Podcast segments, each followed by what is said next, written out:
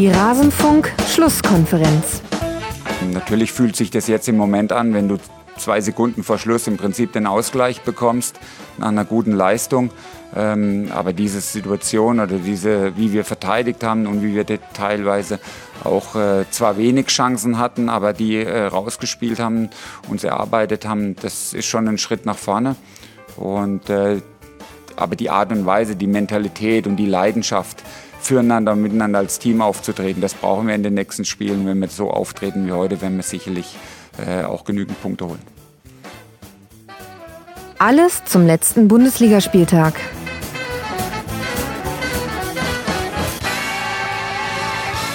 Heiko Herrlich vom FC Augsburg ist positiv gestimmt und sagt, wenn wir weiter so spielen wie gegen Leverkusen an diesem 22. Bundesliga-Spieltag der Männer, dann werden wir noch genügend Punkte holen. Und damit hallo und herzlich willkommen zur Rasenfunk-Schlusskonferenz Nummer 302.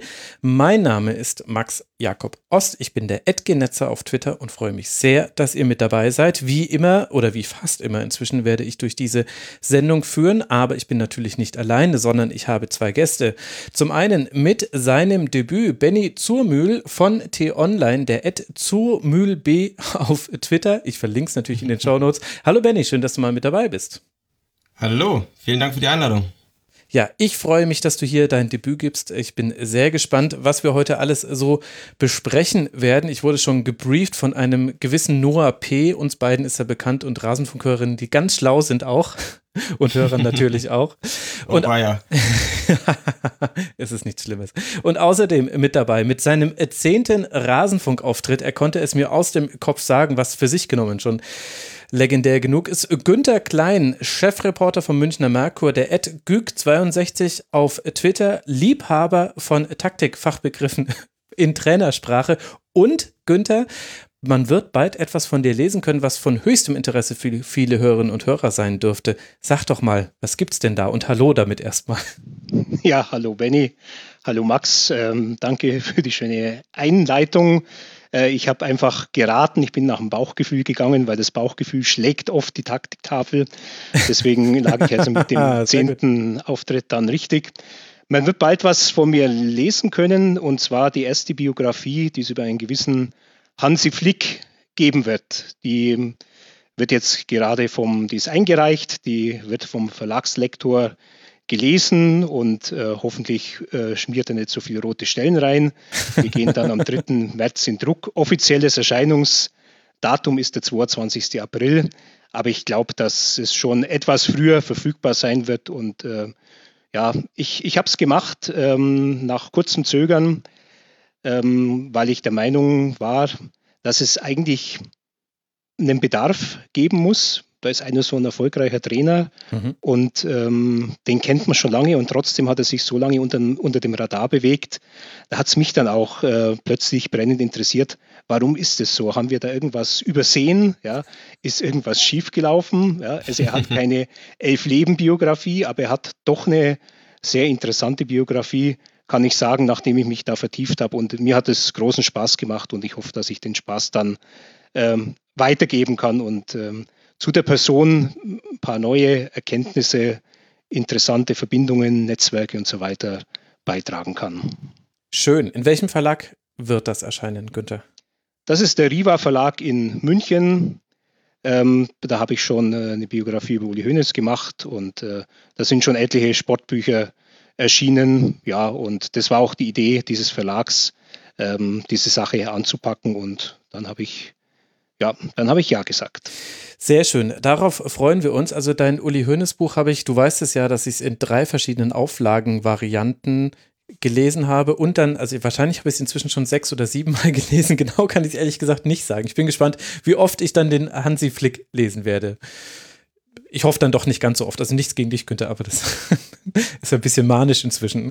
Kann ich schon blind Seiten aufschlagen, in, zumindest in der letzten Ausgabe vom. Ja, solange der Hansi nichts anstellt, äh, muss das auch nicht öfter lesen.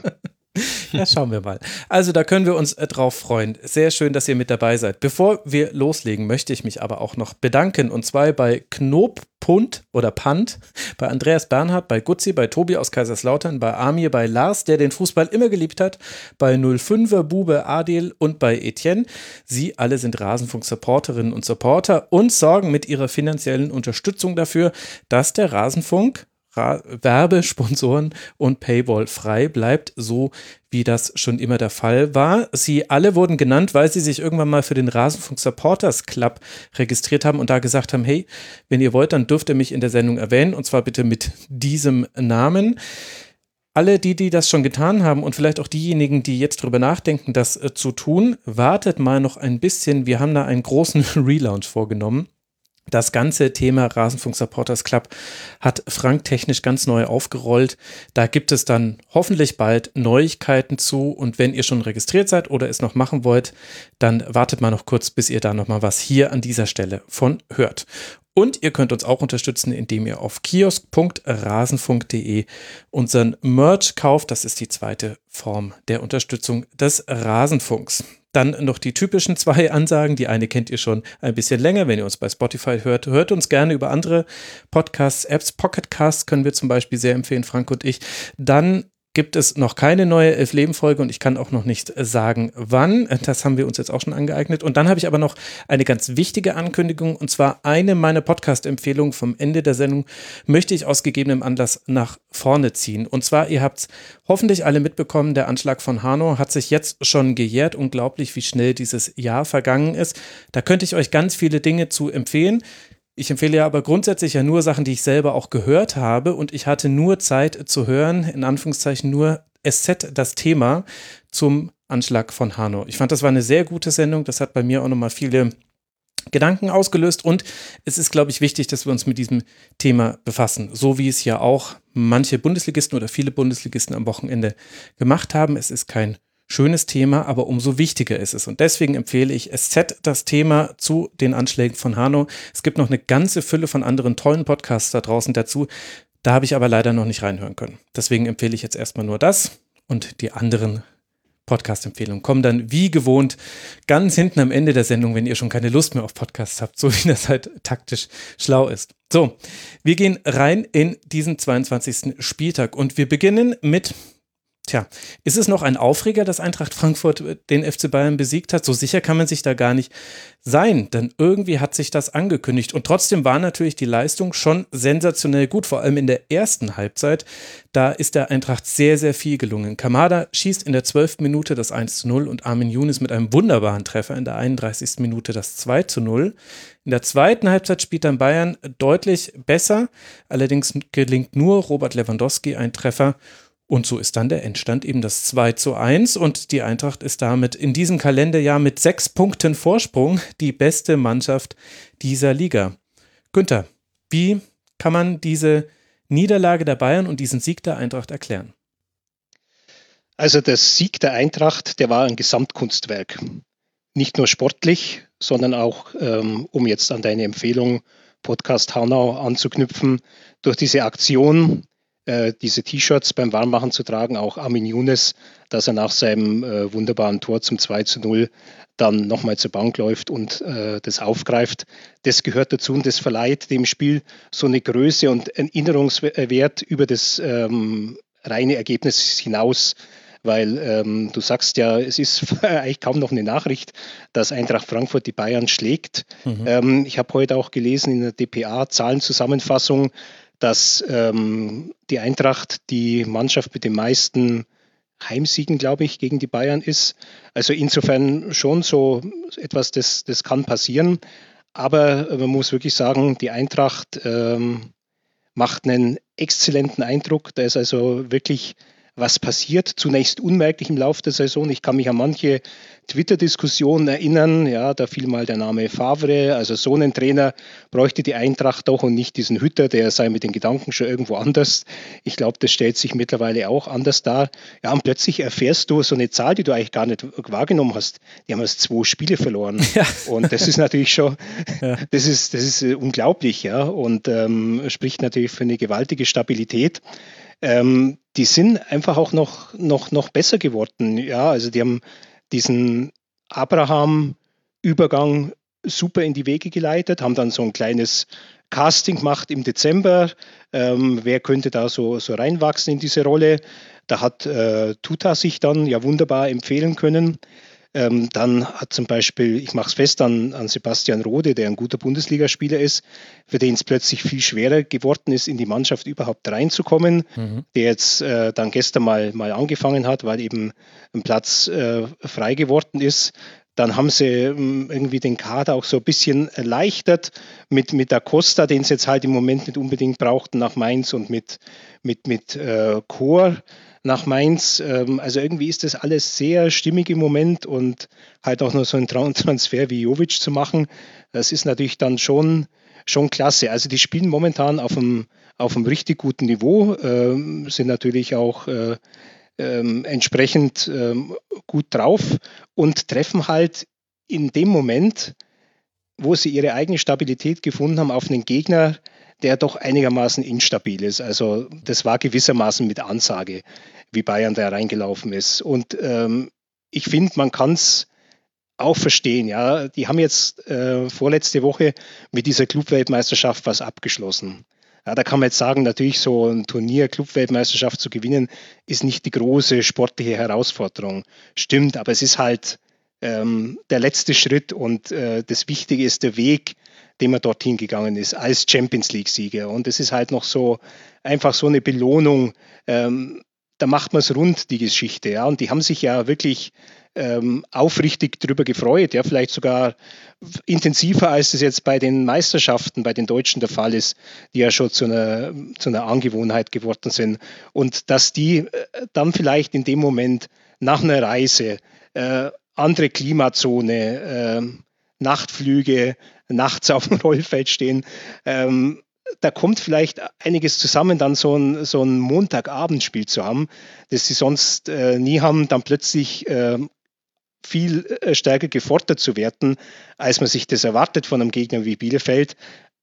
Dann hast du noch Verletzungen jetzt wie Tolisso, äh, das dann zwei Tage vor dem Spiel oder ein Tag vor dem Spiel passiert. Du hast diese Corona-Fälle, du hast die ganzen Diskussionen. Also wenn es einen Zeitpunkt gab für eine Bayern-Niederlage, die einem dann logisch erschien, dann war es wirklich dieser, dieser Zeitpunkt. Ja, und Benny ja auch mit Blick auf die Ausstellung, wenn man da gesehen hat, Kostic gegen mutmaßlich, man war sich erst noch nicht ganz sicher, wird Süle wirklich rechter Außenverteidiger sein oder ist es nicht doch Kimmich und Alaba vielleicht auf der 6? Dann sieht man, nee, es ist Süle und äh, dann konnte man schon sehen, hm, also das könnte interessant werden und ich finde, das war auch zusammen mit einem unfassbar starken Younes in der ersten Halbzeit so ein bisschen der Schlüssel der Eintracht in dieses Spiel. Auf jeden Fall, hast du recht. Ähm, ich finde, Frankfurt hat das sehr gut gemacht auf der linken Seite. Sie haben den Schwachpunkt der Bayern kontinuierlich attackiert. Sei es in der Kombination Kostic Younes oder Kostic äh, Kamada, dann also praktisch immer als der einer von den beiden Zehnern, der im Halb Halbraum als äh, ja, Partner dann für Kostic gedient hat. Ähm, sie haben die Tempovorteile ausgenutzt, die sie gegenüber Süle haben, auch ja was die Wendigkeit angeht und haben das einfach wirklich sehr sehr gut gespielt. Ähm, also praktisch das, wo wahrscheinlich jeder gesagt hätte vor dem Spiel, wenn man die Aufstellung sieht, nur so kann Frankfurt die Bayern schlagen. Genau so haben sie dann auch gespielt. Sie haben keinen Ball verloren gegeben, sie haben immer wieder weiter attackiert, eben über diese linke Seite in erster Linie und ja, so hat es dann auch zu, zum Erfolg geführt. Ähm, es ist ja auch so, dass Süle auf seiner Seite dann auch noch äh, Leroy Sané vor sich hatte, der jetzt, wie wir wissen, nicht der allerbeste Spieler ist äh, im Arbeit in der Arbeit äh, gegen den Ball, auch wenn er sich dann in den letzten Wochen, finde ich, auch äh, etwas verbessert hat. Beim Einzelnen hat man dann gesehen, er ist nicht immer 100% bei der Sache, das könnte er besser machen. Ähm, ja, aber Frankfurt, äh, ja, grundsätzlich sehr, sehr gute erste Hälfte. Ähm, auch schöne Einzelleistung, wie du sagst, Armin Younes beim Tor, beziehungsweise vor allem beim Torjubel, pflichte ich euch gerne bei. Ähm, sehr, sehr schöne Aktion ich fand generell Frankfurt hat das sehr ehrlich vor allem gemacht. Also, ähm, dass sie wirklich sich dieser Verantwortung beziehungsweise auch diese, diese Strahlkraft von dem, was sie vielleicht dann auch ja als die, der große Verein in der Nähe von Hanau hm. ausstrahlen können, ähm, sind sie sich bewusst gewesen. Das fand ich schön. Der Torjubel war ehrlich, ähm, auch was Younes dann nach dem Spiel gesagt hat. Ähm, so gönnt man es den Frankfurtern dann doch nochmal umso mehr, dass sie die Bayern besiegt haben. Ja, vor allem, weil es ja auch einfach insgesamt eine starke Leistung war. Also wir haben quasi jetzt Kostic, Younes, das sind so ein bisschen die, die Dinge, die muss man erwähnen, weil die haben letztlich auch zu den äh, Toren mitunter geführt. Aber wenn man sich zum Beispiel anguckt, wie viele gute Aktionen Tuta hatte, wie Hinterecker, Lewandowski aus dem Spiel genommen hat, wie das hohe Anlaufen auch so gut einfach funktioniert hat in der ersten Halbzeit. Also das war ja jetzt auch ehrlicherweise nicht so wirklich überraschend, wie Frankfurt das gespielt hat. Überraschender war vielleicht eher, dass man es in der zweiten Halbzeit mit wenigen Ausnahmen kaum noch geschafft hat, sich dann zu befreien. Da hätte ich ehrlich gesagt damit gerechnet, dass äh, Frankfurt vielleicht früh einfach den Deckel drauf macht auf dieses Spiel und nicht nur in dieser einen Szene, wo es eigentlich einen Elfmeter hätte geben müssen, meiner Meinung nach. Aber es ist wirklich sehr, sehr viel aufgegangen und auch defensiv fand ich, äh, haben schon viele Dinge geklappt, auch wenn die Bayern natürlich Druck gemacht haben und in der zweiten Halbzeit dann besser im Spiel waren. Aber die richtig großen Chancen gab es ja eigentlich nicht. Wenn, dann war Trapp zur Stelle und da hat diese junge Dreierreihe, die du ja auch schon genannt hast, Günther, Endika, Hinteregger, Tuta, die haben da auch wirklich sehr, sehr viel, sehr gut wegverteidigt.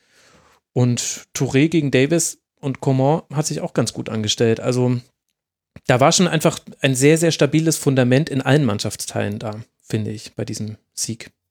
Auf jeden Fall. Fast also, so gut verteidigt wie Chelsea 2012. Ach, Günther. so schlimm, so schlimm war es nicht. Sie haben, sie haben gut verteidigt. Es gab halt ähm, diese typische Bayern-Chance in der Nachspielzeit noch, diese Flanke von Hernandez auf Lewandowski. Und ich glaube ja fast in neun von zehn Fällen ähm, erwischt er den Kopfball äh, dann auch. Mhm. Ist mal so ein paar Zentimeter unten durchgetaucht. Ja, und vielleicht war das auch dieser, eben der eine Tag, der es dann ausmacht, an dem die Eintracht dann halt als Sieger aus, aus dieser Geschichte rausgeht und Bayern nicht diesen typischen Bayern-Dusel, Bayern erzwingtes Ausgleich in der Nachspielzeit dann noch auf den Platz legt. Ja, Günther hat es ja auch schon angesprochen mit Rode. Also ich fand auch, ähm, Im Rode, Touré haben das sehr, sehr gut gemacht. Also zwei Spieler, die ja ähm, etwas spontaner, sag ich mal, ähm, reingekommen sind, beziehungsweise die in den letzten Wochen nicht gespielt haben, ähm, als Ersatz jetzt für So und Durm. Und äh, haben das wirklich, äh, fand ich, sehr gut gelöst. Ähm, Rode und Hasebe im Zentrum sind ja auch gut eingespielt und haben es auch Roka nicht wirklich leicht gemacht. Ähm, waren, waren eng dran.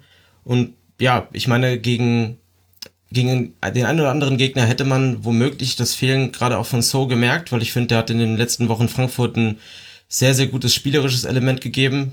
Das kann Rode nicht ganz erfüllen, aber gegen die Bayern geht es ja vor allem um, auch um defensive Stabilität, immer wieder in Aktionen, auch dann Younes und Kamada den, den Rücken freizuhalten. Da ist Rode natürlich dann auch ideal als Nebenmann für Asebe. Und ja, hat das sehr, sehr gut gelöst. Ähm, die Dreierkette, die ihr angesprochen habt, fand ich äh, auch wirklich gut. Ähm, in der zweiten Hälfte ist es Bayern vor allem über Sané sehr gut gelungen, finde ich, einen Dicker immer wieder mal rauszulocken. Mhm. Ähm, also Sané, der dann äh, immer wieder ins 1 gegen 1 gegangen ist oder den Ball um den Dicker herumgespielt hat, sodass dann im Zentrum nur noch Hinteregger und Tuta waren, sodass sich dann eben diese Chancen ergaben. Ähm, mir fällt dann noch diese ähm, gute Chance von Coman kurz nach dem 2 zu 1, glaube ich, ein, wo er hätte ausgleichen können, wo Sané einen sehr schönen Ball äh, von rechts in die Mitte spielt, ähm, genau eben an Dicker vorbei, sodass halt dieser Dreierverbund nicht mehr ganz da war aber an sich ähm, alle wirklich, wirklich stark. Ähm, also dafür, wie man gegen, dass man gegen Bayern spielt mit den Spielern, muss man wirklich sagen, Hut ab. Ähm, also Hinteregger, muss ich wirklich sagen, spielt eine herausragende Saison. Ja, vor allem auf der mittleren Position jetzt. Also nicht mehr die, die linke Position, sondern er macht es jetzt aus der Mitte heraus und es fällt gar nicht so sehr auf, dass dann doch hin und wieder mal ein Vorstoß nach vorne fehlt. Also er ist jetzt ein ganz guter Organisator, finde ich. Eine schöne Szene in der ersten Halbzeit, was glaube ich noch als äh, Sané da den, den, den Turbo gezündet hat und auf Hasebe zulief. Und Hasebe hat einfach äh, den Fuß rausgestellt und äh, wirklich so, so was von trocken den Ball abgenommen und dann äh, sofort in, in die Umschaltbewegung rein. Also ich glaube, das war so ein Moment, da, ähm, äh, da ist, da ist Leroy Sané so ein bisschen äh, demütig geworden. Steht da dieser, ja? dieser, dieser alte Kleine, den du gar nicht wahrnehmen willst, ja, und, äh, und kocht dich sowas von ab. Ähm, sind aber auch so typische Sané-Aktionen, ja, in die, in die, in die Leute dann auch äh, reinzulaufen. Und da merkst du einfach auch bei ihm, obwohl ja später dann wirklich ähm, geniale Momente in seinem Spiel waren, dass, dass er da halt einfach wirklich auch noch Luft nach oben hat. Und, ähm, diese latente Unzufriedenheit der Bayern halt dann aus diesen Momenten äh, rührt, in denen er völlig, völlig, wirklich völlig neben sich steht.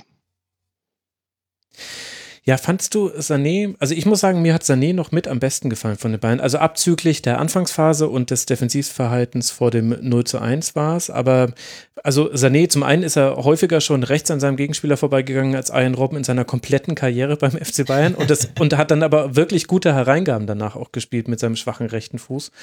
Und ich fand, es war so, der war so der eine, der Tempo aus dem Stand reingebracht hat, weil das war ja das Problem von den Bayern, dass die Eintracht auf sie gewartet hat in der zweiten Halbzeit. Also erste Halbzeit war es hohes Anlaufen, zweite Halbzeit war es aus verschiedenen Faktoren, stand man eher tief. Und dann hat man da aber keine Bewegung reinbekommen. Und ich fand, wenn das geklappt hat, dann hatte das schon sehr häufig mit Sané zu tun in dem Spiel. Und, und vielleicht auch ein bisschen mit Goretzka, der dann auch kam für Rocker, der halt noch häufiger mit in den Strafraum dann vorgegangen ist. Der hatte ja auch eine große Kopfballchance und ich glaube noch einen Schuss, wo er genau diesen klassischen Lauf macht, den eben so die Bayern Sechser halt machen irgendwann, dass sie einfach mit in den Strafraum reingehen, sobald die Flanke von außen reinkommt. Also ich fand Sané ehrlich gesagt ein, einen der besten noch bei Bayern. Ja, ich fand ihn, fand ihn auch ganz gut. Ich meine so, so, so grundsätzlich, ja, er hat halt noch nicht äh, die Konstanz in seinem Spiel. Es sind halt immer wieder diese, diese Ausfaserungen, ähm, also diese Aktion mit Hasebe, diese eine Szene hat mich sehr erinnert an sein Länderspiel ähm, gegen Österreich damals 2018. Äh, und zwei Tage später war ja dann dieser Cut im Kader und, und er war nicht dabei. Stimmt. Und ich konnte es damals aufgrund dieses Spiels, weil ich da einfach den Eindruck hatte, er ist nicht so so wach genug, um seine Chance wahrzunehmen, konnte ich es damals auch sogar verstehen, dass, dass Löw so entschieden hat. Mhm. Aber natürlich ist äh, gegenüber 2018 ist Sané jetzt schon, schon ein besserer Spieler, aber halt um, äh, er ist noch nicht dort, wo man ihn äh, erwartet hat. Ja, also die, mh, mm, er war der Königstransfer in dem Jahr, man hat viel Geld für ihn ausgegeben und er ist halt so ein ständiges Versprechen. Er ist seit, seit 2016 äh, also bei der EM dabei war und, und Löw ja auch immer gezögert hat, ihn dann zu bringen und ihn erst so im, auf den letzten Drücker damals im Halbfinale gegen Frankreich dann eingewechselt hat als letzten Feldspieler im Kader. Mhm. Ja. Das war so erstaunlich, weil er eben so viel von ihm hält und es auch immer zum Ausdruck gebracht hat und immer äh, das hervorgehoben hat, was der so besonders kann. Also scheint so, dass äh, Trainer, wenn sie dann direkt mit ihm zu tun haben, dass sie merken, es ist doch nicht so einfach. Ja, und ich weiß halt auch, wenn wir jetzt beim Thema Flick sind, mhm. äh, dass Flick diese Entscheidung, Sané nicht zur WM mitzunehmen, nicht getroffen hätte, weil er ein Faible für solche Spieler hat und, und meint, dass man solche Spieler im Kader haben muss. Aber es gab jetzt halt auch schon so Momente, dieses Einwechseln, Auswechseln, ja, das sind halt auch schon so, so leichte Signale der Unzufriedenheit oder dass halt dann, zwar nicht Flick selber, aber dass dann Rummenigge halt äh, sagt, ja, da äh, Bayern gehen ist jetzt noch nicht so implantiert, wie es dann mal sein soll. Da, da merkt man schon, dass, dass die, die, Erwartung die ist, dass da noch einiges äh, nachkommt. Aber natürlich, die haben ihn jetzt nicht für, für ein Jahr verpflichtet, sondern ich glaube, es ist ein Fünfjahresvertrag und ähm, ja. Da müssen wir natürlich jetzt, jetzt abwarten. Da wird ja sicher in den nächsten Jahren dann äh, wird sich zeigen, was er wirklich auf dem Kasten hat und ob er halt nach ganz oben marschieren kann. Ich finde die Saison aber von Sané gar nicht so schlecht. Also ähm, klar, es gab seine Tief, er hatte seine Tiefpunkte gerade ähm, im Spiel gegen den Ball, aber ich finde auch in den wichtigen Spielen hat er oft dann eine so gute Leistung gezeigt. Also ich erinnere mich an das Spiel in Dortmund, ähm, wo er äh, an ja, den entscheidenden Toren beteiligt war. Ähm, ich glaube noch gegen Salzburg bei diesem ähm, spektakulären Spiel in Salzburg. Und jetzt noch gegen Frankfurt. Ähm, ich pflichte da Max bei. Für mich war er vielleicht sogar der beste äh, Bayer gestern. Äh, gestern sage ich schon am Samstag.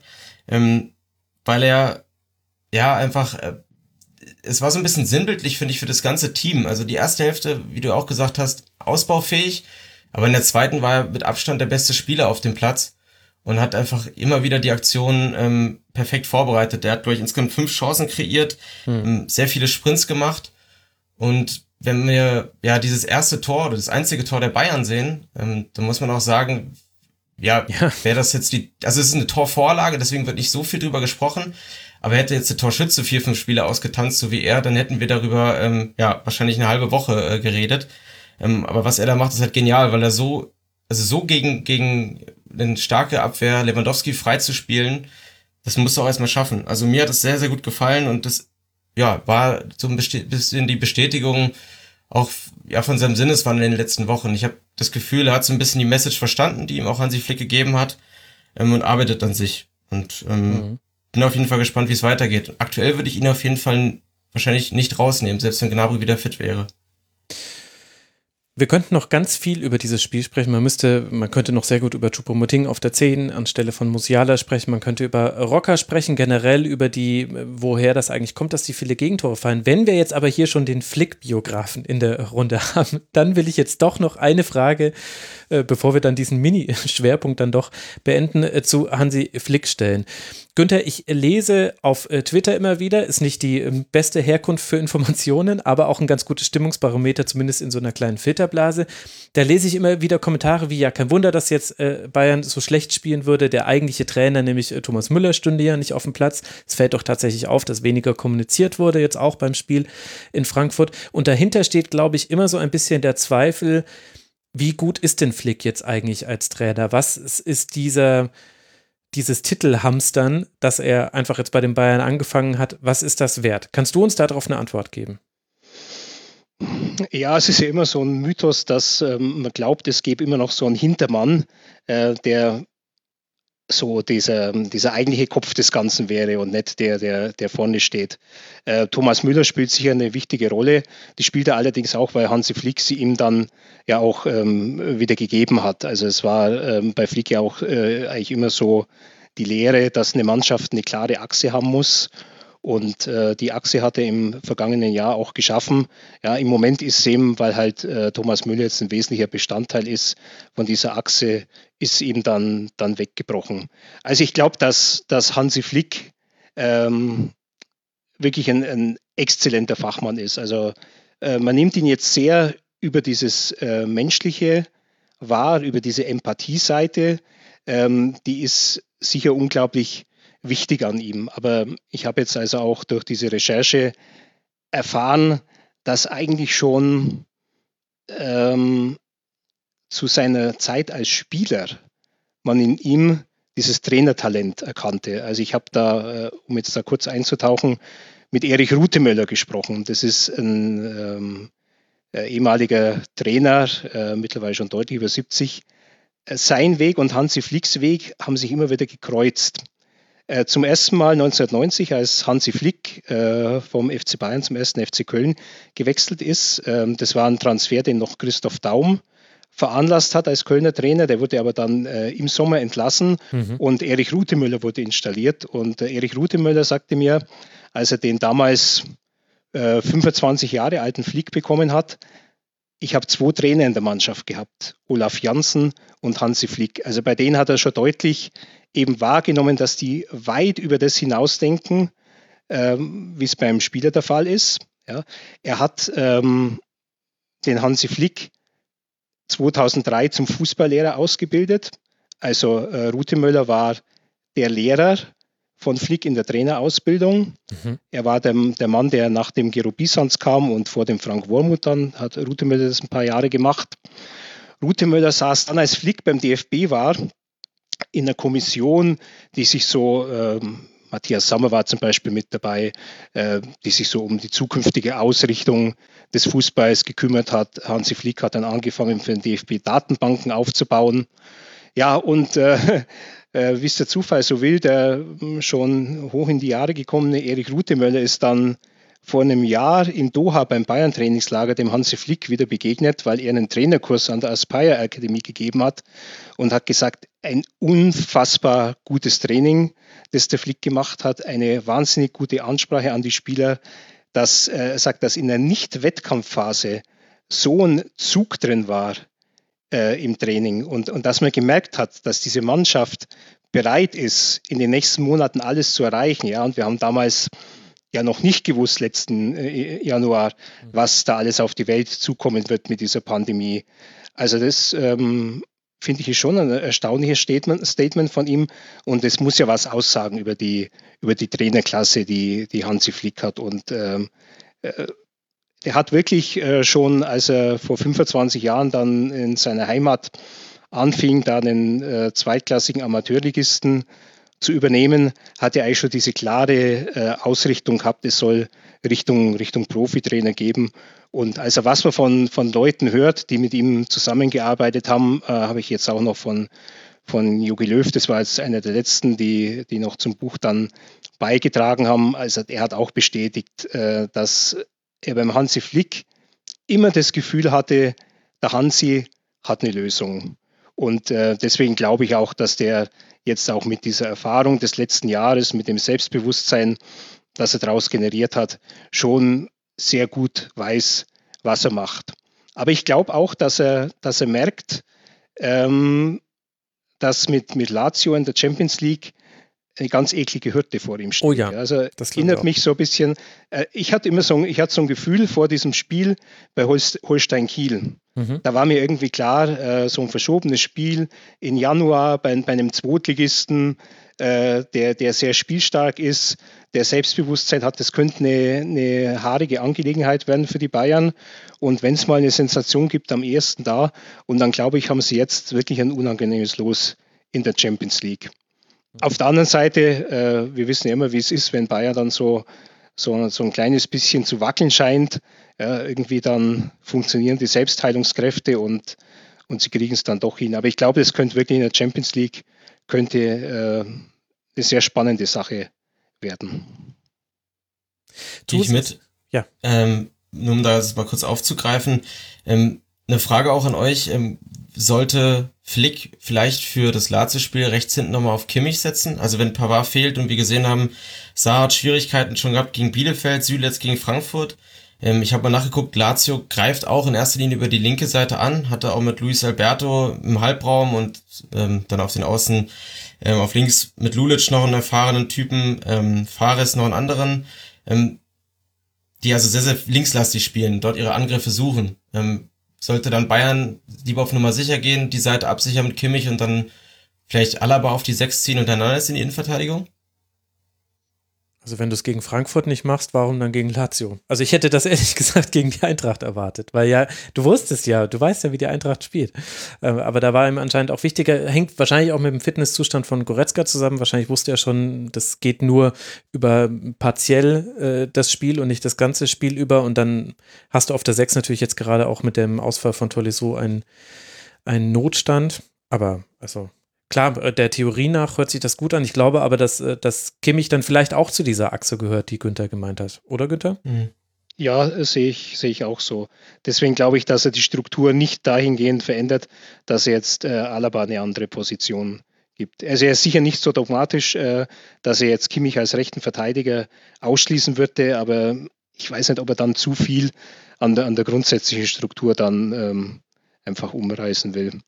Ja, kommt, kommt ja sicher auch darauf an, wie sich jetzt äh, mit, mit Thomas Müller die Sache entwickelt. Ja, also da, ähm, ob der sich irgendwie noch freitestet aus der, aus der Quarantäne, äh, wissen wir jetzt heute alles nicht, ob da auf dem letzten Drücker noch was passiert. Wobei ich ähm, denke, es ist vielleicht vernünftiger, äh, wenn, er, wenn er nicht mhm. spielt, weil jetzt, äh, ich glaube, also nachdem ich das eine Video gesehen habe, wo er dann nach seiner Rückkehr da mal gesprochen hat, also ein bisschen angekratzt äh, wirkte er mir jetzt äh, schon. Und man sollte es nicht unterschätzen. Da hat auch im Forum jemand die Frage gestellt, ob nicht die Covid-Erkrankung jetzt sogar eine gute Erholungspause für die Spieler wären. Da möchte ich ganz energisch widersprechen, ohne überhaupt zu wissen, wie der Verlauf bei jedem Einzelnen ist. Aber das ist eine Krankheit, die man ernst nehmen sollte. Stellt euch das nicht vor wie die sitzen jetzt zu Hause, haben schulfrei und gucken die ganze Zeit Netflix. Vielleicht machen sie das zwar, aber ich glaube, man sollte das schon ernst nehmen. Gerade für einen Profisportler ist alles, was auf die Lunge sich legen kann, höchst brisant und hat ja auch schon bei manchen Spielern seine Langzeitfolgen gezeigt. Für die Bayern geht es wie angesprochen jetzt dann am Dienstag weiter in Rom bei Lazio, bevor man zu Hause gegen den ersten FC Köln und dann zu Hause gegen Borussia Dortmund spielt. Die Bayern liegen jetzt nur noch zwei Punkte vor Leipzig, sieben Punkte vor der Eintracht, die auf Rang 4 4 liegt, also weiter Champions League Platz. Und das Tolle für die Frankfurter ist, fünf Punkte Vorsprung sinkt es schon auf einen Nicht-Champions League Platz. Und wenn man sich mal so die nächsten Gegner anguckt, dann hat man mit Werber, Werder und Stuttgart jetzt zwei Gegner, gegen die man vielleicht weiter seine Siegesserie ausbauen kann, eventuell. Und dann mit Leipzig, Union, Dortmund und Wolfsburg innerhalb von vier Spieltagen drei der direkten Konkurrenten. Also wenn die Eintracht irgendwie ihre Form konservieren kann, Heidenei, dann hoffen wir mal, dass wir Zuschauer haben nächste Saison. Sonst wäre das alles dann doch ein bisschen für die Katz. Apropos für die Katz, lasst uns über das Revierderby sprechen. Und das war jetzt natürlich dann die Schalker Sicht auf dieses Derby zwischen Schalke und Borussia Dortmund. Denn auch wenn das schon zu heißen Debatten im Rasenfunktionsteam geführt hat, kann man jetzt mit dieser Niederlage über den Abstieg von Schalke sprechen. Mathematisch gesehen natürlich noch nicht, aber das war schon deutlich, wie Schalke gegen Dortmund verloren hat und das, obwohl man auch gute Ansätze gezeigt hat. Es war nicht so, dass sich da eine Mannschaft der anderen ergeben hätte. Aber am Ende treffen eben einmal Sancho, zweimal Holland und dann Rafael Guerrero und Dortmund gewinnt mit 4 zu 0 und die Frage stellt sich, Benny, ob das eventuell das letzte Revierderby für eine längere Zeit war. Bevor es soweit ist, analysieren wir jetzt aber erstmal dieses Spiel. Was ist dir denn davon hängen geblieben?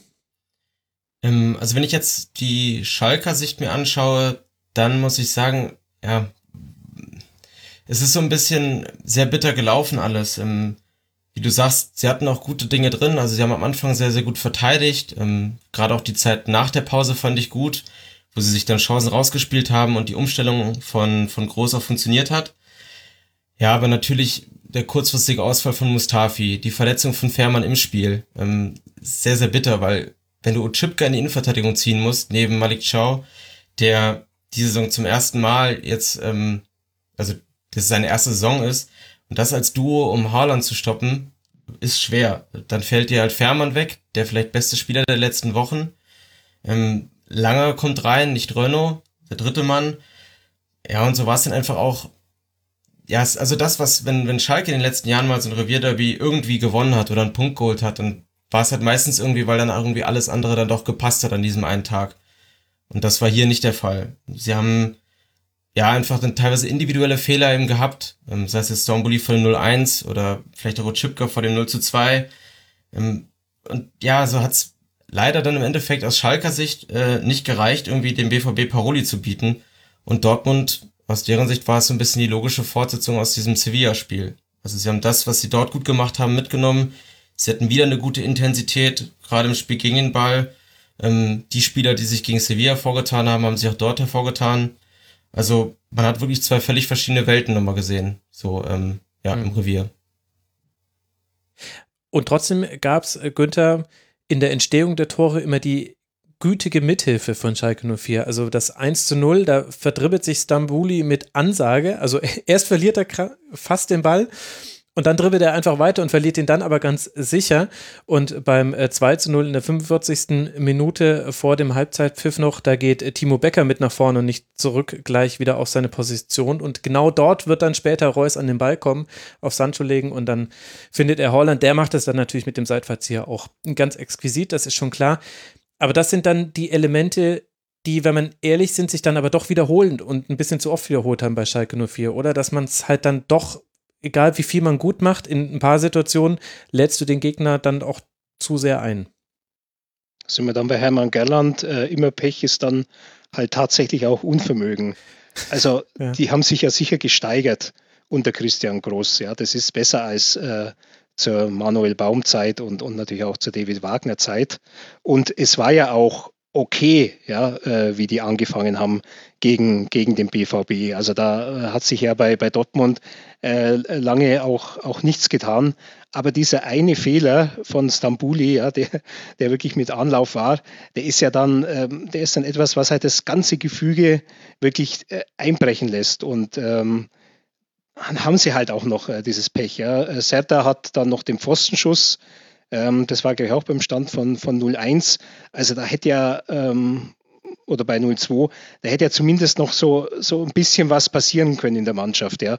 Und natürlich, wenn du dann, ähm, eigentlich, wenn du dann so ein Tor fängst, äh, wie von, von Haaland, das dem Gegner natürlich dann noch so eine, so eine Energie gibt, ähm, dann ähm, weißt du auch, dass, dass, dass du das auch gegen ein bisweilen ähm, wackeliges und angreifbares Dortmund eigentlich äh, nimmer, nimmer wettmachen kannst. Und äh, dafür finde ich es dann 0 zu 4 ist dann, sind sie ja dann, äh, es hätte, es hätte sogar noch mal wieder schlimmer kommen können, äh, als es dann, dann letztlich war.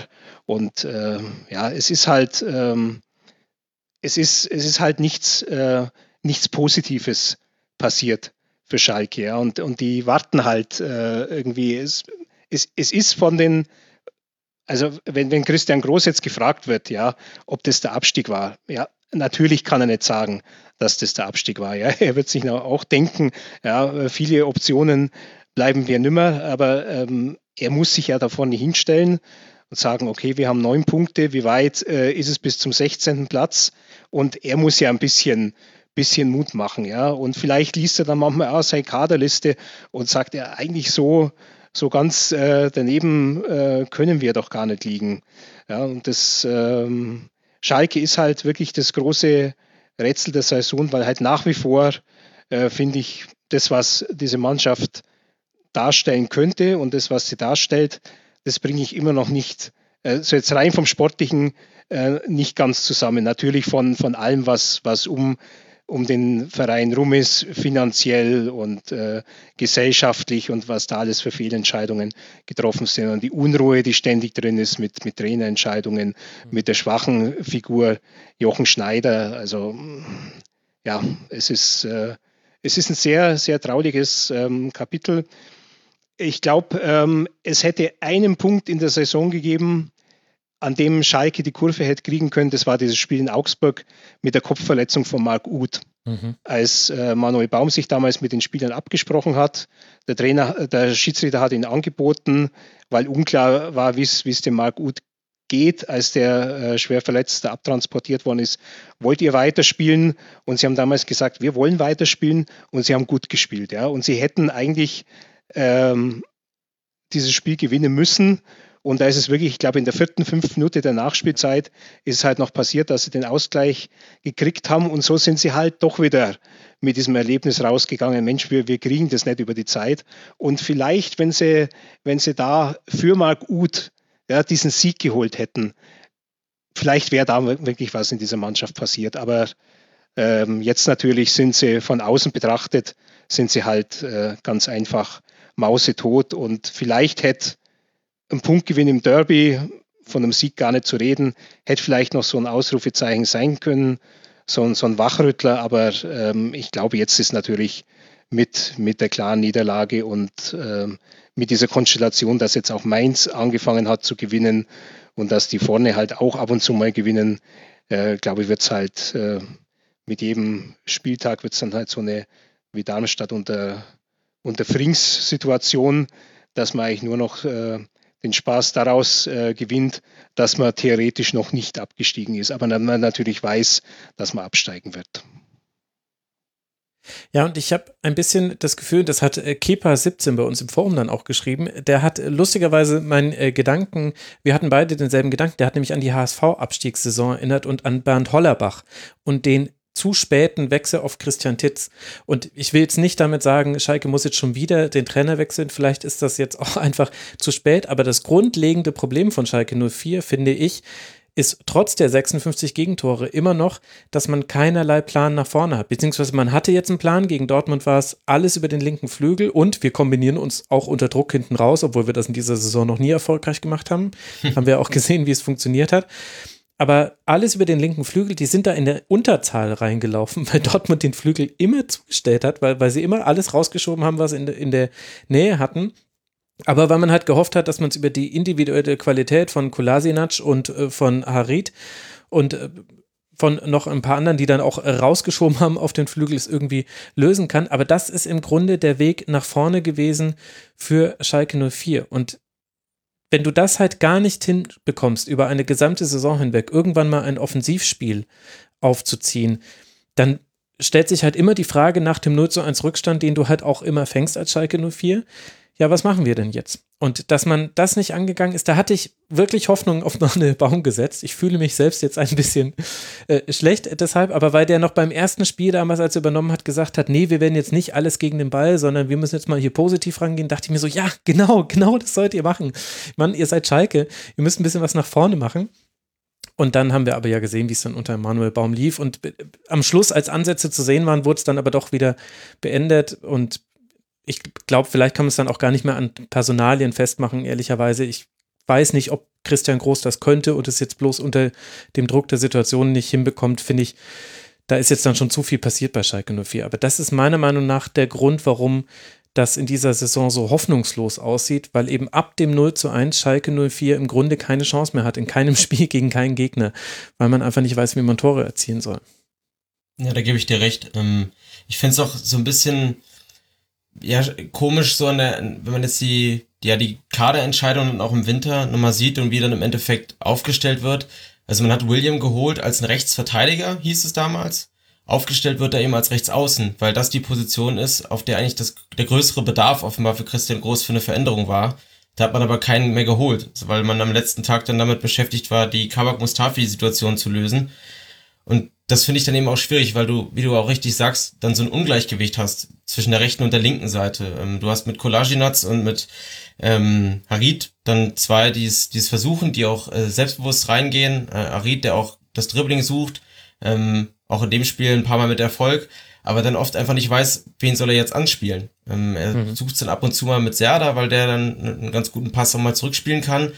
Ähm, gleichzeitig aber, wie du halt richtig sagst, hat der BVB das auch gut verteidigt ähm, und ihm da wenig Optionen dann irgendwie auch gelassen, sodass dann irgendwie oftmals er dann das zu viel, das eine Dribbling zu viel gesucht hat oder dann der Pass nicht ganz ankam. Ja, und so haben sie dann irgendwie immer wieder Probleme gehabt, sich wirklich Chancen rauszuspielen, ähm, die nicht irgendwie auf dann Zufall so ein bisschen basierten. Und ja, die ganze Saison hat dann eben so diese Entwicklung genommen, dass man immer alles Mögliche irgendwie probiert hat, in verschiedenen Varianten. Ähm, jetzt hat man Arid wiedergeholt, auch Bentaleb wiedergeholt, weil man sagt, ja gut, ja, die sind ja spielerisch ja dann schon mit einer der besten Spieler. Aber irgendwie funktioniert's in jeglicher Kombination nicht so ganz. Ähm, man hatte kurz die Hoffnung mit Hoppy, aber auch da hat er auch groß relativ schnell gesagt, wir dürfen jetzt nicht zu viel Hoffnung in den reinstecken. Ähm, wir brauchen schon noch einen. Dann kam Huntela und der hat bis jetzt keine Minute äh, oder, oder kaum eine Minute gespielt. gegen Werder. Genau, gegen, genau.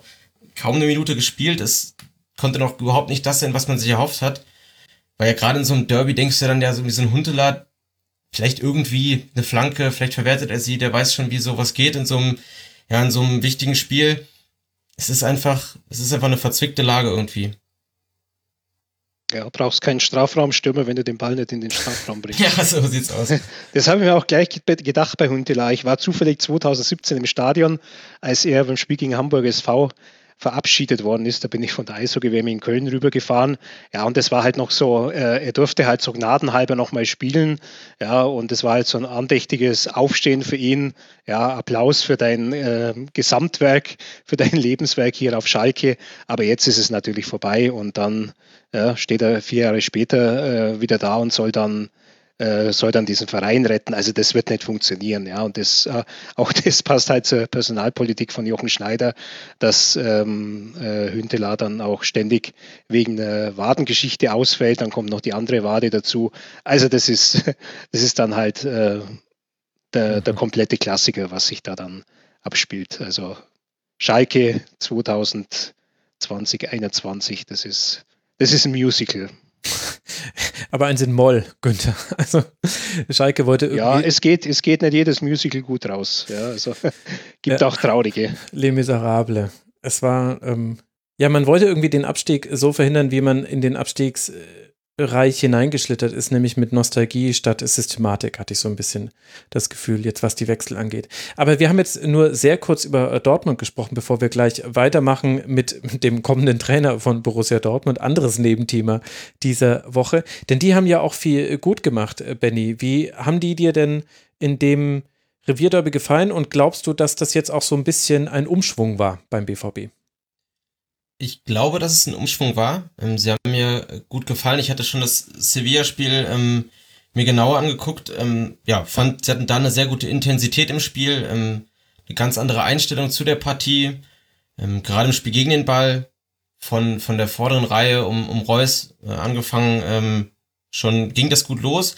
Und dann auch die Umstellungen. Also, wenn ihr jetzt in die Abwehr guckt, Matteo Morey rechts hinten, hat mir sehr gut gefallen. In den Wochen zuvor in der Bundesliga hat ja Emre Can gespielt. Und dann war das wie so eine Art, ja, Asymmetrie irgendwie, weil Can halt dann doch jemand ist, der das, der sich im Zentrum wohler fühlt, auch immer wieder den Weg ins Zentrum gesucht hat. Auf der linken Seite hast du einen Guerrero, der sehr, sehr offensiv geht. Mhm. Ähm, so hat, ja, so ein bisschen, ja, die Balance eben gefehlt. Ähm, Morey ist dann noch der klassische Rechtsverteidiger. Gegen Sevilla jetzt kein außerordentliches Spiel gemacht, aber es war solide. es war solide und er hat sich seinen Einsatz jetzt gegen Schalke verdient. Und das finde ich, hat er auch sehr, sehr gut gemacht. Er war sehr wachsam, hat gute Akzente nach vorne gesetzt. Ähm, er hat auch den Ball gewonnen gegen äh, Stamboli vor dem 1-0. Und so hat er, ja, da einfach gute Akzente gesetzt. Er hat Can im Zentrum ermöglicht, wo er sich auch, ja, viel wohler fühlt. Ähm, Can hat auch, ja, ein paar Aktionen das Dribbling nach vorne gesucht als Innenverteidiger. Das kann dir gegen ein paar Teams auf die Füße fallen. Gegen Schalke war es jetzt nicht so. Da hat Can das dann sehr, sehr gut gelöst. Ja, und für mich der herausstehende äh, Mann dann sozusagen in der Änderung ist halt Moda Hut, ja. ähm, der gegen Sevilla eben ein sehr gutes Spiel gemacht hat, der auch trotz wenig Spielpraxis ein unglaubliches Selbstbewusstsein ge ja, gezeigt hat und das auch in seinen Leistungen jetzt gegen, gegen, gegen Schalke auch wieder wiederholt hat. Ähm, er hatte eine tolle Präsenz im Zentrum, eine gute Stellung zum Ball, er hat seinen Körper auch sehr gut eingesetzt, also er ist jetzt kein super äh, stämmiger Spieler, ähm, aber er weiß ganz gut, wo sein Körperschwerpunkt liegt, wie er in einen Zweikampf zu gehen hat und hat so ein paar Bälle sehr gut gewonnen oder auch behauptet. Ich fand, das, das Tempo, was er immer wieder im Passspiel hatte, war gut. Mal war der Pass scharf, mal war der Pass ein bisschen leichter. Er hatte ein sehr, sehr gutes Gefühl für das Spiel und hat dem, dem, dem BVB da im Zentrum sehr geholfen. Und so wirkte das generell für mich, ja, als eben mit Morey, mit Dahut und auch so ein paar anderen Änderungen, als ja, ich, ich, ich weiß nicht, ob das darauf zurückzuführen ist, weil ich jetzt nicht so nah dran bin beim BVB, aber als wäre diese Nachricht, dass Marco Rose übernimmt, wie so eine Art auch so eine Art Erlösung für, für Terzic und für die Mannschaft. Ähm, nicht, weil sie jetzt Terzic nicht mögen, ganz im Gegenteil, er ist ja sehr beliebt dort, aber einfach, weil das dann wie so eine Art Terzic spielt nicht mehr um seinen Job, weil jetzt seine Zukunft klar ist. Er wird wieder Co-Trainer und jetzt ist sozusagen diese ganze Baustelle, was passiert um, um meine Position, um die Zukunft, ist so ein bisschen weg und er kann sich wieder voll und ganz praktisch darauf konzentrieren können. Und er hat gegen den BVB wieder die Mannschaft sehr gut eingestellt. Sie haben das sehr gut gemacht ähm, als Team. Und ja, ich glaube, es kann eine, eine Trendwende sein. Ähm, ich lasse mich gerne in der nächsten Woche eines Besseren belehren, aber ähm, für mich hat der BVB wirklich jetzt ein, zwei Schritte nach vorne gemacht. Für den BVB war es genau der richtige Zeitpunkt, äh, als Rose jetzt bekannt gegeben worden ist. Genau richtig. Für Gladbach war es nicht der richtige Zeitpunkt. Ähm, aber für, für Dortmund war es perfekt, weil eben, wie du sagtest, auch dem, dem Terzic war das anzumerken, ja, dass er an seine Aufgabe jetzt ganz anders herangeht und dass man auch auf faire Weise seine Zukunft geklärt hat, ja, dass, dass es nicht so passieren kann, dass du so Angst hast, du hilfst dem Verein deines Herzens und dann geht es vielleicht schief und es geht so schief, dass die dich am Ende rausschmeißen müssen.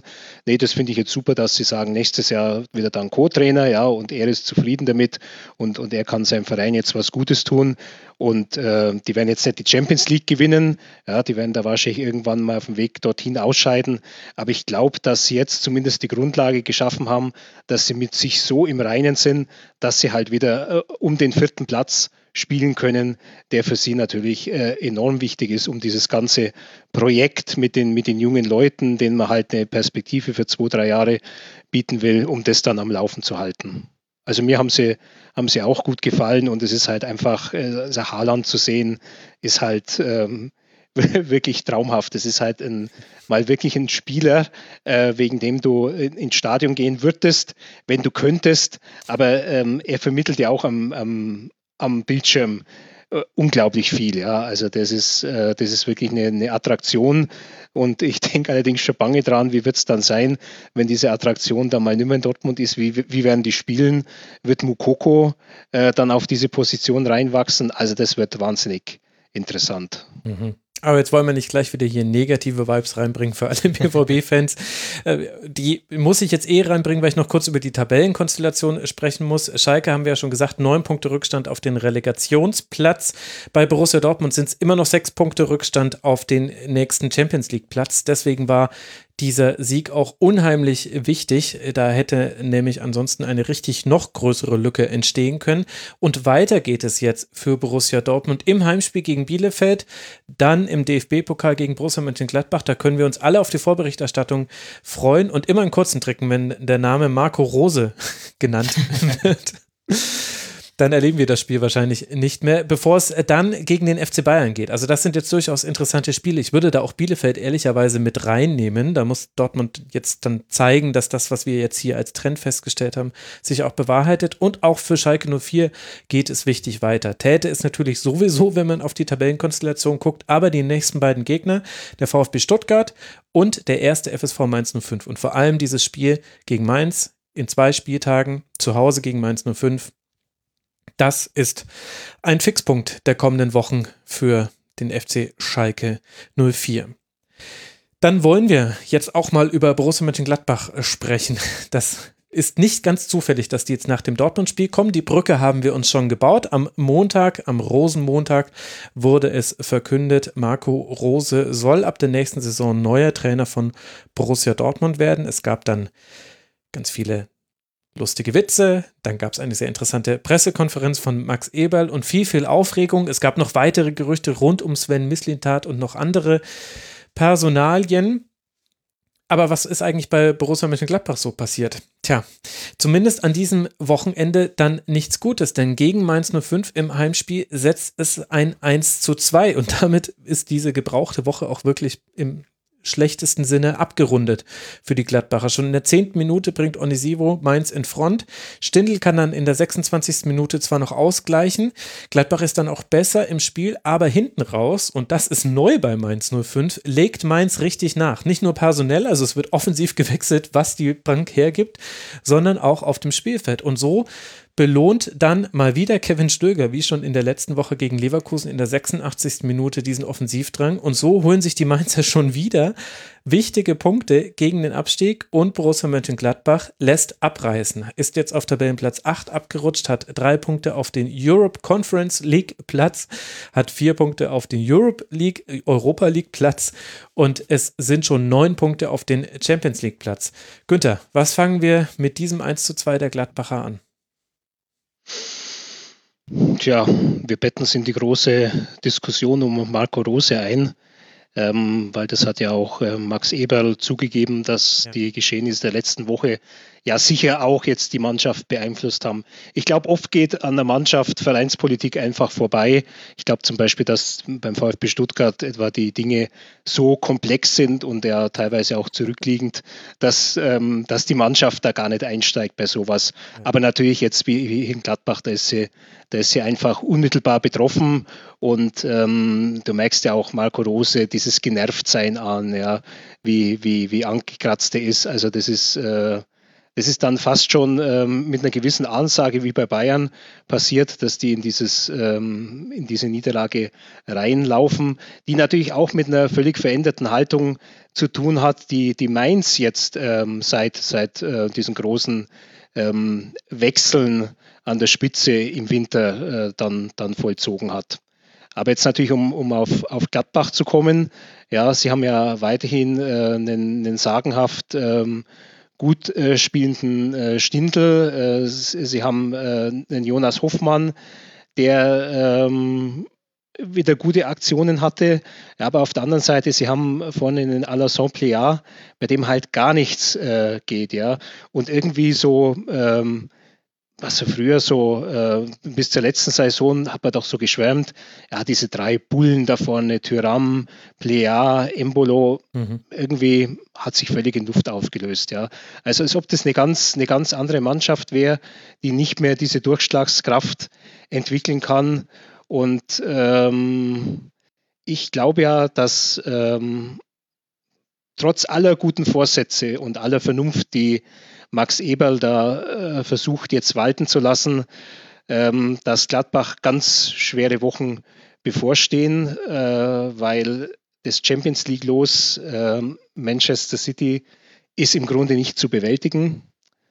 Ähm, und ähm, im Pokal diese Wahnsinnskonstellation auf Dortmund zu treffen, äh, unter den Vorzeichen Marco Rose, äh, dann diese ganze Fan-Missstimmung, die sich da aufgebaut hat.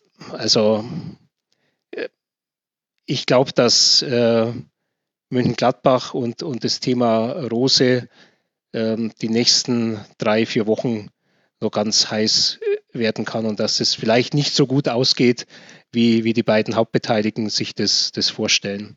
Ich glaube, dass es einfach schon, schon überemotionalisiert ist, so wie es gelaufen ist.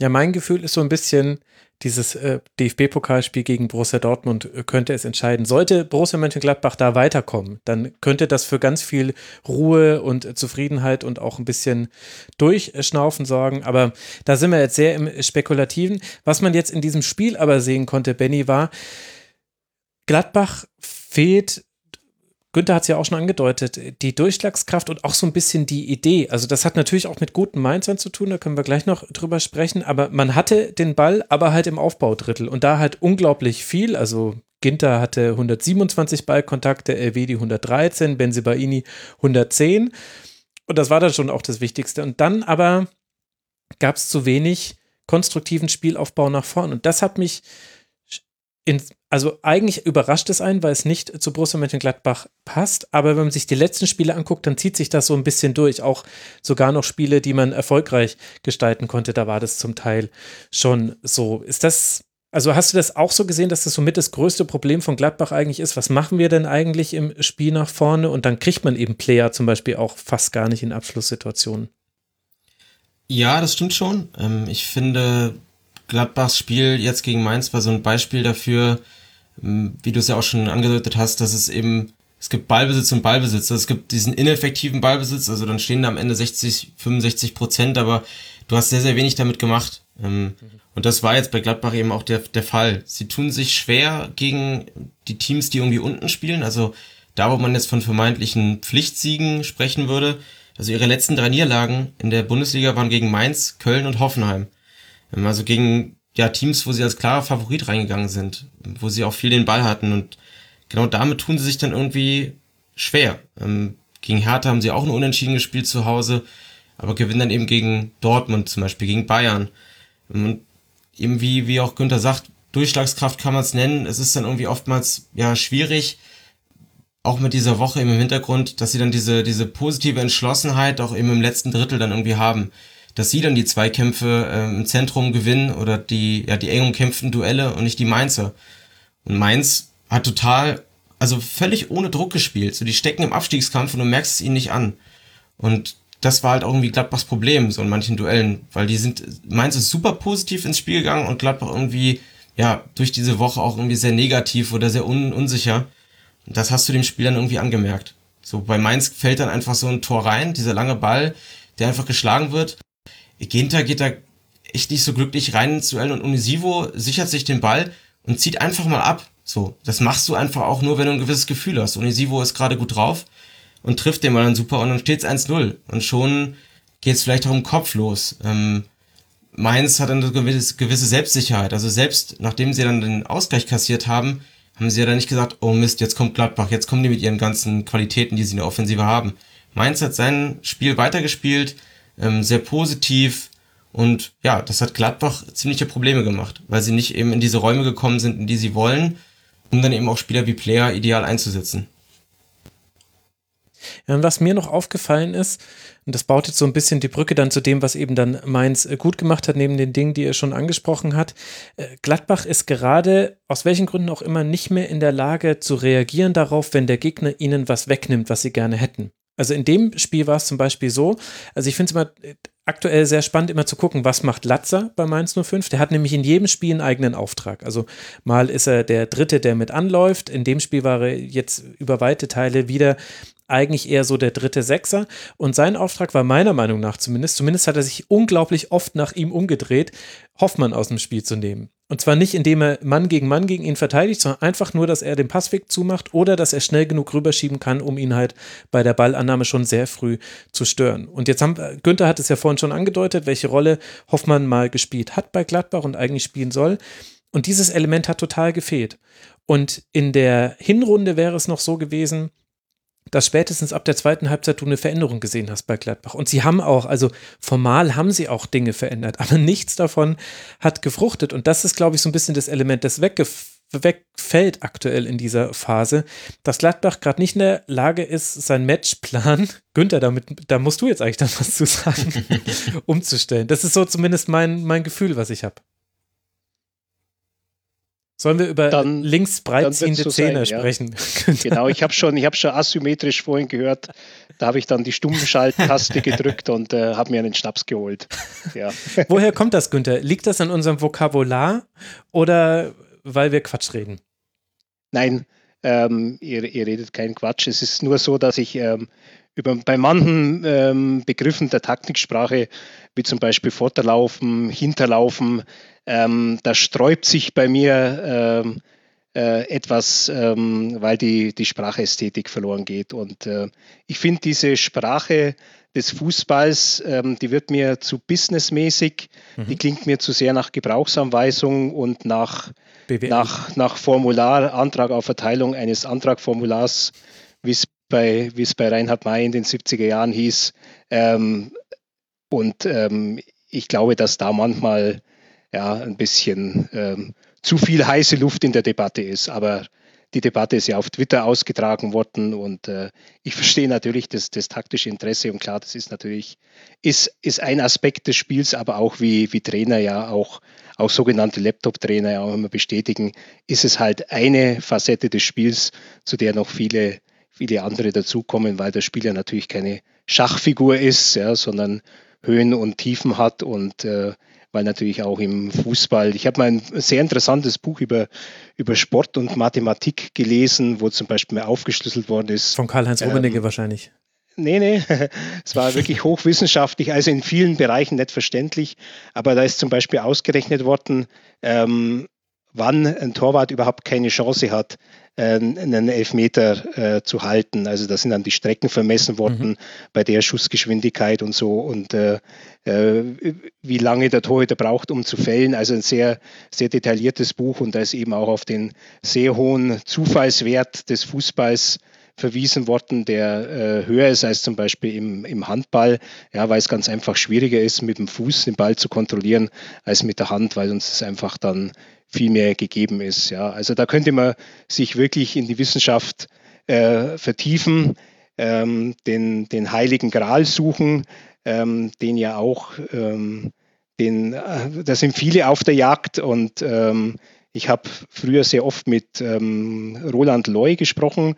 Das ist eigentlich so äh, in Deutschland der Urvater der, der Taktikanalyse. Der hat 1990 damals noch mit, mit VHS-Kassetten äh, von München aus für Beckenbauer die äh, WM-Gegner analysiert und er hat irgendwann mal vor, mhm. vor zehn Jahren äh, gesagt, als das Material immer mehr geworden ist, ich tauche immer tiefer ein in Fußball und ich verstehe ihn eigentlich immer weniger. Ja, und wir hatten ja dann mal das, die, die Phase mit Stefan Reinhardt, der dann das Packing ähm, aufs Tablett gehoben hat als, als die äh, statistische Erklärung, die belegt, warum ein Spiel so gelaufen ist, wie es dann gelaufen ist. Aber irgendwie ist, ist, ist auch, auch Packing wieder so aus, aus der Öffentlichkeit verschwunden, habe ich so den Eindruck. Ähm, und es gibt, äh, es gibt einfach eine, eine Fülle von Daten, finde ich wahnsinnig interessant.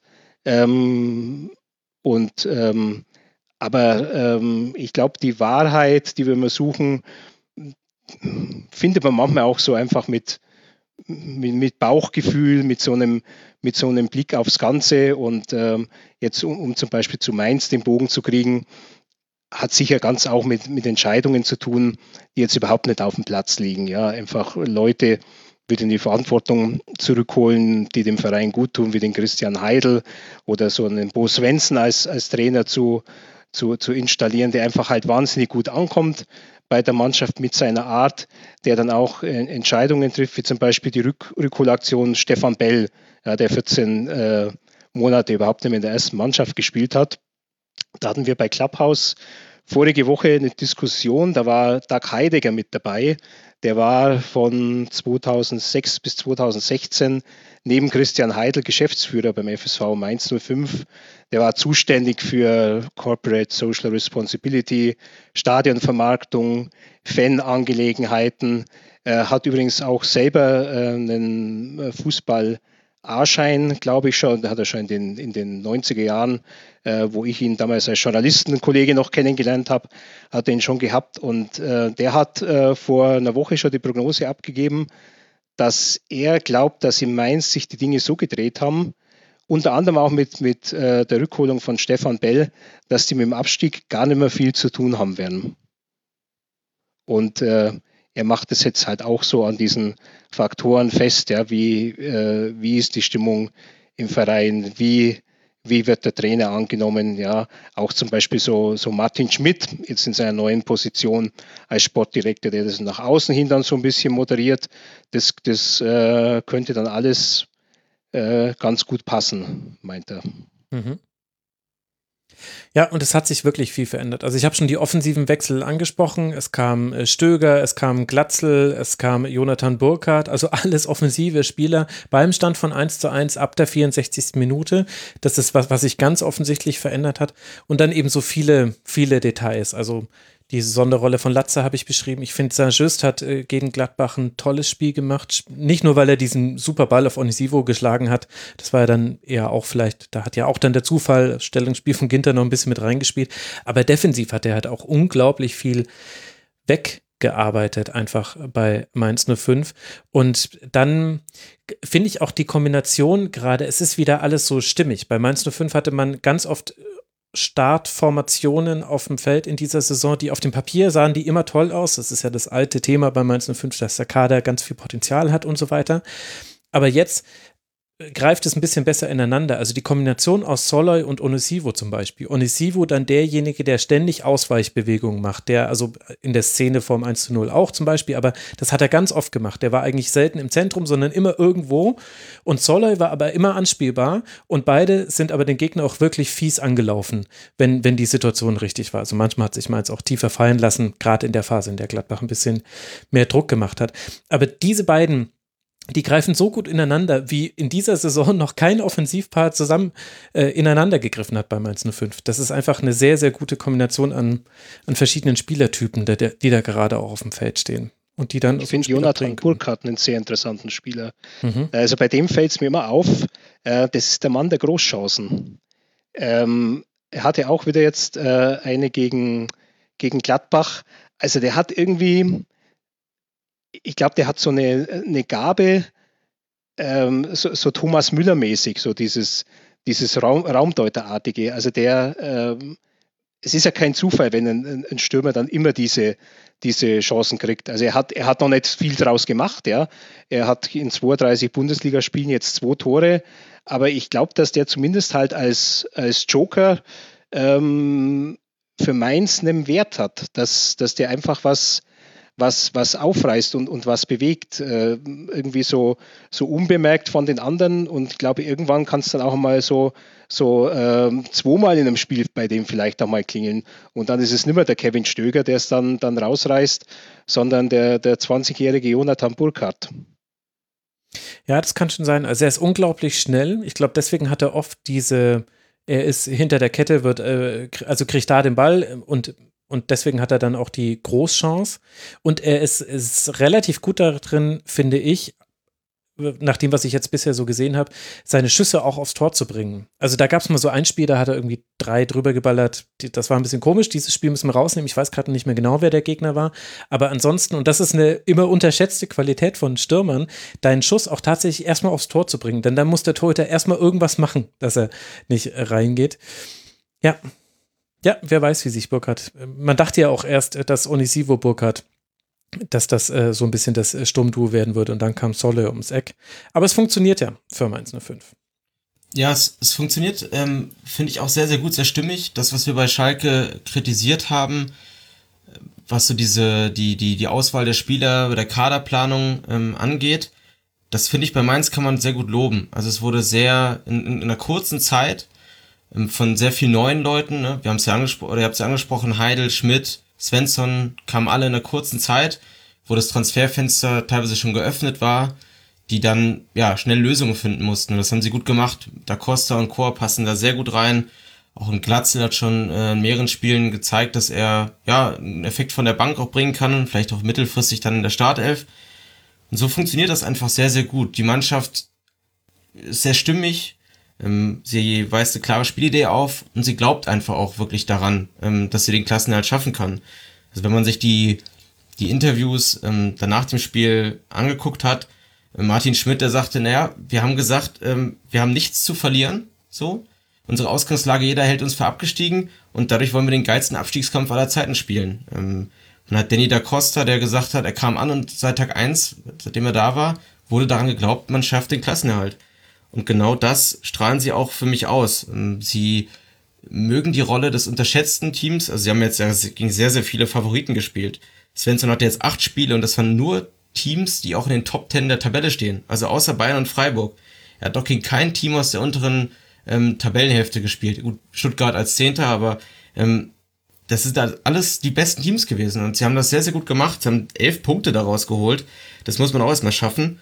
Und ja, ähm, die Aufteilung ist sehr, sehr gut. Im, wir haben, wie du ja sagst, in dem Kader sehr, sehr viel Talent. Und ein paar von diesen hochtalentierten Spielern hat man in der Startelf. Ähm, ich glaube, Paul Dardai hat das mal, oder auf seiner Vorstellung, ähm, Anne Friedrich hat es das erzählt, dass Paul Dardai in seiner in seiner Ansprache bei Hertha am Anfang den Spielern gesagt hat, es gibt in jedem Team die Arbeiter und es gibt die Starspieler. Und man muss ganz klar wissen, was für eine Rolle man davon hat. Ähm, und ich glaube, bei Mainz ist das eben auch klar. Es gibt so die paar, die ähm, ja für die Kreativität sorgen, die so ein bisschen äh, ihre Freiheiten haben. Du hast es mit Unisivo angesprochen, der dann sich mal hier bewegt, mal hier bewegt. Und dann gibt es einfach die, die eine ganz klare äh, Aufgabe haben, die wenig ins Kreative geht. Also ein Dominic Kor ist ja eher ein zerstörerisches Element als jetzt ein spielaufbauendes Element. Mhm. Ähm, also eine ganz klare Aufteilung. Das gefällt mir sehr gut. Und so haben sie es geschafft, in kurzer Zeit eine klare Idee aufzuweisen. Und ich bin jetzt gespannt, wie sie sich dann gerade auch in den nächsten Wochen schlagen gegen Teams, die jetzt eher weiter hinten stehen in der Tabelle, wo sie dann vielleicht jetzt nicht mehr der unterschätzte Gegner sind, sondern dass man jetzt sagt, okay, gut, da kommt Mainz, da, da freue ich mich jetzt vielleicht nicht mehr so drauf wie vor, vor ein paar Monaten.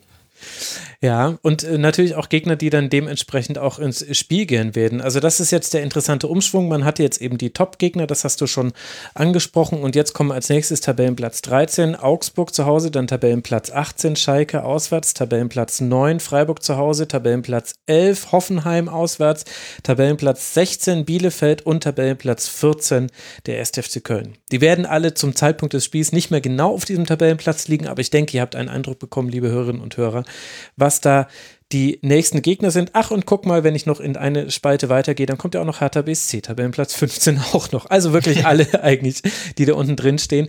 Und das könnte tatsächlich sein, dass sich da Mainz 05 so rausspielt, dass man sagt, damit haben wir nichts mehr zu tun. Für Gladbach geht es ein bisschen anders weiter, nämlich zu Hause, also zu Hause in Budapest gegen Manchester City dann gegen Raba Leipzig, dann gegen Borussia Dortmund und dann gegen Leverkusen. Das sind vier krasse Spiele für ein Team, das eben schon ein bisschen hat abreißen lassen zum internationalen Geschäft. Drei Punkte, wie vorhin angesprochen. Wenn wir über Champions League reden möchten, dann sind das sogar schon neun Punkte für Borussia Mönchengladbach. Ganz entscheidende Phase. Günther hat ja schon seine Prognose abgegeben. Ich habe meine Einschätzung draufgepackt. Gucken wir mal, wie es da weitergeht für Borussia Mönchengladbach.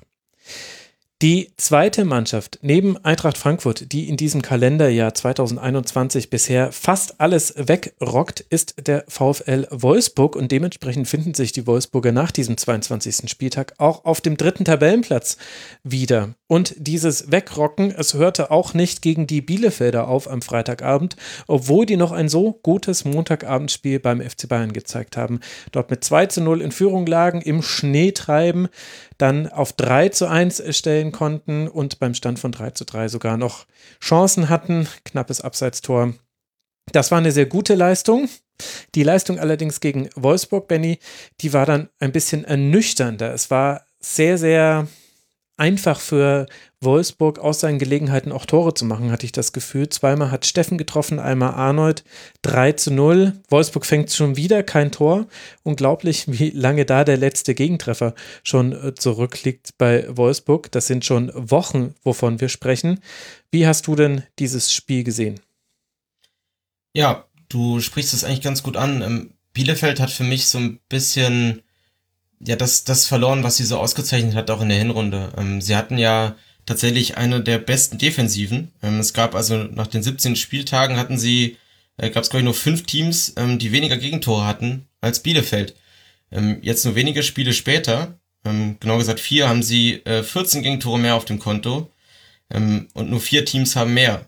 Ähm, Bielefeld hat dazu noch ein Spiel weniger, ähm, hat einfach in den letzten Spielen so ein bisschen eine Unsicherheit in der, in der Abwehr dazu bekommen. Und jetzt auch mit Wolfsburg natürlich dann einen Gegner gehabt, ja, die haben das einfach äh, genau das Gegenteil sind. Die haben gerade eine Selbstsicherheit in allen Belangen.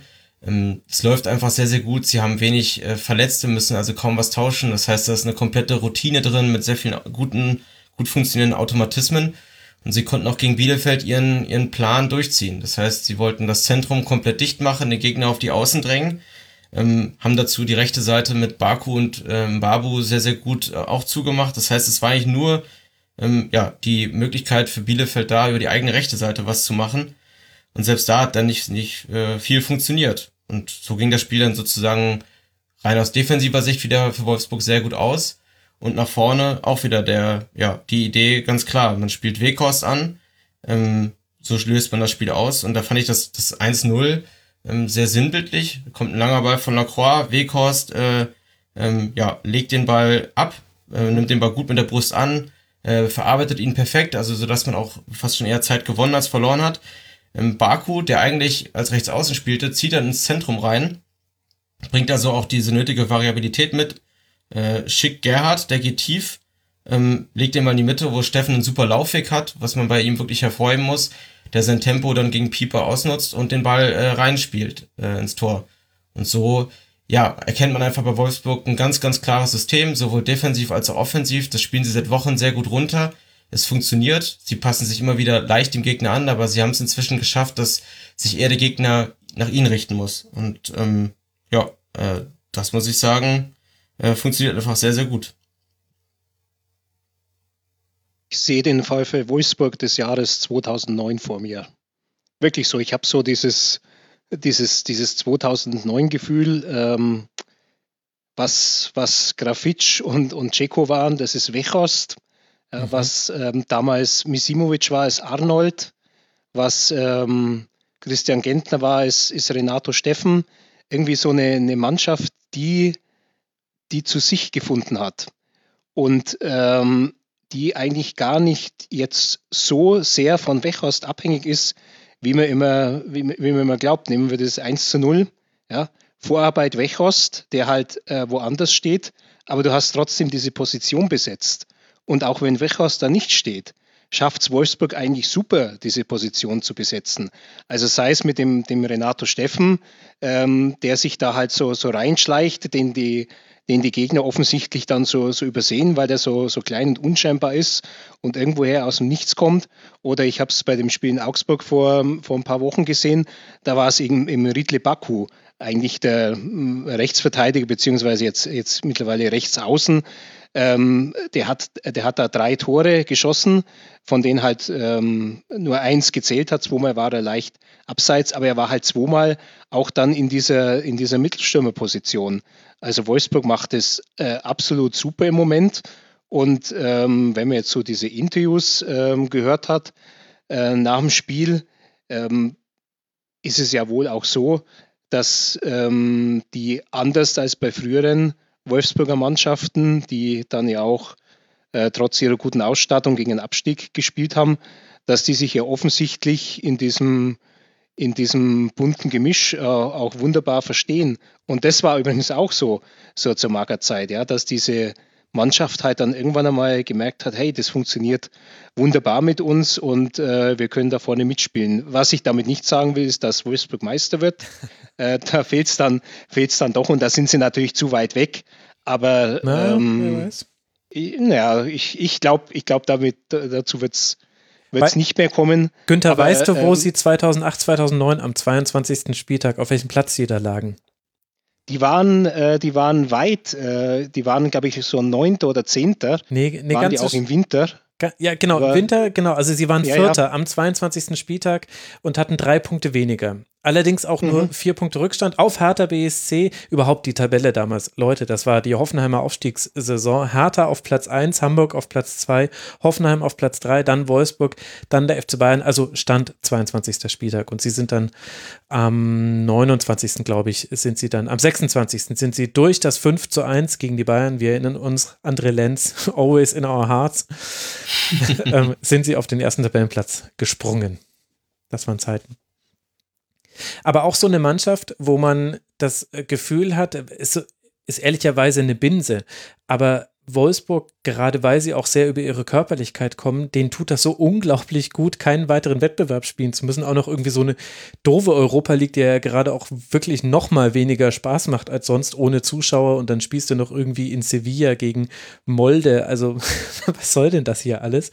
Ich habe das Gefühl, ist jetzt keine brandheiße These, ich weiß, aber äh, wenn es Mannschaften gibt, denen das gut tut, dann ist das halt wirklich Eintracht Frankfurt und Wolfsburg. Und Leipzig wäre eigentlich auch so eine Mannschaft, aber die kriegen es ja auch anscheinend mit der Mehrfachbelastung aktuell zumindest noch äh, ganz gut hin. Also aktuell haben sie auch noch diese Mehrfachbelastung. Das kommt, glaube ich, bei Wolfsburg auch nochmal mit dazu, dass dann eben gegen so Bielefeld dann auch gar kein Ausrutscher passiert, weil man halt auch wirklich genügend Zeit hat, sich vorher zu fokussieren und dann weiß man ganz genau, was man tut und dann läuft das relativ, ja, ich glaube, du hast es, Benny, gesagt, äh, alles ja nach Plan. So sah das aus bei Wolfsburg. Da hat nichts gewackelt an keiner Stelle.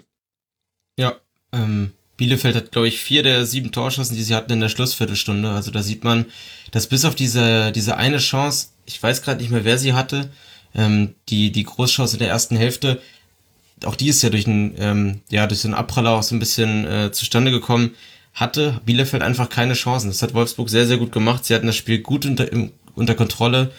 Ähm, ja, und ähm, Günther hat auch äh, Riedle Baku angesprochen, den ich auch wirklich jede Woche ähm, immer besser finde. Ähm, ich finde, er bereichert das Wolfsburger Spiel ungemein. Ähm, einer der, oder vielleicht sogar, äh, ja, der beste Transfer, den sie hätten tätigen können. Ähm, unglaublich vielseitiger Spieler, und ich habe auch nochmal nachgeguckt, der hat die äh, meisten Sprints und intensiven Läufen in der ganzen Bundesliga und das mit Abstand. Ähm, und du sprichst es ja auch an, Max. Ähm, genau das hätte er wahrscheinlich in der, in der Saison mit einer Mehrfachbelastung nicht unbedingt schaffen können. Aber so gehen die halt eben jeden Ball hinterher. Sie wollen jeden Ball zurückgewinnen. Ähm, sie sind sehr, sehr giftig in den, in den Zweikämpfen. Äh, sehr unangenehm. Also ich glaube, wenn man sich immer so die, bei so den, den Vereinen, die gegen Wolfsburg gespielt haben, danach so die, die, die Facebook-Kommentarspalte anguckt, die, die Fans hassen es immer gegen Wolfsburg zu spielen, weil sie eben sehr eklig sind, ähm, in den Zweikämpfen auch mal ein, so verdeckte äh, kleine Tritte oder sowas mal mitgeben. Ähm, eben, wie du sagst, sehr physisch spielen. Sie sind ein unangenehmer Gegner, man geht ihnen aktuell eher lieber aus dem Weg. Ähm, und ich glaube, das ist ja auch genau das, was du ja auch so ein bisschen als, als VfL Wolfsburg willst. Absolut. Und die Barco-Anmerkung ist richtig. Die große Chance hatte Michael Flapp und das ist dann vielleicht auch ja, genau. der, der Unterschied zum Bayern-Spiel gewesen. Also zum einen, dass man seine Chancen nicht äh, nutzen konnte und eben so gut Flapp gegen die Bayern war mit Beteiligung an fast jedem Tor und erfolgreichen Angriff. Äh, so hat äh, nicht nur er, sondern auch noch ein paar andere das gegen Wolfsburg nicht zeigen können, was aber, glaube ich, auch wirklich mit der Qualität von Wolfsburg auch äh, zusammenhängt, die halt auch das muss man sagen, aktuell die beste Abwehr der Liga haben, sogar noch vor Leipzig. Also jetzt nicht den Toren nach, aber wenn wir nur auf die Form gucken. Also das letzte Gegentor hat man tatsächlich im Heimspiel gegen Raber gefangen. Und das ist jetzt auch schon 3, 6, 7. Das war vor acht Spielen. Also seitdem spielt man zu null. Oliver Kahn wird schon unseren Rekord bangen.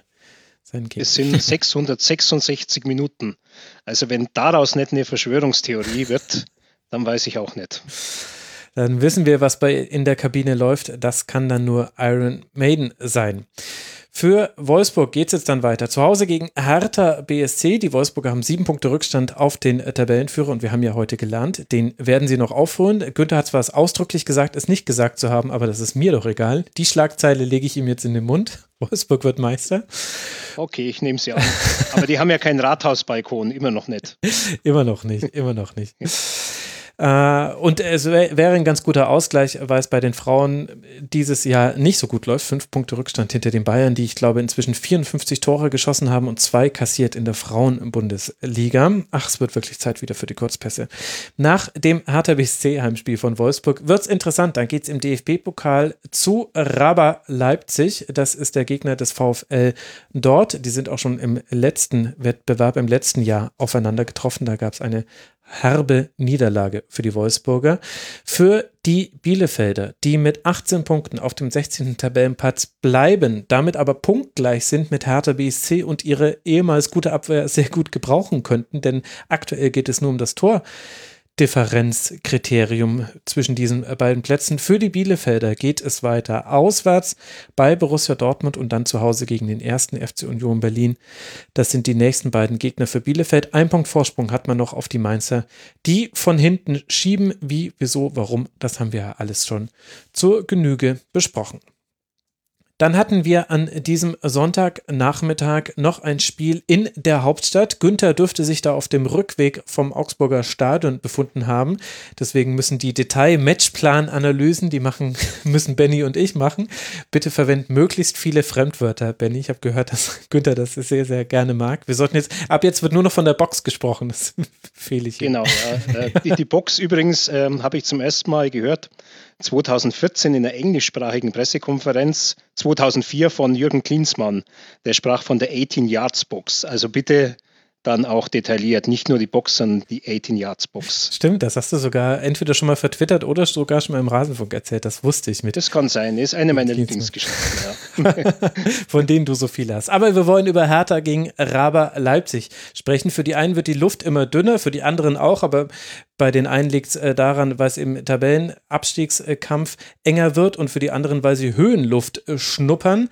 Gegen Rabe Leipzig spielen die Berliner eigentlich nicht schlecht, aber nutzen zum einen ihre Chancen nicht und lassen dann zu einfache Gegentore zu. Sabitzer trifft per Distanzschuss, Mykiele nach Ballverlust im eigenen Strafraum von Gendusi und Orban dann noch nach einer kurz ausgeführten Ecke in der 84. Minute zum 3 zu 0.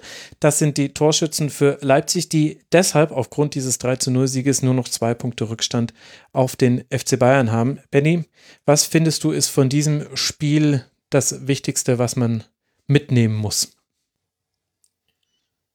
Uh, äh, gute Frage. Ähm, ich glaube, dass, dass Leipzig sehr gefestigt ist, einfach generell. Ähm, also sie haben sich dieses 0 zu 2 gegen Liverpool mit den individuellen Fehlern ähm, nicht anmerken lassen. Gerade die beiden Spieler, die ja diese Fehler da gemacht haben, ähm, Sabitzer und Michele, haben jetzt beide getroffen. Sabitzer generell eine überragende Partie gespielt, sehr viel ähm, ja, so vorangegangen, hat sich nicht irgendwie hängen lassen oder so. Sie haben sich wirklich nicht anmerken lassen, dass sie da ja auch durch individuelles Verschulden gegen Liverpool verloren haben. Und ich glaube, das würde ich sagen, bleibt dann aus Leipziger Sicht hängen. Ähm, aus härter Sicht bleibt hängen, dass man sich langsam jetzt wirklich jeder äh, bewusst sein sollte, dass man im Abstiegskampf steckt. Das, dieses Gefühl hat man noch nicht bei allen Spielern. Ähm, aber ja, es ist bittere Realität und ja, man sollte äh, schleunigst aufwachen, denn langsam ziehen da die anderen Teams äh, weg, sammeln Punkte, Mainz kommt von hinten, also es wird, es wird schwierig und es wird langsam echt eng für Hertha. Vor allem, weil wir so ein bisschen eine Parallele haben, nicht komplett in der in der Dramatik, aber zu Schalke 04, finde ich. Also auch bei Hertha ist das Tore-Schießen einfach ein Thema. Nicht, dass die Chance bekommen, also Kunja zum Beispiel läuft wieder allein auf Gulaschi zu, ein bisschen anders als gegen Manuel Neuer, aber Dennoch gab es wieder die klare Chance. Das war beim Stand von 0 zu 1. Also ein 1 zu 1 wäre sehr gut möglich gewesen. Es gab noch zwei, drei andere Chancen, die Hertha hat. Aber die werden eben gerade nicht verwandelt. Und ehrlicherweise muss ich sagen, ich tue mich so ein bisschen schwer mit einer Diagnose, außer dass ich persönlich mit dem Sturmduo Piontek und Lücke Bacchio, da sehe ich dann schon auch, warum nicht alles funktioniert. Ich weiß aber auch, dass da jetzt gerade die Auswahl nicht gerade so groß ist bei Hertha. Aber dennoch hat man ja die Chancen und nutzt sie nicht. Kannst du mir eher erklären, woran das liegt bei der Hertha oder was, was man da noch verändern könnte? Hm. Also ich glaube, bei, bei Hertha ist so, wie du sagst, so ein bisschen das Problem die Chancenverwertung. Zum einen, ähm, das ist teilweise, sind es ja so Details, ähm, die dann irgendwie so fehlen, dass dann fällt irgendwie mal einer rein und dann platzt so der Knoten bei so einem Kunja. Ähm, und wir wissen alle, wie viel der alleine auch bewerkstelligen kann.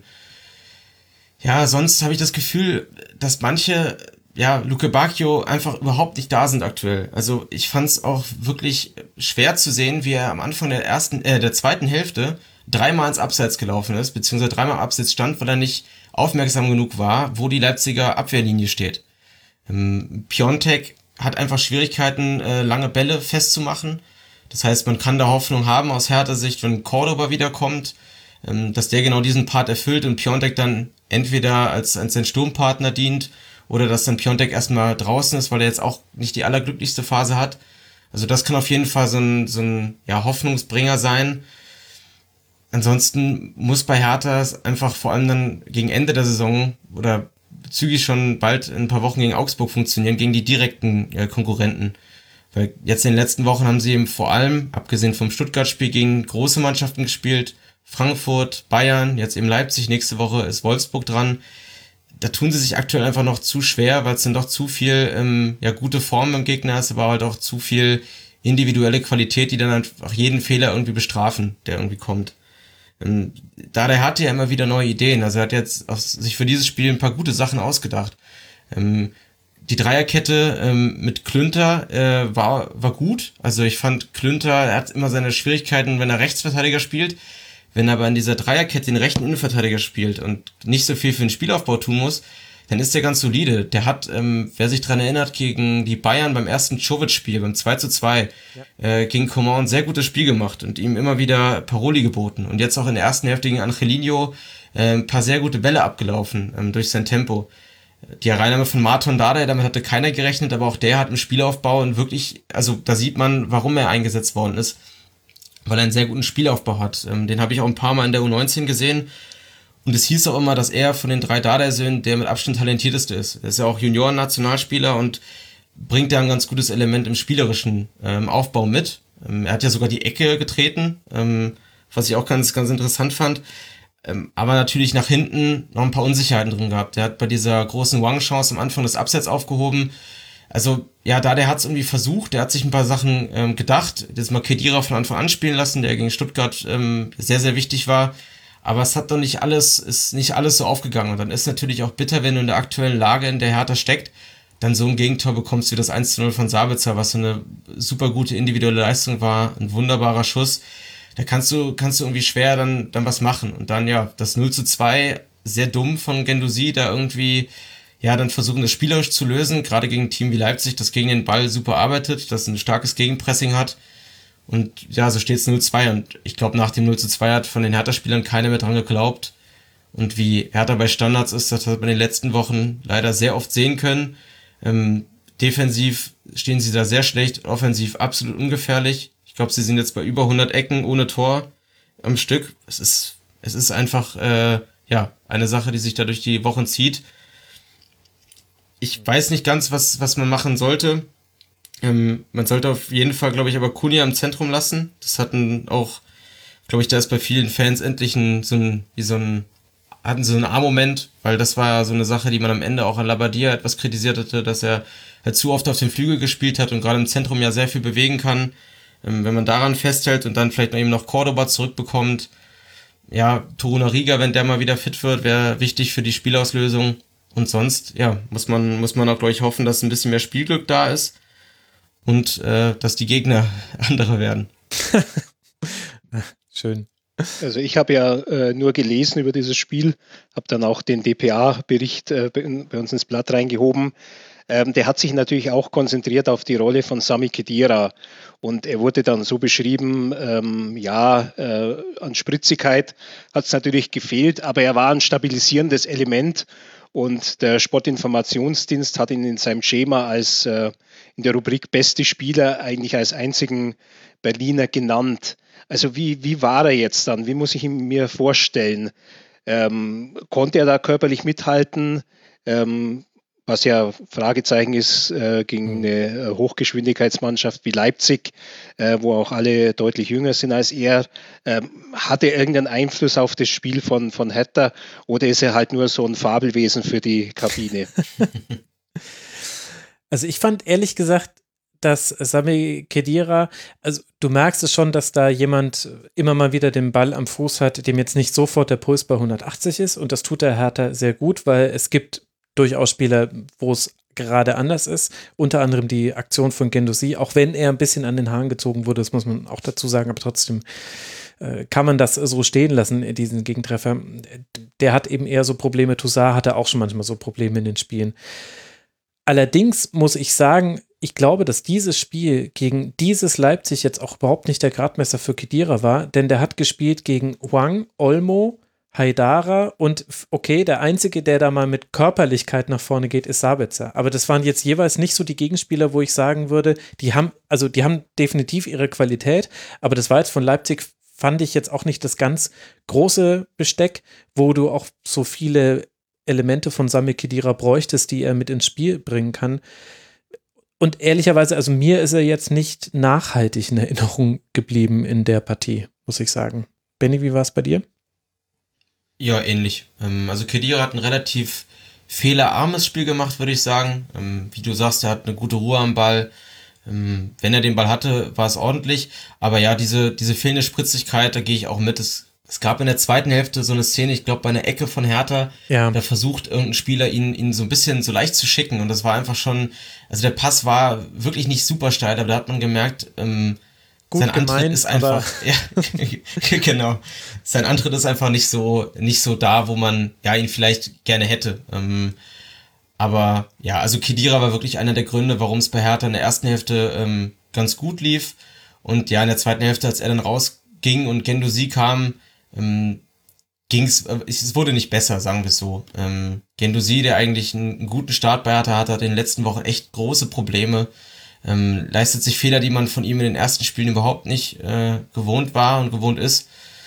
Ja, und ähm, da, da hat auch Palade das auch äh, zu Recht angemerkt nach dem Spiel, dass das, dass, dass Gendosi nicht machen sollte.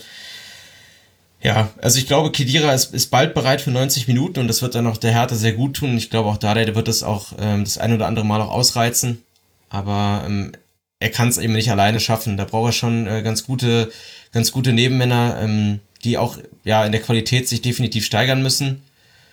Ja, ich, ich bin gespannt. Ich bin gespannt. Mhm. Ja, er ist sicher auch mehr der Typ, der schickt, als dass er der Typ wäre, der geschickt wird. das war ja schon, ja. schon immer so, so ja, das stimmt. Spiel. Das stimmt definitiv. Ich finde es aber interessant zu beobachten. Ähm, ich glaube, man sollte ihn nicht unterschätzen. Also wie er damals 2013, 14 nach einem im November 2013 erlittenen Kreuzbandriss das wirklich geschafft hat, sechs Monate später ein Champions League-Finale mhm. äh, zu bestreiten. Das ist also das ist ja fast schon Medizingeschichte. Ich habe damals, als die Verletzung passiert ist, es war in Italien, da habe ich mit dem äh, Oliver Schmidtlein gesprochen, der ja ein herausragender Physiotherapeut ist bei der Nationalmannschaft, war bei Bayern und äh, der war damals auch extrem skeptisch, dass das äh, vom Heilungsverlauf äh, überhaupt hinhauen kann. Und äh, aber dass ähm, er das geschafft hat, das spricht ja auch für ihn und im Grunde ja auch, dass er jetzt versucht hat, nochmal die Herausforderung, die interessante Herausforderung zu suchen, ja, weil er hätte ja auch ähm, seinen Vertrag jetzt so abtrainieren können bei Juventus oder ähm, irgendwie, vielleicht hätte er auch in England irgendwo in der Premier League noch, noch was gefunden. Aber ich finde äh, ich finde, dass es eindeutig für ihn spricht, dass er sich da jetzt bei Hertha in der Rolle versucht. Und, und ich bin gespannt und ich begleite es durchaus mit einer gewissen Sympathie, die ich natürlich auch für, für Paul Dardai habe. Ähm, das war auch einer meiner Rasenfunkauftritte mit Benny Hoffmann zusammen. Mhm. Und ähm, wir waren uns damals einig, ähm, dass das Wunderbare am Paul Data ist, dass der sich eigentlich überhaupt nicht verbraucht als Trainer. Gut ein halbes Jahr später haben sie dann gesagt, sie wollen mit ihm nicht weitermachen. also das ist dann der, der, gesammelte Hoffmann und Kleinfluch. Aber ähm, mir ist natürlich das Herz im Leibe gesprungen, als Paul Data dann äh, wieder äh, in diesen Job zurückgekehrt ist. Ja, ich meine, ich bin da schon so ein bisschen zwiegespalten. Ich mag Pardada als Typ unheimlich gerne. Ich liebe seine Pressekonferenzen. Er ist einer von ganz ja. wenigen Trainern, wo ich mir auch in der Vorberichterstattung den Fernseher entmute zwischen all der Sportwettanbieter-Werbung, um zu hören, was er sagt, weil ich immer gerne höre, was er sagt. Man muss aber sagen, dass quasi in seiner Endphase von Hertha BSC hat er sie spielerisch nicht mehr weiterbekommen. Das ist dann so ein bisschen auch, kann man jetzt auch eine Henne-Ei-Diskussion draus machen, weil er war dann weg und ich glaube, ein halbes Jahr später auf einmal haben sie Spieler geholt, mit denen hätte man dann auch was machen können. Also vielleicht lag das auch damals am Ausgangsmaterial. Und da bin ich jetzt nämlich gespannt drauf. Und da fand ich es nämlich heute zum Beispiel auch sehr interessant zu sehen, er nimmt dann eine Anpassung vor. Er stellt eben mit seinem Sohn Dardai, Stark und Klünter eine Dreierreihe auf, die so noch überhaupt nicht gespielt hat, die auch nicht zu erwarten war, die aber den Auftrag, den sie hatte, nämlich diese Bälle hinter die Kette abzulaufen, sehr, sehr gut umgesetzt hat. Das hat sehr gut funktioniert. Ein paar andere Sachen haben nicht funktioniert. Also Lecky auf rechts zum Beispiel also er hat Angelino ganz gut begleitet, oft, also hat da seine Defensivaufgabe schon erfüllt. Offensiv ist mir jetzt ehrlich gesagt nichts von ihm in Erinnerung geblieben. Weiß nicht, ob es an meinen Notizen liegt. Also da bin ich schon gespannt, was quasi Pardada noch so im Köcher hat. Außer eben, wir legen uns den Gegner zurecht, indem die Innenverteidiger sich ganz auf den Ball zu passen und dann schicken wir Salomon Kalou oder eben seinen Nachfolger ins B nach vorne. Aber vom ganzen Typ her ist er halt, du merkst jetzt direkt wieder, wo er da ist, was andere Bundesliga-Trainer nicht haben, wenn du Pardada sprechen hörst. Und das finde ich auch ein bisschen erstaunlich, ehrlicherweise. Ja, er lässt sich auch nicht so ähm, den Druck groß anmerken. Also in den letzten Wochen, auch jetzt nach dem Spiel, ähm, er lacht dann auch mal und so. Und er sagt, ich, also man, man traut ihm dann auch komplett natürlich zu, dass er die Situation versteht. Ähm, und auch besser als äh, wahrscheinlich ja viele andere Trainer es würden, weil er diesen Verein halt sehr gut kennt ähm, und ihn liebt. Aber er, ja, er sagt ja immer, dass er, dass er, dass für ihn kein Druck ist oder so. Er macht sich halt viele Gedanken, er versucht viel ähm, aber er schätzt die Situation, finde ich, auch immer sehr, sehr realistisch ein. Ich finde, er hat ein ganz gutes Gespür dafür, ähm, wie er mit den Spielern reden muss oder mit welchem Spieler er wie reden muss. Also, dass der eine, ähm, es braucht eine, eine klare, direkte Ansprache und der andere, bei dem muss er ein bisschen sensibler sein. Ich glaube, da der hat dafür ein ganz gutes Gespür. Was man jetzt eben auch sagen muss, ist, er ist in einer Phase gekommen, ja, wo es einfach, also der Zeitpunkt seiner Anstellung war wirklich sehr, sehr schwierig. Ähm, und er hat selber gesagt auf der ersten Pressekonferenz, normalerweise, ähm, die ersten zwei, drei Spiele sind geschenkt, da kannst du nicht, nicht wirklich was mitmachen. So, das ist einfach nur Glück, ob du gewinnst oder verlierst. Ähm, und jetzt geht's halt langsam diese Phase los, wo man eigentlich eben was sehen oder wo er gerne was sehen wollen würde von dem, was er sich vorstellt. Das, das funktioniert halt so in Teilen, das funktioniert in den letzten Spielen vor allem immer nur so eine Halbzeit. Also jetzt gegen, gegen Leipzig fand ich die erste Halbzeit wirklich, mhm. wirklich solide, wirklich gut. Wir haben auch der Beginn der zweiten mit der Kunja-Chance, die du angesprochen hast. Aber gegen Ende des Spiels, wo du eigentlich denkst, jetzt müsste Hertha, haben sie überhaupt nicht. Ähm, gegen Stuttgart war es die erste Hälfte, die sie komplett verschlafen haben. Und ja, wenn sie da so ein bisschen mehr Konstanz ins Spiel bekommen, ähm, und da der hat ja immer wieder auch gute Umstellungen dann auch im Spiel, das haben wir gegen Stuttgart gesehen, dann kann das auch was werden. Aber ja, noch habe ich das manchmal das Gefühl, die Spieler ja begreifen es noch nicht so ganz. Ich glaube, da der sucht dann noch so ein bisschen die richtige Chemie in der Aufstellung von den verschiedenen Typen, wen er dann aufstellt und wen nicht. Und wenn er die gefunden hat und dann irgendwie es schafft, von dieser vielen Qualität, die da ist, ähm, da die richtige Mischung reinzubringen, so wie es vielleicht in Mainz passiert ist, ähm, mit aber auch noch ein paar besseren äh, oder passenderen Transfers, dann kann Hertha da sich selber draus befreien. Da müssen wir nicht drüber reden. Aber ist die Frage, wie, wann dieser Umstoß kommt. Hm. Hart arbeiten wird man jetzt müssen, hat Pardada gesagt. Es geht weiter gegen Wolfsburg auswärts und äh, dann zu Hause gegen Augsburg. Vor allem natürlich dieses Augsburg-Spiel ist wichtig, denn die liegen aktuell fünf Punkte vor der Hertha, die ja punktgleich mit Bielefeld auf dem 15. Tabellenplatz liegt. Bielefeld Platz 16. Drei Punkte sind es schon auf Platz 14 für Hertha. Da ist schon eine kleine Lücke entstanden. Und für Leipzig, für die wahrscheinlich, über die haben wir jetzt nicht so viel gesprochen. Es war jetzt aber auch ehrlicherweise kein so wirklich nachhaltig Erinnerung bleibendes Spiel von Leipzig. Bei denen ist eher so, da könnte man auch Meisterschaftsvibes bekommen, wenn man eben sagt, naja, wenn du auch so eine Partie mit 3 zu 0 gewinnst und da auch deine Effizienz auf einmal wieder so da ist, wie sie jetzt zu sehen war, dann könnte da was gehen bei zwei Punkten Rückstand auf die Bayern und der besten Abwehr der Liga nach Gegentoren mit 18 Gegentreffern. Für Leipzig geht es jetzt weiter zu Hause gegen Borussia Mönchengladbach und dann gegen den VfL Wolfsburg. Aufmerksame HörerInnen haben es schon in den Segmenten davor sich merken können. Wenn wir jetzt sowieso schon unten drin stecken im Tabellenkeller, dann lasst uns auch über die Mannschaft sprechen, von der ich gerade gesagt habe, dass sie noch drei Punkte vor Hertha liegt. Das ist der erste FC Köln und damit sprechen wir auch indirekt über den VfB Stuttgart, denn das war der Gegner des ersten FC Köln an diesem Samstagnachmittag. Drei Torschüsse gab es im Spiel zwischen Köln und Stuttgart. Insgesamt waren es 18, jeweils neun von jeder Mannschaft. Am Ende macht den Unterschied, und das ist jetzt gar nicht so überraschend, wenn man den VfB ein bisschen verfolgt hat, ein Kopfball von Kalajdzic nach einem Freistoß von Sosa. Und so gewinnt der VfB mit 1 zu 0 in Köln, der VfB mit 29 Punkten, damit 11 Punkte vor dem Relegationsplatz. Das sieht alles ganz fabulös aus. Und Köln kommt aber, ist jetzt wieder in so einer Phase, in der man nicht von der Stelle kommt, bis man dann wieder völlig überraschend gegen jemanden gewinnt, wahrscheinlich dann jetzt gegen die Bayern am nächsten Wochenende und dann, also das ist dieser komische Gistol-Zyklus, in dem man da drin steckt. Günther, was nehmen wir denn aus so einem 0 zu 1 des ersten FC Köln mit an Erkenntnissen? Dass aus äh, Herrn Gisdol, Gisdol wieder ein bisschen Luft entwichen ist, nachdem er sich äh, durch einen Derby-Sieg ähm, äh, kürzlich hat, hat aufpumpen können ja, ein, ein, merkwürdiges Spiel. Also wenn du das über 90 Minuten wirklich angeschaut hast, ja, dann bist du für mich, dann bist du hier der Held der Arbeit. ja, weil es war halt, es war halt ein 0-0-Spiel, äh, in dem dann äh, noch ein Tor gefallen ist. Ähm, kann man wahrscheinlich auch über, über Freiburg gegen, gegen Union so sagen. Mhm. Äh, ja, viel, viel fällt mir zu dem, dem Spiel eigentlich nicht ein, dass es halt dann auch durch das Tor entschieden, äh, durch so ein Tor entschieden werden wird, halt äh, durch, ein, durch ein 0815 äh, Tor durch den, den Mittelstürmer, der halt der größte in der Liga ist.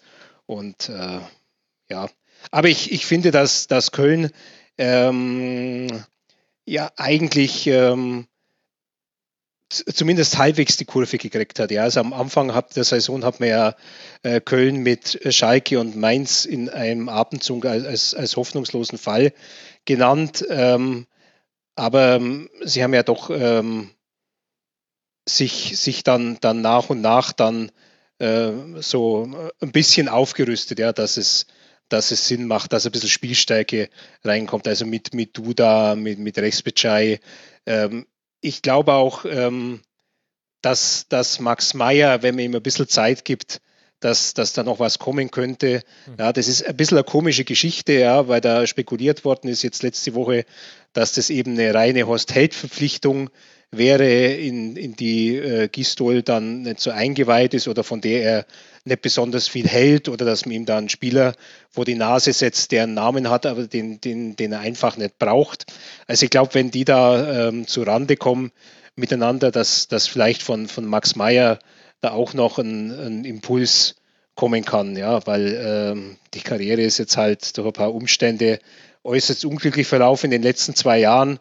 Aber wenn man jetzt mal so diese, diese letzte Saison von ihm auf Schalke damals noch an der Seite von Leon Goretzka als Maßstab nimmt, da ist natürlich schon eigentlich ein, ein, ein großes Maß an, an Talent und das könnte Köln in, in dieser Situation dann halt, halt schon äh, weiterhelfen. Äh, bemerkenswert finde ich, dass der VfB es immer wieder schafft, nicht einzubrechen, also wenn man, wenn man meint, da käme jetzt vielleicht so eine Phase, die, die diese junge Mannschaft den Schwung nimmt, mhm. ähm, funktioniert eigentlich immer noch äh, gut. Ich finde Endo klasse, ja, wie der, mhm. ähm, was der für, für ein Gespür hat, was der so erlauert, was, was er an Bällen dann gleich gewinnen wird. Ähm, natürlich ähm, Kalajdzic mit seiner Lufthoheit ähm, ist klasse. Der hat übrigens, soll ich das auffallen, einen, einen unglaublich langen Hals. Ich glaube, kein Spieler in der Bundesliga hat so einen langen Hals und da ist dann irgendwie noch ein Kopf draufgeschraubt und so ist der zwei Meter groß und irgendwie, also die, dieser Typ ist irgendwie sensationell und wenn er dann so mit seinem Wiener äh, Schmäh dann noch diese Interviews gibt, ähm, äh, also absolut ähm, herausragend. Mhm. Ja, also VfB, wir haben ja vorhin über dieses Thema Unruhe von außen schon mal gesprochen. Ähm, Matarazzo hat ja eingeräumt jetzt, dass es für ihn bei der Vertragsverlängerung natürlich schon eine Frage war, ja, wie, wie gestaltet sich das im Verein, ähm, in welche Richtung geht es, wer gewinnt da die Oberhand, wird da noch länger Krach sein. Ähm, aber ich glaube, von der Mannschaft hat er bisher verstanden, das, das ganz gut äh, wegzuhalten. Die spielen eigentlich immer noch so in, in ihrem Rahmen so ja, so dass es eigentlich, obwohl das jetzt so äh, jetzt in Köln jetzt nicht so das äh, Lustspiel war, dass es trotzdem irgendwie Spaß macht. Also ich, sehe, ich sehe Wamangituka, ähm, sehe ich unwahrscheinlich gerne, ja, der immer noch seine, immer wieder seine Chancen kriegt ähm, und äh, seine, seine Flausen, sich an, über ein Tor übermäßig zu freuen, hat er sich inzwischen ja auch ähm, abgewöhnt. Ja, ich, würde gerne Kulibali noch äh, öfter sehen. Ähm, er wird ja zumindest regelmäßig eingewechselt. Ähm, Finde auch Klimowitz äh, interessant, weil man da einfach auch noch halt ähm, äh, seinen Vater vor Augen hat, mhm. ähm, seit in Wolfsburg damals. Und äh, ja, ist, ist eine, ich finde, es ist einfach eine, eine sympathische Mannschaft. Die auch echt Gelegenheiten hatte, fand ich in dem Spiel. Also es war fürchterlich langweilig. Ich habe ich hab ja alle Spiele wieder gesehen und die erste Halbzeit war ganz, also wenn man sich dafür interessiert, wie verteidigt man im 5-3-2 in, einem, äh, in der eigenen Hälfte, dann konnte man sich das angucken, aber äh, für alle anderen war es nicht interessant. Ähm, zweite Halbzeit wurde dann deutlich besser und, und das hatte aber halt viel damit zu tun, dass du den VfB nicht bei 0% halten kannst. Also das, was du angesprochen hast, Günther, dass sie eben nie so wirklich einen Einbruch bekommen, selbst wenn es mal so aussieht. Das kann man, finde ich, auch auf Spiele runterrechnen. Ich kann mich an ganz wenige Spiele erinnern. Es gab sie schon, wo der VfB richtig abgemeldet war. Also vielleicht dieses Bielefeld-Spiel, glaube ich, das 0 zu 3, das war so eins, da haben aber auch Gonzales und noch jemand gefehlt, ähm, gelb gesperrt. Mangituka. Genau, genau. Ich glaube, das war eins von ganz wenigen Spielen, wo, wo der VfB auch wirklich kaum Chancen hatte, was eben untypisch ist. Und auch gegen diese sehr diszipliniert verteidigen Kölner hat man es dann echt ganz gut hinbekommen, Sosa immer wieder in seine Situation zu bekommen. Und der ist gerade, also Sosa ist äh, der einzige, den ich gerne, gerne Flanken sehe aktuell in der Bundesliga, obwohl seine Quote gar nicht so gut ist, aber die Flanken haben einfach eine Schärfe und ein Ziel und da passiert immer was und sie rücken ja gut nach und besetzen dann den Strafraum ganz gut, dann, dann gucke ich mir Flanken sehr gerne an. Äh, Silas sowieso, Endo hast du jetzt auch schon genannt. Manchmal hatte ich noch ein bisschen das Gefühl, wenn, wenn Stuttgart noch eine Ausbaustufe weiter gewesen wäre gegen Köln, dann hätten sie sich in der ersten Halbzeit nicht so schwer getan. Weil da war es zum Beispiel so, also Stuttgart hat immer im Dreieraufbau aufgebaut, klar. Und, äh, und Köln hat da diese 5-3-2 in der eigenen Hälfte gemacht, wo eben nur zwei Menschen anlaufen, also Dennis und Duda. Und die sind jetzt aber auch nicht so, also das waren jetzt nicht die Terrier im Anlaufen, sondern das war schon relativ zurückhaltend.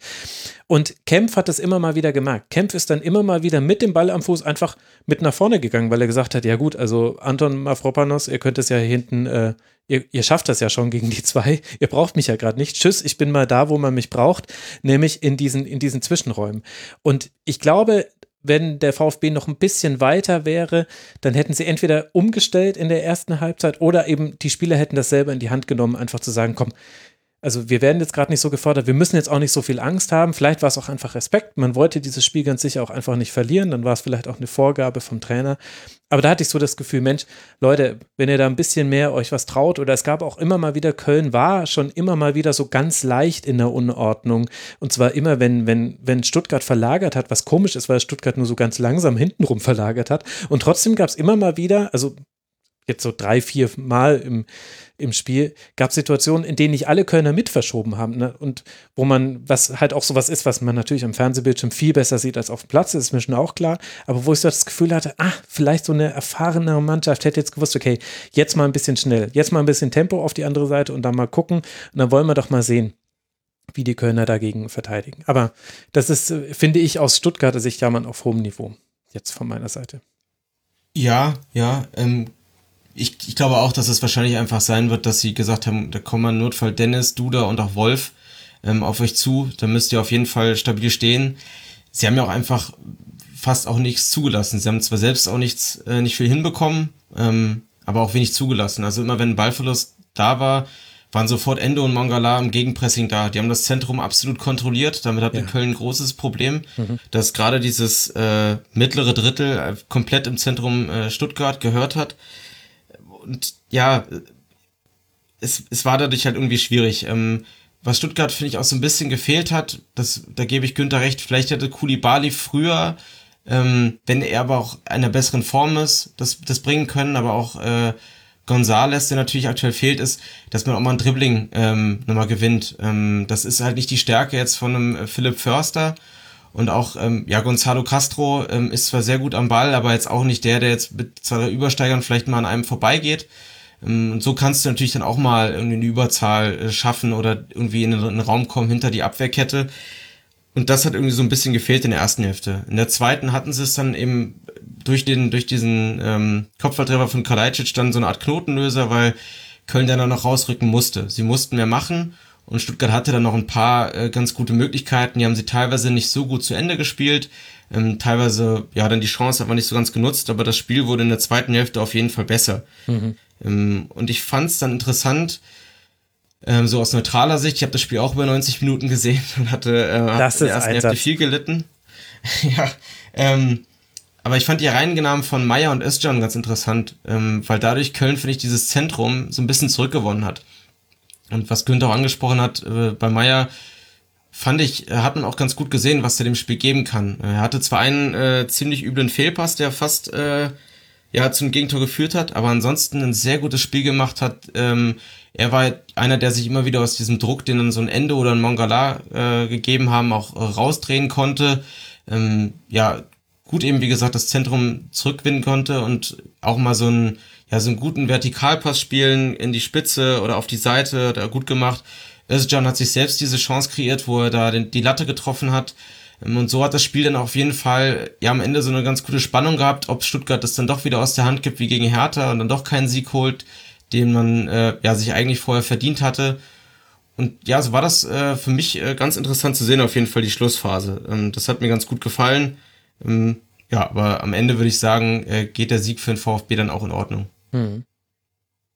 Ja, da gab es ja auch noch die Dennis-Chance, das waren so die beiden großen Chancen für den ersten FC Köln. Und der Theorie nach, das fand ich nämlich auch, dass Meier ein paar ganz gute Aktionen hatte, der Theorie nach kann Köln noch etwas verändern. Also ich habe gelesen auf äh, kicker.de, dass angeblich jetzt auch die Spieler sagen würden, wollen wir nicht auch mal wieder versuchen, ein Tor zu schießen? Und da sage ich als Neutraler, der alle Spiele von Köln in dieser Saison über 90 Minuten gesehen hat, bitte, bitte mach. weil, weil ich kann ja auch nicht dafür bestraft werden, was mir ja dann egal ist, wenn sie ein Tor fangen. Also emotional egal, jetzt in dem Sinne. So einfach ist die Entscheidung natürlich für Köln nicht. Ich glaube aber tatsächlich, ich wage die Prognose, jetzt gegen den FC Bayern zu spielen, das passt dem FC eigentlich ganz gut weil da musst du das Spiel nicht machen, da kannst du schnell umschalten. Sie haben in der Hinrunde schon ein gutes Spiel gegen die Bayern gemacht. Vielleicht wird das, wird das sogar ganz positiv für den FC. Danach geht es gegen Werder. Da dünkt, die wollen beide nicht den Ball. Das wird fürchterlich oder könnte schlimm werden. Hoffentlich werde ich Lügen gestraft. Aber es gab da schon Ansätze. Aber es war insgesamt eine zähe Geschichte. Und so hat das auch Sascha Kalajdzic in seinem wunderbaren Akzent gesagt. Ganz liebe Grüße am Brain Drain. Der hat mir das auf Twitter geschickt. Eine Grußbotschaft, ich glaube, über den Account des VfB Stuttgart von Sascha Kalajdzic an die Fans zu Hause. Und da hat er auch gesagt, ja, also war jetzt vielleicht nicht so der beste Nachmittag für euch, aber wir haben gewonnen. Es war ein bisschen zäh und es tut uns leid, es musste jetzt halt so sein, aber hoffentlich könnt ihr es trotzdem genießen. Und das ist doch eine sehr, sehr zurückhaltende Art und Weise, nach einem gewonnenen Spiel Grüße an Fans zu übermitteln, finde ich. Erfrischend. Ja, auf jeden Fall. Ähm, und ich meine, der ein oder andere VfB-Fan oder die andere, äh, ein oder andere VfB-Fan ähm, wird sich auch bedenken, man muss auch mal ein Spiel auch mal so gewinnen. Ähm, Stuttgart hat ja oft genug ein schönes Spiel gemacht und mhm. sich dann leider nicht mit einem Sieg belohnen können. Jetzt hat man mal äh, nicht so traumhaft schönes, spektakuläres Spiel gemacht mit vielen Toren und vielen Torchancen, aber man hat es gewonnen, man hat wichtige drei Punkte bekommen, man ist weiter, ähm, wird man nicht genannt bei den Teams, die absteigen könnten. Und ich glaube, das ist das Beste, was dem VfB passieren könnte. Und ähm, ja, wenn man äh, das sozusagen aus VfB-Sicht sieht, ähm, hätte es, glaube ich, jeder Fan ähm, vor der Saison genommen, ja, äh, wenn man dann einfach mit dem Abstieg nichts zu tun hat, ähm, junge Spieler gut weiterentwickelt, ähm, mir macht Spaß, Stuttgart zu verfolgen, auf jeden Fall. Volle Zustimmung. Für Stuttgart geht es jetzt weiter zu Hause gegen Schalke 04. Da könnte man dafür sorgen, dass da eine Mannschaft von unten auf jeden Fall nicht nochmal aus dem Keller nach oben kommt. Danach geht es weiter gegen Eintracht Frankfurt. Der VfB ist gerade den internationalen Plätzen näher mit sieben Punkten Abstand als der Relegation mit elf Punkten Abstand.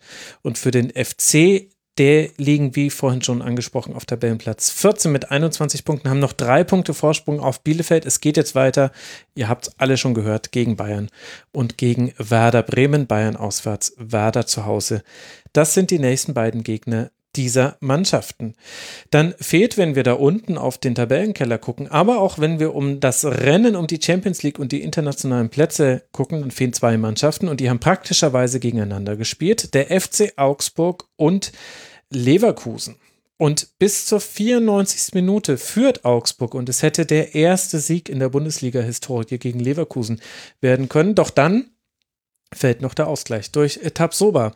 Und Augsburg soll ja heute unser Schwerpunkt sein, deswegen würde ich gerne mit dem Blick auf Leverkusen beginnen. Die liegen in der Kalenderjahrtabelle, in der Eintracht Frankfurt so gut abschneidet, auf Platz 13, haben neun von 27 möglichen Punkten geholt und das sieht man logischerweise jetzt auch der Tabelle an. Fünf Punkte Rückstand sind schon auf dem Champions League Platz. Günther, du hast den FCA und Leverkusen im Stadion beobachtet. Lass mal mit Leverkusen beginnen. Wie haben die dir denn in diesem Spiel gefallen?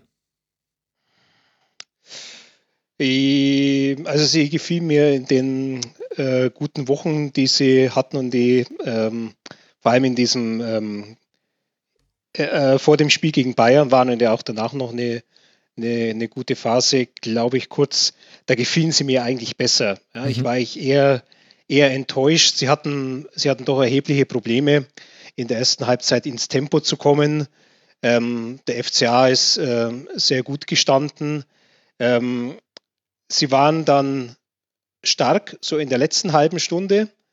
Ähm, da haben sie äh, Augsburg eigentlich nicht mehr entscheidend hinten rauskommen lassen, ähm, haben das Tempo eigentlich konsequent hochgehalten.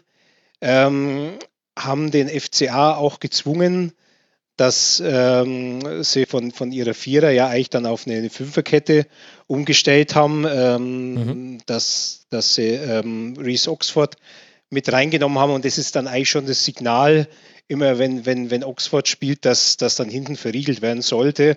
Und ähm, ja, das war einfach auch eine, wie Peter Bosch auch betont hat, eine mental starke Leistung von seiner Mannschaft, weil die ja öfter jetzt schon in der Saison die Erfahrung gemacht hat, dass sie am Schluss in der letzten Minute, sie neulich gegen Mainz, dann noch irgendwas zerbricht. Und äh, diesmal hat sie eben das Tor nicht gefangen, sondern hat es äh, selber geschossen.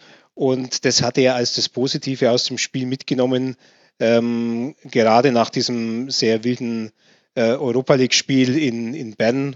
unter der Woche ähm, sicher etwas, was, was der Mannschaft dann, dann ganz, ganz gut tut. Also für ihn war es dann eben aufgrund der Dramaturgie des Spiels ähm, und, und dieser Willensleistung und auch des, des, des Coolbleibens, diese Situation noch rauszuspielen, die natürlich der FCA auch mit ein bisschen mehr mehr Cleverness hätte äh, verhindern müssen, hat Heiko Herrlich auch gesagt, der Angriff, der darf eigentlich nicht mehr stattfinden, der dann zum Tor führt. Aber für, für Leverkusen war das dann so äh, unterm Strich noch so, so ein okay Erlebnis. Auch wenn es natürlich für die Tabelle ähm, äh, selbstverständlich kein Segen war. Mhm. Benny, wie hast du das Spiel gesehen? Ähm, ich habe es gesehen als ein, ein, Spiel, was natürlich für Leverkusen sehr schwer angefangen hat. Ähm, der äh, kleine Torwart, oder was ist kleine, der Torwartfehler vor dem 0 zu 1 war natürlich sehr bitter, weil du gerade gegen Team wie Augsburg nicht in Rückstand geraten willst, weil die das natürlich dann sehr genießen, äh, tief stehen zu können, kein Tor schießen zu müssen, um zu gewinnen, weil sie schon eins haben. Und dadurch hat Leverkusen genau das nicht machen können, was sie gerne mögen. Ähm, über, mit Tempo über die Außen hinter die Kette zu kommen, ähm, oder mit einem, mit einem, mit einem ja, gehobenen Ball hinter die Abwehr zu kommen. Weil Augsburg das sehr, sehr gut gemacht hat. Die Außenverteidiger haben das sehr gut gelöst. Und ja, so haben sie dann einfach in der ersten Hälfte, bis auf diese, diese Schick-Chance, wo er den Ball nicht richtig trifft, wenig Möglichkeiten gehabt. Augsburg hat das in allen Belangen äh, sehr ordentlich gemacht. Ähm, hat im Zentrum auch Demir bei und Würz überhaupt nicht ins Spiel kommen lassen. Das mhm. haben Kedira und Strobel, finde ich, sehr gut gelöst. Und ja, Leverkusen, ich, ich glaube, für, für, für dich als Flankenliebhaber war es in der zweiten Hälfte wahrscheinlich auch äh, nicht leicht zu sehen, weil es, ich, ich glaube, das war Uli Hebel, also der Kommentator bei der Zone, der das gesagt hat, es, es wirkte einfach so, als, als würden die Leverkusener flanken, weil ihnen gesagt wurde, flankt bitte. So, also sie haben dann irgendwann eher dieses, ähm, ähm, also mit dem Rausnehmen von Würz auch so ein bisschen und Alario zu bringen, dann signalisiert gut, vielleicht versuchen wir es gar nicht mehr über das offensive äh, äh Mittelfeldzentrum, sondern wir gehen aber jetzt mit zwei Stürmern rein mit Alario und mit Schick und haben es dann irgendwie so versucht und dann vielleicht dadurch dann so viele Flanken geschlagen. Ähm, ja, beim Tor haben sie es dann gut gemacht, weil es ein, ein, flacher Ball war, weil, ja, wie auch äh, Günther ja angesprochen hat mit Oxford, machst du zu, ähm, auch äh, Löw und ähm, äh, na, Udokai. Udokai. Udokai, danke. Ähm, hast ja auch Spieler, die einfach sehr, sehr kopfverstark sind. Und da ist dann die flache Hereingabe dann auch ein, eine bessere Lösung dann gewesen, wie man dann gesehen hat. Ja, für, für Leverkusen mental vielleicht ein wichtiges Spiel, gerade als Antwort auf, auf, auf die Spiele jetzt gegen Mainz und Bern, die dann doch wehtaten. Aber ja, in der Tabelle kein großer Sprung nach vorne und auch nicht das, was man sich erhofft hat. Mhm. Ja, und natürlich dieser Fehler von Niklas Lomb, also der war natürlich schon sensationell. Also der wird sich in jeden Jahres-, also Saisonrückblick dann reinschleichen. Wobei Peter Bosch auch daran erinnert hat, ähm, ist Leverkusen in dieser Saison schon einmal passiert, und zwar Lukas mhm. Radetzky in Bielefeld. Genau. Also auch so ein äh, Slapstick, äh, Luft, Luftloch geschlagen und ähm, ja, im Grunde dann fast ein Eigentor fabriziert. Also natürlich ähm, äh, war natürlich auch von Florian Niederlechner eine Leistung. Ja, er ist, er ist sehr couragiert angelaufen. Er hat, er hat den, den Lomb natürlich unter Druck gesetzt. Ja, und das war natürlich die Voraussetzung, dass zu diesem Fehler äh, gekommen ist. Also dieser Fehler war jetzt, äh, der hat schon auch eine, eine Ursache gehabt, äh, die jetzt nicht allein irgendwie eine gedankliche Verwirrung oder eine Tollpatschigkeit war. Ich fand, dass das Peter Bosch sehr gut in der Pressekonferenz abmoderiert hat, indem er gesagt hat, naja, so Fehler hast du zweimal im Jahr, jetzt hatten wir unsere beiden Fehler, also jeder unserer Torhüter hatte den, so ist das jetzt halt. Man weiß natürlich nicht, ob ihm das jetzt gelingt, da kein größeres Thema draus zu machen, aber ich fand, das war ein sehr souveräner Umgang damit. Bei Leverkusen ist mir in dem Spiel, also neben den 42 Flanken, die geschlagen wurden, es war ganz fürchterlich, aber ihr habt ja beide schon eigentlich ganz gut hergeleitet, woher das kommt. Also das Zentrum war ganz gut dicht. Das hätte ich ehrlicherweise Augsburg so auch nicht zugetraut. Kedira hat daneben Strobel gespielt in diesem Spiel. Und dann bekommt es aber Leverkusen jetzt schon seit einer ganzen Weile nicht mehr hin, also zum einen den, den Halbraum einzubinden. Also du kannst die Qualität des Leverkusener Offensivspiels schon relativ gut daran ablesen, wie Wirtz eingebunden wird. Also es hat jetzt gar nicht damit zu tun, ob der einen guten oder einen schlechten Tag hat, sondern einfach nur, wie häufig wird er gefunden, in welchen Räumen. Und das war heute sehr ähm, zurückhaltend bei Leverkusen. Und dann geht halt einfach sehr, sehr viel schon eine ganze Weile über den Flügel von Diaby bei Leverkusen. Und was mir da in den letzten Spielen vermehrt aufgefallen ist, ist, in der Hinrunde hat man es noch relativ häufig geschafft, Diaby über Diagonalbälle zu finden, wo er dann auch ein bisschen Platz hatte. Manchmal war er dann hinter der Kette, manchmal war er in einem 1 gegen 1. Er hat ja auch eine sehr gute Ballverarbeitung, also den kannst du auch lang anspielen. Und dieses Diagonale fehlt gerade im Leverkusener Spiel. Aktuell ist es alles also du siehst schon quasi mit drei Kilometern Anlauf, wenn sie über den linken Flügel kommen, weil nämlich dann Tabsoba gerade zu Wendell gepasst hat und Wendell wird dann irgendwie auf Aranquis passen und der passt nochmal zurück zu Wendell und dann versuchen sie irgendwie auf Diaby zu stecken. Also das ist alles sehr, sehr vorhersehbar. Ich hatte auch das Gefühl, dass Augsburg ziemlich genau wusste, was da auf sie zukommt in diesem Leverkusener Spiel. Und das, das ist so ein Element, das kann man sicherlich auch ganz gut erklären, wahrscheinlich auch mit so ergebnistechnischen Dingen, die jetzt passiert sind bei Leverkusen. Da kommt vielleicht auch dann so eine psychologische Komponente rein, aber die waren schon sehr, sehr ausrechenbar. Und das baut aber die Brücke zu Augsburg, finde ich, äh, Günther, die ja ein, das dann auch sehr, sehr gut den Leverkusener genommen haben und gesagt haben, ja gut, also Flanken meinetwegen, dann flankt halt rein. Bis, also 41 von 42 werden wir gut verteidigen und dann gut hatte man hinten raus Pech. Aber wo würdest du denn jetzt dann die Leistung des FCA einordnen, für den es ja an der Tabelle auch jetzt, äh, man ist ja noch nicht in trockenen Gefilden. Ja, war jetzt ähm, im, im Kontext der vergangenen Wochen war es jetzt eine der, der besseren Leistungen, ja, weil ihr auch jetzt mal eine Änderung vorangegangen ist, ähm, die Umstellung auf, auf Viererkette, die dann natürlich ähm, auf Leverkusen dann besser gepasst hat. Auch auf ein paar Positionen ist was äh, verändert worden. Raphael Framberger mhm. war jetzt wieder zurück. Rani Kedira, der lange draußen war, ähm, hat jetzt wieder seine Chance bekommen. Also ich glaube, es waren sogar sechs Veränderungen im, im Vergleich zur letzten Stadtelf. Aber was sich halt äh, jetzt nicht so entscheidend verändert hat, ähm, ist so eine, und das wird ja auch in Augsburg kritisiert, ist die, die Einstellung, mit der du in dieses Spiel reingehst. Man hat beim FCA, und das hat sich so eingeschlichen über die Monate, nicht den Eindruck, dass die spielen, um zu gewinnen, sondern die spielen, um nicht zu verlieren. Mhm. Und ähm, die hoffen halt, dass sich irgendwas ergibt. Ja, wie sie, so wie sich mit Florian Niederlechner heute in der fünf Minute eben was ergeben hat. Äh, und es erinnert viele in Augsburg an diese Zeit unter Dirk Schuster, der damals als Nachfolger von Markus Weinzell kam, 2016. Und äh, diese Ära hatte nur ein paar Bundesligaspiele gedauert. Und daraufhin hat man, es gab auch ein paar ähm, menschliche Nebengeräusche, aber es gab eben auch ähm, diese Skepsis, ob er der richtige Trainer ist, um das bieten zu können, was man bieten will. Und ähm, viele fühlen sich jetzt halt doch an diese Dirk Schuster Zeit erinnert.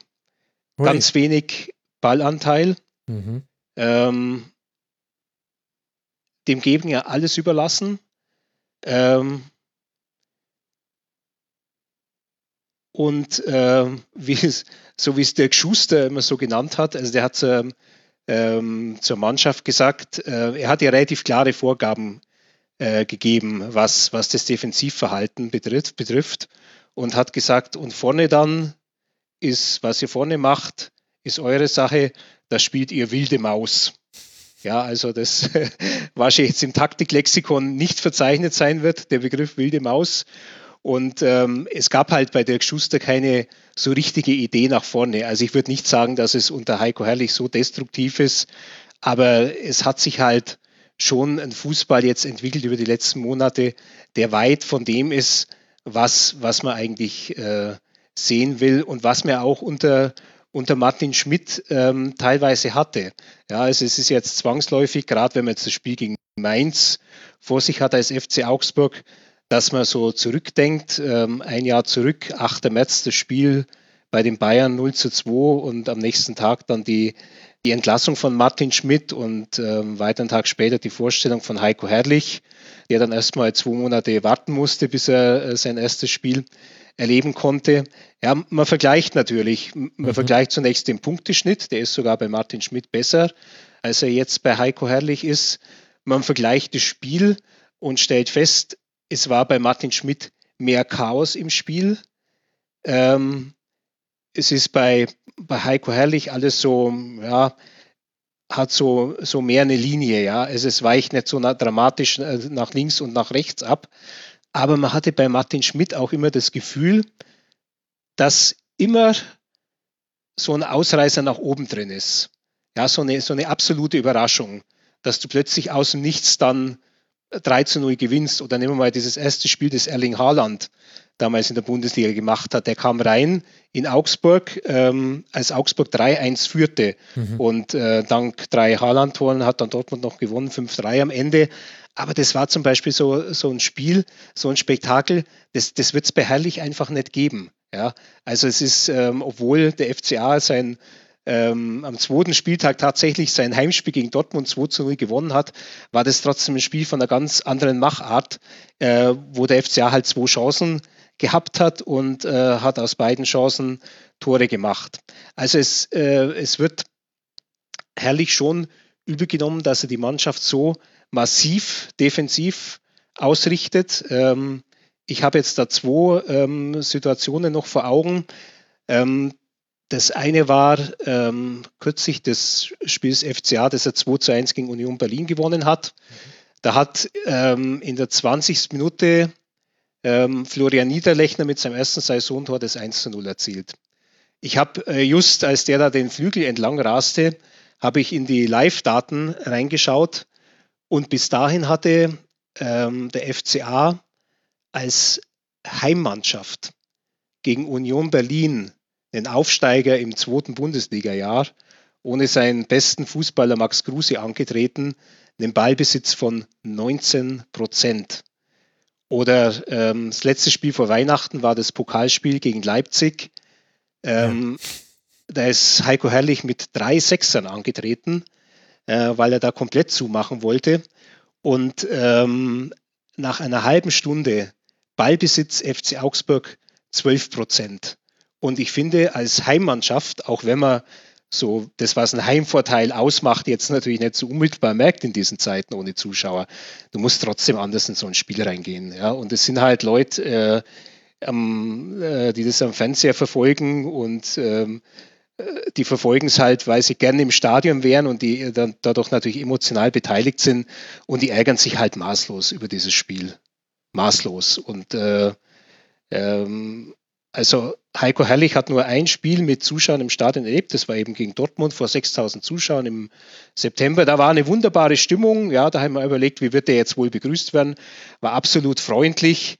Ja, aber in dieser, dieser komischen Zeit, wo, wo ein Trainer eigentlich keinen kein Kontakt zu den Fans mhm. aufbauen kann, hat man irgendwie so das Gefühl, der ist jetzt ein Jahr da, aber er ist, er ist noch nicht angekommen. Also Augsburg hat mit den wenigsten Ballbesitz in der Liga, nur Mainz ist da noch dahinter. Das wird sich jetzt aber drehen unter Bruce Svensson, ist meine Vorhersage. Und vor allem die Schüsse sind es halt. Also es gibt noch eine Mannschaft, die weniger aufs gegnerische Tor schießt, das ist Arminia Bielefeld, aber die beiden, Augsburg und Bielefeld, bewegen sich da schon in sehr niedrigen Regionen. Also als kleines Beispiel, ich weiß, Zahlen sind nicht alles, aber ich finde, die Zahlen sind da doch relativ eindrücklich. In den letzten sechs Spielen von Augsburg hat Augsburg kein einziges Mal zweistellig Schüsse abgegeben. Und da spreche ich nur nicht mal von Torschüssen. Es ist einfach nur, man ist äh, drei Schüsse, neun Schüsse, sechs, acht, acht und sechs. Woher glaubst du denn, kommt das, Günther? Ist das die Vorgabe, dass man gesagt hat, man hat ja mit Heiko Herrlich sich einen Trainer geholt, der auch schon bekannter ist, der jetzt aber zumindest in meinem Kopf jetzt nicht als der komplette Defensiv-Taktiker äh, abgespeichert war. Ich hatte Heiko Herrlich mit hohem Anlaufen verbunden, mit Umschaltfußball und durchaus mit Dingen, die in der Nähe des gegnerischen Tores stattfinden. Woher glaubst du, kommt das, dass man jetzt gar so destruktiv unterwegs ist?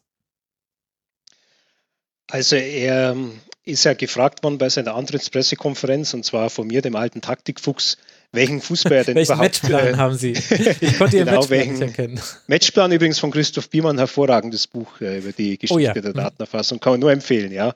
Mit großem Vergnügen gelesen. War auch bei seiner Buchpräsentation in Berlin.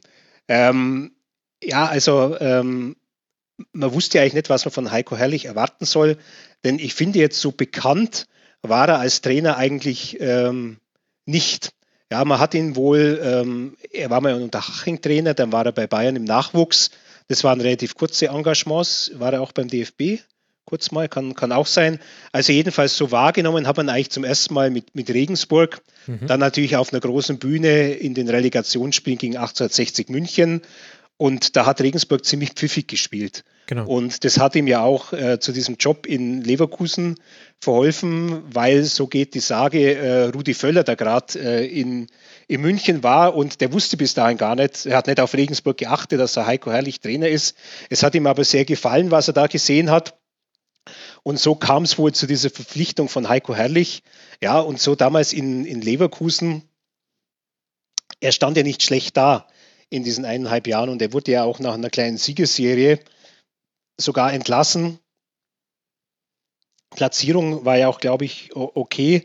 Aber ich kann mich auch erinnern, dass du mit einem Leverkusen-Experten dann einen, Rasenfunk äh, hattest und der hat damals gesagt, also herrlich, so schnell wie möglich weg und am besten Völler gleich äh, hinterher. Mhm, und Scheure. man hat es ja dann doch so irgendwie, es gilt ja bis heute ja als, als entscheidende Verbesserung äh, von, von Leverkusen, dass man jetzt Peter Bosch auf der Trainerposition hat. Also es war eigentlich so, hm, klar, mit, mit Leverkusen spielst du natürlich ein bisschen hohe, höherwertigen Fußball, aber es war dann eigentlich klar, nicht ganz klar, was will er mit Augsburg machen. Und er hat dann nur gesagt, ja, wenn er, wenn er in Augsburg gesehen hat, war es halt immer eine unangenehm zu spielende Mannschaft, aber er will sich auch nicht festlegen.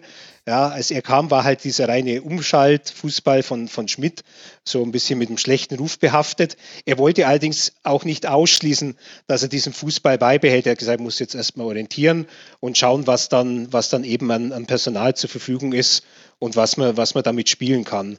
Und ähm, ich finde halt, unter Schmidt hatte sich schon ein bisschen was entwickelt.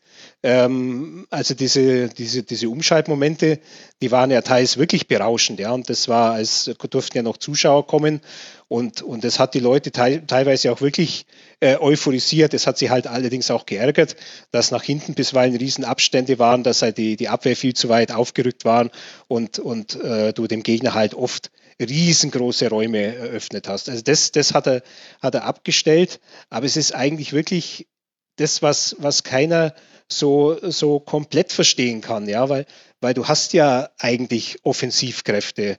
Ja, ein Florian Niederlechner, auch wenn es bei ihm in dieser Saison nicht läuft, ist trotzdem ja auch noch ein Alfred Finn Bogason äh, da, ähm, der halt Verletzungspech hat, aber du weißt ja trotzdem, was der kann. Einen Ruben Vargas, den Schmidt damals aus der Schweiz mitgebracht hat, ja, auch, auch ein Daniel Caligiuri, da mhm. hat man gesagt, ja, der ist, der ist äh, eine wichtige, eine wichtige Personalie für so eine Mannschaft. Und der hat ja auch ähm, am, am, Beginn der Saison ähm, gut gespielt. Und irgendwie hat ja jeder diese Personalpolitik der Augsburger gelobt, also diese drei ablösefreien Spieler, Gikiewicz, äh, Strobel und Caligiuri. Und deswegen war eben die Erwartung da, dass sich da vielleicht schon was Attraktives daraus entwickeln könnte. Nur auf der anderen Seite gab es auch eine eher unbemerkte Personalie, ähm, dass man Eduard Löwen, äh, den man eigentlich äh, für diese Saison per Vertrag sicher hatte, dass man den, nachdem ähm, Berlin gefragt hat, ob sie ihn vielleicht nicht doch aus dem Leihverhältnis früher zurückkommen können, dass man ihn ohne Widerstände hat, hat gehen lassen weil ähm, eigentlich so mit Löwen, Löwen war eigentlich der Baustein, äh, den man Schmidt im vergangenen Winter äh, noch zur Mannschaft dazugegeben hat, dass er eben ihr Repertoire erweitern kann, dass er einen, so eine Art Zehner hat, mhm. einen, einen Spielgestalter, einen, der hinter der Spitze was veranstalten kann. Und man, ihn, man, hat ihn dann gehen lassen, ja, und man hat eigentlich diese Position dann dann, dann, dann unbesetzt ähm, gelassen. Auch ein, ein Michael Gregoritsch, der das vielleicht spielen könnte, der verschwindet jetzt auch wieder halt in den, in den Untiefen des Kaders. Ja, der ist mhm. heute auf, auch auf der Bank gesetzt, gesessen und eingewechselt worden. Neulich war er mal gar nicht im Kader. Ja, da fragt man sich natürlich auch, man hat so einen Mann, der ja doch offensichtlich was kann, was er in seinem ersten Jahr bewiesen hat.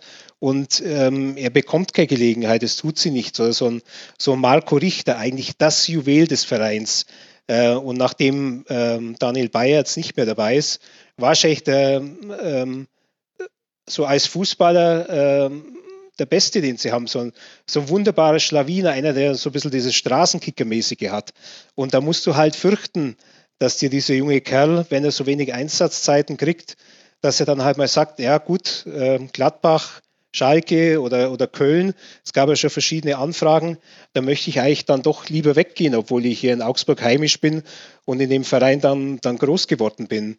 Und so fügt sie halt alles so zusammen zu einem Bild der großen äh, Unzufriedenheit in Augsburg. Es ist natürlich momentan ein bisschen schwierig, äh, wie erfasst du diese Unzufriedenheit? Mhm. Ja, ich glaube, die wäre im Stadion sehr laut, weil halt die Heimspiele in erster Linie auch schlecht waren. Ähm, wie können Fans sich artikulieren? Geschieht über die sozialen Medien, ähm, geschieht auf klassische Art und Weise auch noch in der Leserbriefspalte der Augsburger Allgemeinen. Und da merkt man, es kommt schon sehr viel im Moment. Ja, und ähm, in sehr, sehr klarem Tonfall gegen Heiko Herrlich gerichtet, auch gegen Stefan Reuter. Ähm, und äh, dann immer auch so am Schluss diese dringliche Bitte, Herr Präsident Klaus Hoffmann, bitte unternehmen Sie was. Es ist die schlechteste äh, Spiel, äh, die spielschwächste Mannschaft, die wir in zehn Jahren äh, Augsburg in der Bundesliga erleben. Also da ist schon momentan Feuer unterm Dach und ähm, ja, so, so eine richtig positive Stimmung, so eine Wende bringt auch so ein 1 zu 1 gegen Leverkusen nicht rein, weil halt der letzte Eindruck bleibt und der ist, du kriegst halt, du kriegst halt noch das Gegentor, mhm. wirklich auf den letzten Drücker. Der Schiedsrichter lässt da nur einen, einen Ball auf den Anstoßpunkt äh, legen und dann pfeift er ab. Und es ist halt bitter. Richtig bitter. Ich hatte ja, weil du gesagt hast, diese Leerstelle mit Löwen, ich dachte, Benisch soll die auffüllen. Und ich ja, hatte mich, ich war richtig. auch richtig positiv äh, überrascht, als ich von diesem Transfer gehört hatte, weil ich Benisch äh, für einen sehr, sehr guten Fußballer halte. Der hat mir bei Gladbach auch häufig gefallen, wenn ich ihn gesehen habe. Und vor allem hatte ich damit die Hoffnung eben verbunden, dass verbunden, dass überhaupt diese Position zentral hinter der einen Spitze, die es ja dann meistens ist, wieder besetzt würde. Ich dachte mir, okay, gut, vielleicht ist das jetzt dann das Anzeichen dafür, dass man etwas verändert im Stil. Was glaubst du denn? Ist, ist auch der Versuch. Ja. Der war auch, der war auch spürbar in den, in den bisherigen Spielen, die äh, seit, der, seit der Wechselperiode waren. Und tatsächlich hat der, der FCA im Ballbesitz jetzt ein bisschen, äh, bisschen zugelegt. Aber klar, wenn du holst jetzt einen, einen Leihspieler rein, der ähm, auch absehbar nur für ein halbes Jahr da sein wird. Äh, ob du jetzt damit dann, dann alles umdrehst und äh, einen neuen Spielstil für die Zukunft aufbaust, ja, weiß ich auch nicht. Er hatte jetzt auch nicht äh, die wahnsinnige Spielpraxis, deswegen ist er ja auch mhm. in Augsburg und, und nicht in, in Gladbach geblieben.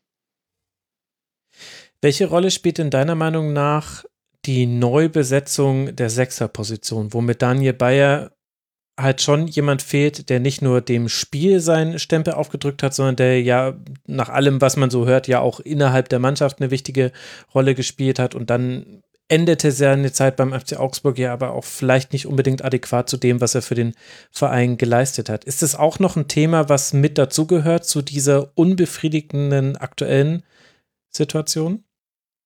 Ja, also wenn man so reinhört in die Szene, schon ähm, herrscht die Meinung vor, dass es mit ähm, mit Bayer anders aussehe, weil Daniel Bayer ist halt ein verdammt guter Fußballer und er hat halt eine Ballsicherheit, ähm, die auch unter Druck bestehen bleibt. Hm. Und da hast du bei anderen eher den, den Eindruck, dass die dann fahrig werden und dass die Bälle halt äh, verloren gehen. Also zunächst hieß es ja, man sei an Tobias Strobel interessiert, um, um auf den äh, Daniel Bayer ein bisschen Druck aus, äh, auszuüben was jetzt aber vielleicht nicht, nicht unbedingt notwendig war, weil ja äh, Daniel Bayer in seinem, äh, in, in, dem Rahmen, den, den sein, sein Alter und, und, und, seine körperliche Verfassung ihm steckt, ja immer noch eigentlich ähm, hervorragend ähm, ähm, ja, performt hat. Ähm, kann man sagen. Ähm, unglücklich gelaufen ist halt, dass du im Januar einen Vertrag mit ihm verlängerst und dann kommt im März ein neuer Trainer und, äh, und der sagt dann im Juli, naja, gut, eigentlich kann ich den nicht mehr brauchen. Er hat es halt relativ deutlich zu verstehen gegeben. Er hat ihn, ihn nicht mehr aufgestellt und hat ihn auch nicht mehr eingewechselt, unter anderem auch im, im letzten Spiel, wo es dann auch wirklich eine, eine Geste gewesen wäre, ihm da mhm. nochmal, äh, auch wenn es im leeren Stadion ist, ihm dann einfach ähm, nochmal noch mal die Bühne zu geben. Das fand ich schon, schon, schon relativ kaltherzig, äh, ihm das so zu zeigen. Und natürlich finanziell ist das jetzt, äh, ist es ja auch äh, blöd gelaufen, weil äh, du kannst den Vertrag nicht einfach auflösen. Ja, du musst ja dann zumindest eine, eine Abfindung bezahlen, äh, damit der Spieler sagt, okay, dann äh, bin ich bereit, das nicht auszusitzen, weil das hätte ja, hätte ja der Spieler dann, dann auch machen können. Also das ist halt auch dann ein Managementfehler, weil entweder ist dann der Vertrag zu früh abgeschlossen worden ähm, zu einem Zeitpunkt, wo dann vielleicht schon absehbar war, dass man sich von, vom Trainer trennen und einen ganz anderen Weg gehen wird. Und ich glaube, dass äh, Stefan Reuter zum damaligen Zeitpunkt dann schon auch den Heiko Herrlich, weil das ein alter Freund von ihm ist und die privat immer Kontakt hatten, dass der den dann schon im Visier hatte. Also diese Daniel Bayer-Geschichte ist schlecht gelaufen. Bayer selber hat sich da relativ souverän noch verhalten und nicht nachgetreten und das steht ja immer noch im Raum, wenn es da mal wieder äh, Spiele unter normalen Bedingungen geben wird, dass man sich natürlich selbstverständlich von, von dem Spieler, der der Rekordspieler des FC Augsburg ist, der beim Aufstieg äh, mit dabei war, dann natürlich auch noch angemessen verabschiedet. Aber momentan lastet die Personalie natürlich auch ein bisschen äh, mit auf dem FC Augsburg. Ich, ich habe äh, auch Augsburg immer mit, mit ähm, stark mit Bayer verbunden ähm, jetzt als Außenstehender und fand, er war so das, was vielleicht so ein Maxi Arnold in Wolfsburg ist, fand ich immer Bayer so in, in, in Augsburg ähm, mit so einem, also wie so ein, wie so ein Gesicht da am Zentrum. Und als er dann weg war und man irgendwie eigentlich nur Strobel äh, so geholt hat, dachte ich irgendwie, ja, aber das, es passt irgendwie nicht so ganz als Ersatz, weil Strobel dann doch ein bisschen, bisschen defensiver denkt und vom Spielertypen auch ein Ticken anders ist. Und eben das, was ihr angesprochen habt, doch dieses offensive Zentrum im Mittelfeld irgendwie ja wie vergessen wird. Und deswegen hat auch Augsburg gefühlt nur eine Art und Weise anzugreifen, das ist eben irgendwie mal die Flügel zu schicken. Also sei es jetzt Hahn, Vargas, Caligiuri, irgendwie Tempo über die Außen und dann irgendwie versuchen, ins Zentrum zu ziehen und irgendwie was mit dem Mittelstürmer oder mit den Mittelstürmern zu machen. Und da schenkt man, finde ich, irgendwie viel her, weil gerade wenn du dann in Rückstand bist ähm, und dann selber auf jeden und dann vielleicht die Gegner dir auch häufiger den Ball überlässt, gerade dann brauchst du ja so einen, so einen Typen auf der Zehnerposition, der dann vielleicht auch mal den, den idealen Pass in die Schnittstelle spielt. Und den hattest du irgendwie nicht. Ähm, Benesch ist, fand ich dann auch einen sinnvollen Transfer, aber auch der, ähm, ja, wie ihr sagt, ist ja jetzt auch nicht der, der ja sofort den Riesenunterschied macht. Ähm, bin ich gespannt, wie das sich jetzt in den nächsten Wochen irgendwie ausdrückt. Jetzt hat er mal auf der Zehnerposition gespielt, aber ähm, ja, es ist irgendwie so ein bisschen, bisschen vergessen worden, finde ich, bei der, bei der Kaderplanung, da wenigstens die Option zu haben, so ein bisschen mehr Variabilität zu haben. Denn es gibt ja noch Jensen, aber naja, der hat ja irgendwie auch in den paar Jahren, die er jetzt da ist, noch nicht das gezeigt, was man sich beim Transfer vielleicht erhofft hat. Ja, hat, hat auch viel Verletzungspech. Er ist ja finnischer Nationalspieler, hat manchmal ja von der Nationalmannschaft dann ähm, Verletzungen mitgebracht. Er ist eigentlich ganz gut als, als Joker, ja, als, auch, auch so als Defensivjoker. Also wenn sie mal führen, weil der sich gut Bälle erarbeitet und dann halt auch wirklich äh, gut für Entlastung sorgen kann. Aber bei ihm war es jetzt halt auch so, dass er in letzter Zeit jetzt wieder weg war. Jetzt ist wie aus der Versenkung Jan Moravec äh, aufgetaucht, ja. glaube ich, schon acht ja. oder neun ich Jahre. Ich habe den gar nicht mehr ist. wiedererkannt. Ja, ja, der ist dann für, für Benesch äh, reingekommen und das war natürlich auch dann dieses Signal, ja, jetzt, ähm, jetzt verriegeln wir dann hinten, ja, und dann, dann kam noch kurz drauf äh, Reese, Reese Oxford rein, ja. Also Oxford ist auch so eine Personalie, ähm, da herrscht bei den Fans schon äh, einigermaßen Unverständnis, ja, dass man halt ähm, den Spieler aus England dann kauft und, und nicht den, den, den Kevin Danso, der aus dem eigenen Nachwuchs ist, entsprechend gefördert hat. Und der, ich weiß nicht, ob ich glaube jetzt nicht, dass der, dass der schlecht ist oder geringere Möglichkeiten hat. Und da wird dann halt bei Reese Oxford immer betont, ja, der hat mit 16 in der Premier League spiel, gespielt, ja, äh, gut, aber äh, dann war er kurz in München-Gladbach und äh, die haben ihn nicht weiter verpflichtet und, ähm, und in Augsburg.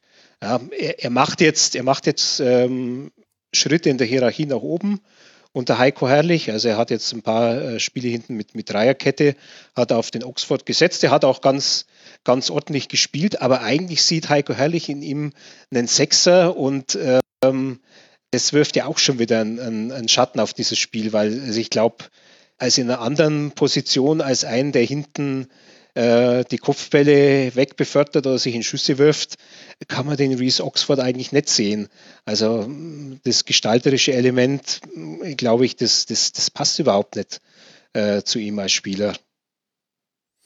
Aber Reese Oxford, finde ich, ist ein schöner Anlass, um mal einfach nur, ich werfe einfach nur ein paar Namen rein und möchte dann damit überleiten, Günther, zur Frage, welche Rolle Stefan Reuter beim FC Augsburg spielt und auch bei der aktuellen Situation. Denn wenn man sich anguckt, Reese Oxford kam, also das ist jetzt noch letzte Saison, West Ham United. Dann kam Carlos Grueso vom FC Dallas, Ruben Vargas vom FC Luzern, okay, wurde von Martin Schmidt mitgebracht, oder also nicht mitgebracht, aber hast du ja vorhin schon genannt, da gab es eine Beziehung. Jago kam von International, Thomas Kubek von Start Renn, den hat man fast schon wieder ein bisschen verdrängt und wenn wenn wir jetzt in diese Transferperiode mit hineingehen, dann haben wir zusätzlich zu den ablösefreien Spielern Gikiewicz, Strobel und Caligiuri haben wir Frederik Winter von Linkby, BK, Robert Gumni von Lech Posen und Felix Udukai, okay, den hat man dann fix verpflichtet von Wolfsburg.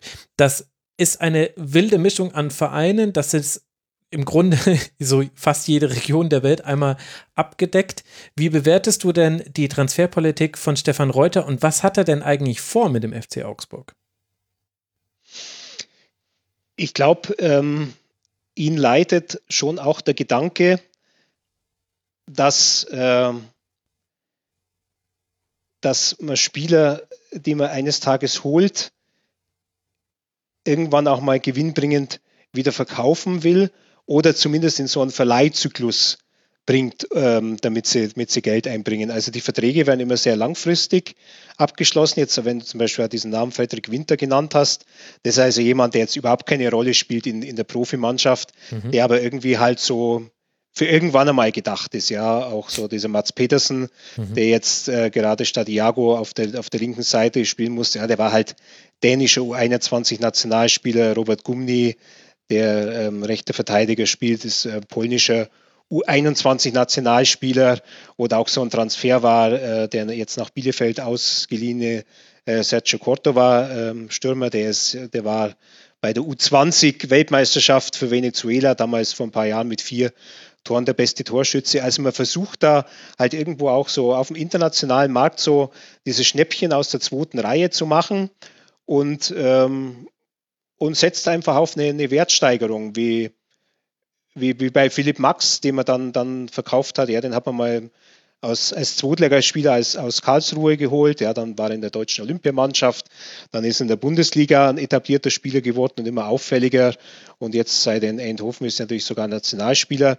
Also so versucht man halt ähm, zu wirtschaften, was ja für einen Verein in dieser Kategorie dann ja auch ähm, irgendwie ganz, ganz, ganz normal ist. So eine richtige Linie ist, ist allerdings jetzt, jetzt nicht zu erkennen. Ja, also wie du sagst, mal, mal äh, süd- oder mittelamerikanischer Markt, ähm, dann wieder in, in, der Bundesliga praktisch so vor der Haustür.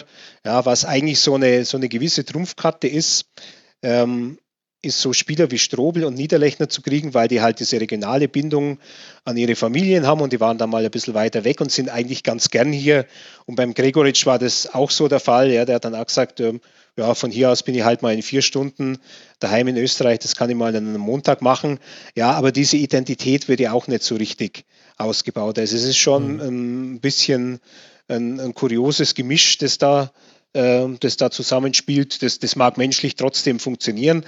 Ich glaube jetzt nicht, dass die irgendwie großen äh, Stress miteinander haben, aber halt dann daraus äh, eine, Idee, eine Idee zu entwickeln, ja, mei. also so richtig so richtig erkennen kann man sie halt, halt nicht. Und es war schon mal anders in, in Augsburg als in dieser, äh, in dieser Blütezeit unter Markus Weinzierl, als sie mal Achter und Fünfter in der Bundesliga waren. Ja, da, ähm, da hat man halt wirklich so eine, ähm, eine Mannschaft gehabt, die eigentlich nicht großartig besetzt war. Da gab es den, den Tobi Werner, hm. ein ganz braver Spieler, der halt links rauf und runter gelaufen ist, aber der hat mal eine Saison mit so zehn Bundesligatoren gehabt. Ja, und das, ähm, sowas, so eine Geschichte, die vermisst man halt im Moment in Augsburg. Mhm. Kajubi damals noch, das waren, waren Zeiten. Das linke Überlagern, Philipp Max hat vorgeschoben, Kajubi ist in den linken Raum rausgezogen, dann langer Ball und der zweite war, spätestens der zweite Ball war dann immer bei Augsburg. Das waren Zeiten damals. Wir haben auch noch äh, Fragen bekommen. Wir werden es nicht schaffen, alle jetzt äh, zu beantworten, aber eine, die dann doch jetzt vielleicht gerade relevanter ist als sonst, ist die nach der Inhaberstruktur bzw. den Besitzverhältnissen beim FC Augsburg, weil ja der FC Augsburg zu den Mannschaften gehört, wo ein Investor bzw. mehrere Menschen dahinter stecken und das hat ja jetzt vielleicht in Corona auch nochmal andere Auswirkungen als sonst. Du hast das, glaube ich, schon mal vor fünf Jahren im Rasenfunk erklärt. Magst du uns nochmal erklären, wie ist denn das äh, aufgegliedert beim FCA?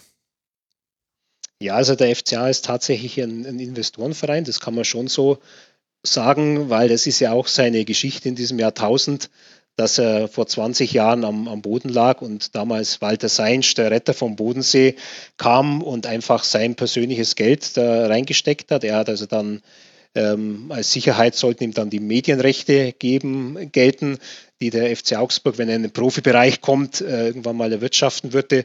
Und er ist natürlich auch mit dieser Idee, dass man Stadion bauen muss, in, in Vorlage getreten. Äh, Walter Seinsch ist dann vor ein paar Jahren ausgeschieden. Ja, der ist ja auch schon ähm, ähm, längst im Ruhestand, also hatte schon ein höheres Alter, hatte auch gesundheitliche Probleme, ähm, hat auch äh, Depressionen, ähm, war da öfter in Behandlung, war auch kaum in der Lage, mal ein Spiel im Stadion anzusehen, weil ihn das alles viel zu sehr mitgenommen hat.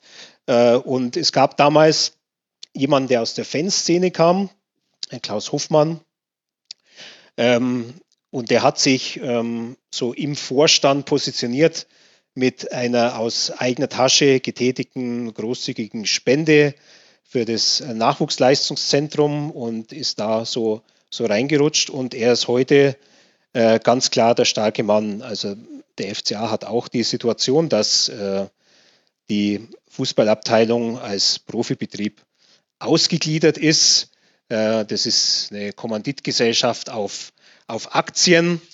Und ähm, da gibt es ähm, eine ja, so eine Investoren GmbH, äh, die hält an dieser äh, Kommanditgesellschaft, an dieser Profiabteilung 99 Prozent der Anteile ähm, und ein Prozent hält äh, die FCA Beteiligungs GmbH, die also für den Verein steht. Mhm. Äh, dieses Verhältnis 99 zu 1, das relativiert sich allerdings dadurch, dass ja 50 plus 1 eingehalten werden muss und äh, die Stimmrechte der äh, Klaus Hoffmann Investoren GmbH nur 49 Prozent betragen. Wiederum in dieser Hoffmann Investoren GmbH, da ist äh, Hoffmann selbst der starke Mann. Er hält da, glaube ich, 8,2 Millionen Aktien. Das sind so um gut 30 Prozent. Äh, es sind ein paar andere Gesellschafter drin, deren Namen man eigentlich in Augsburg, äh, also die Namen sind bekannt, ja, die sagen einem aber nichts. Das sind zwei Leute aus der Vermögensverwaltungsbranche. Da ist einer, glaube ich, auch in, in München zugange, der andere ein ehemaliger äh, Geschäftspartner von, von Hofmann. Ähm, ganz interessant ist, dass äh, mit ähm, einem Einsatz von 1,5 Millionen ähm, Euro ein gewisser Markus Höfel mhm. drin ist, bekannt als Manager von Franz Beckenbauer und als Ehemann von, von Maria Höfelriesch. Ja, äh, er ist ein alter Freund von, von Stefan Reuter. Reuter hat eine Zeit lang, ähm, seine Zeit zwischen 1860 und FC Augsburg, auch als ähm, Partner in der Firma mit, mit Markus Höfel gearbeitet. Das ist also so eine Beziehung, die die zueinander haben. Ja, und ähm, natürlich Klaus Hoffmann ist äh, ganz klar der starke Mann. Ja, der ist auch, ähm, der ist, den kann man durchaus äh, begütert oder äh, reich nennen. Ähm, der ist Mitinhaber und Geschäftsführer einer Firma, die im Brandschutz sehr aktiv ist. Ja, also ich habe meine Besichtigung Allianz Arena so hinter den Kulissen gemacht und habe da gesehen, dass von seiner Firma da auch zum Beispiel der ganze Brandschutz war. Also bei, das ist fast ein Weltmarktführer. Äh, Klaus Hoffmann ist, obwohl er Flugangst hat, äh, sehr oft in den USA zugange. Ähm, die Firma ist, sitzt in Norddeutschland, er ist aber trotzdem, schafft es bei jedem Spiel äh, da zu sein und er ist, äh, sagen wir es mal so, er ist bei jedem Spiel deutlich vernehmbar. äh, ja, ja, man hat ihn auch und, heute gesehen. Äh, er nimmt auch den Mund-Nasenschutz runter, wenn er gegen den Schiedsrichter schimpft, wegen einer nicht gegebenen Ja, er hat, sich heute, er hat sich heute auch anders gesetzt. Also er sitzt normalerweise ähm, eher hinter der, hinter der Gäste schräg versetzt und heute war er mehr so mittig auf der Tribüne, also deutlich näher an der, an der eigenen Mannschaft. Ich kenne auch einen, einen, guten Freund von ihm, ähm, der hat ihn mir jetzt so beschrieben, dass der eigentlich äh, komplett gechillt wäre. Ja, und ähm, mir fällt es auch auf, dass das eigentlich ein sehr vernünftiger Mensch ist. Also der hat auf Jahreshauptversammlungen schon Sachen über Fußball gesagt. Ähm, da habe ich wiederum sagen müssen, Hut ab. Ja wie der dieses ganze Business durchblickt. Ja. Der hat einen ganz klaren äh, Blick dafür, der weiß, welche Gefahren auf den Fußball äh, zukommen. Der hat also da teilweise fast eine, eine Ultrasicht auf die Dinge. Ja. Legendär ist ja auch sei, seine Abneigung gegen, gegen alles, was, was Raba ist. Mhm. Aber halt äh, während dem Spiel äh, wirkt der Mann jetzt nicht besonders vernünftig. Und ähm, ich glaube, äh, er hat noch das Glück, dass die Mikrofone des Fernsehens halt mehr aufs Spielfeld gerichtet sind und dass nur wir Journalisten, die über ihm auf diesen beiden, auf der Pressetribüne in den beiden Reihen sitzen, dass nur wir mitkriegen, was der da, was der da reinschreit. Und äh, das willst du nicht hören, das ist beschämend. Ah. Das ist absolut beschämend. und ähm, deswegen sehe ich über ihn, weil er auch der starke Mann ist, halt schon also eine gewisse Gefahr, ja, wenn es äh, zu einer Trainerfrage kommt, ja, weil der einfach so emotional aufgewühlt ist, also ich kann mir vorstellen, äh, bei ihm, wenn halt da mal der, der Funke an die Zündschnur hinkommt, dass es dann auch wirklich knallt und dass er dann sagt, äh, Stefan Reuter, bei aller Wertschätzung, da müssen wir jetzt, da müssen wir jetzt handeln. Und dann, äh, glaube ich, wird auch gehandelt werden. Aber was haben denn dann Klaus Hofmann und äh, die anderen genannten mit dem FC Augsburg vor? Also ist das ein Investment, das für das Investment, was man reinsteckt, auch wieder etwas abwerfen soll. Wie, wie ist das einzuschätzen? Also da man ja diese anderen äh, Personen nicht kennt, muss man sich ein bisschen auf Hoffmann konzentrieren. Und der ist halt schon einfach Fan. Ja, also der war angeblich als Kind in den tristen Zeiten im Rosenau-Stadion immer dabei. Also er ist, er ist nicht Augsburger, er kommt aus dem Allgäu, also, also zumindest aus dem Einzugsbereich. Und ähm, diese Struktur hat sich auch in den letzten Jahren nicht verändert. Mhm. Also ich glaube, dass es deswegen schon, schon, schon glaubwürdig ist, dass es ihm einfach darum geht, in, in der Stadt, in der er, der er sich am meisten verbunden fühlt, halt einfach diesem, diesem Profifußball auf einem, einem, einem gewissen Niveau zu haben. Wobei ich schon glaube, dass er sich das Niveau ein bisschen, bisschen höher vorstellt, als es jetzt momentan halt ist. Mhm.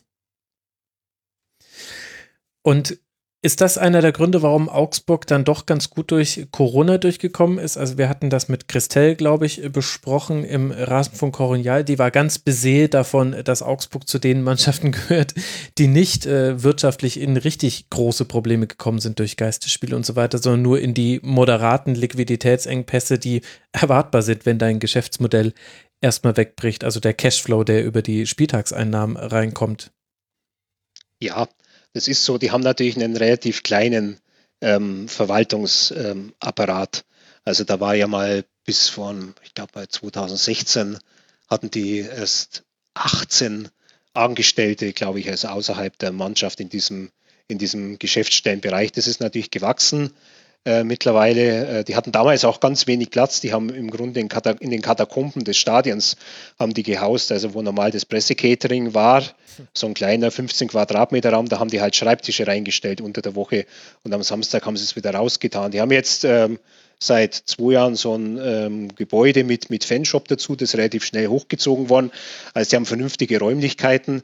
Die betreiben halt ihre Vermarktung nicht selber. Also das ist an, das macht Spot5, eine, eine Agentur, die dort auch ihre Büros hat und ähm, den Parkplatzschildern, äh, den Reservierungsschildern nach an der, an der Arena draußen äh, arbeiten da schon einige Leute, aber der FCA hat selbst einen äh, sehr überschaubaren Personalstamm und deswegen sind die neben dem FC Bayern als einzige Mannschaft ähm, durch diese äh, Phase, ähm, wo es gar keine Spiele und keine Einkünfte gab, durchgekommen, ohne Kurzarbeit zu machen. Also die haben dann einfach gesagt, äh, also unsere wenigen Leute, die haben trotzdem genug zu tun, da ist einiges an Arbeit liegen geblieben, die können ganz normal äh, weiterarbeiten. Also man hat jetzt nicht so den Eindruck, dass die jetzt ungemein sparen müssten. Ich fand es auch gut, was die gemacht haben bei dem äh, einen Spiel, wo sie Zuschauer reinlassen durften gegen Dortmund.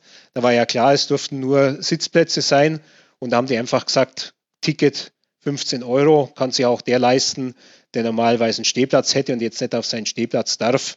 Also da haben sie auch gezeigt, dass es jetzt nicht unbedingt auf die jeden einzelnen Euro ankommt. Hm. Das fand ich schon relativ souverän vom FCA.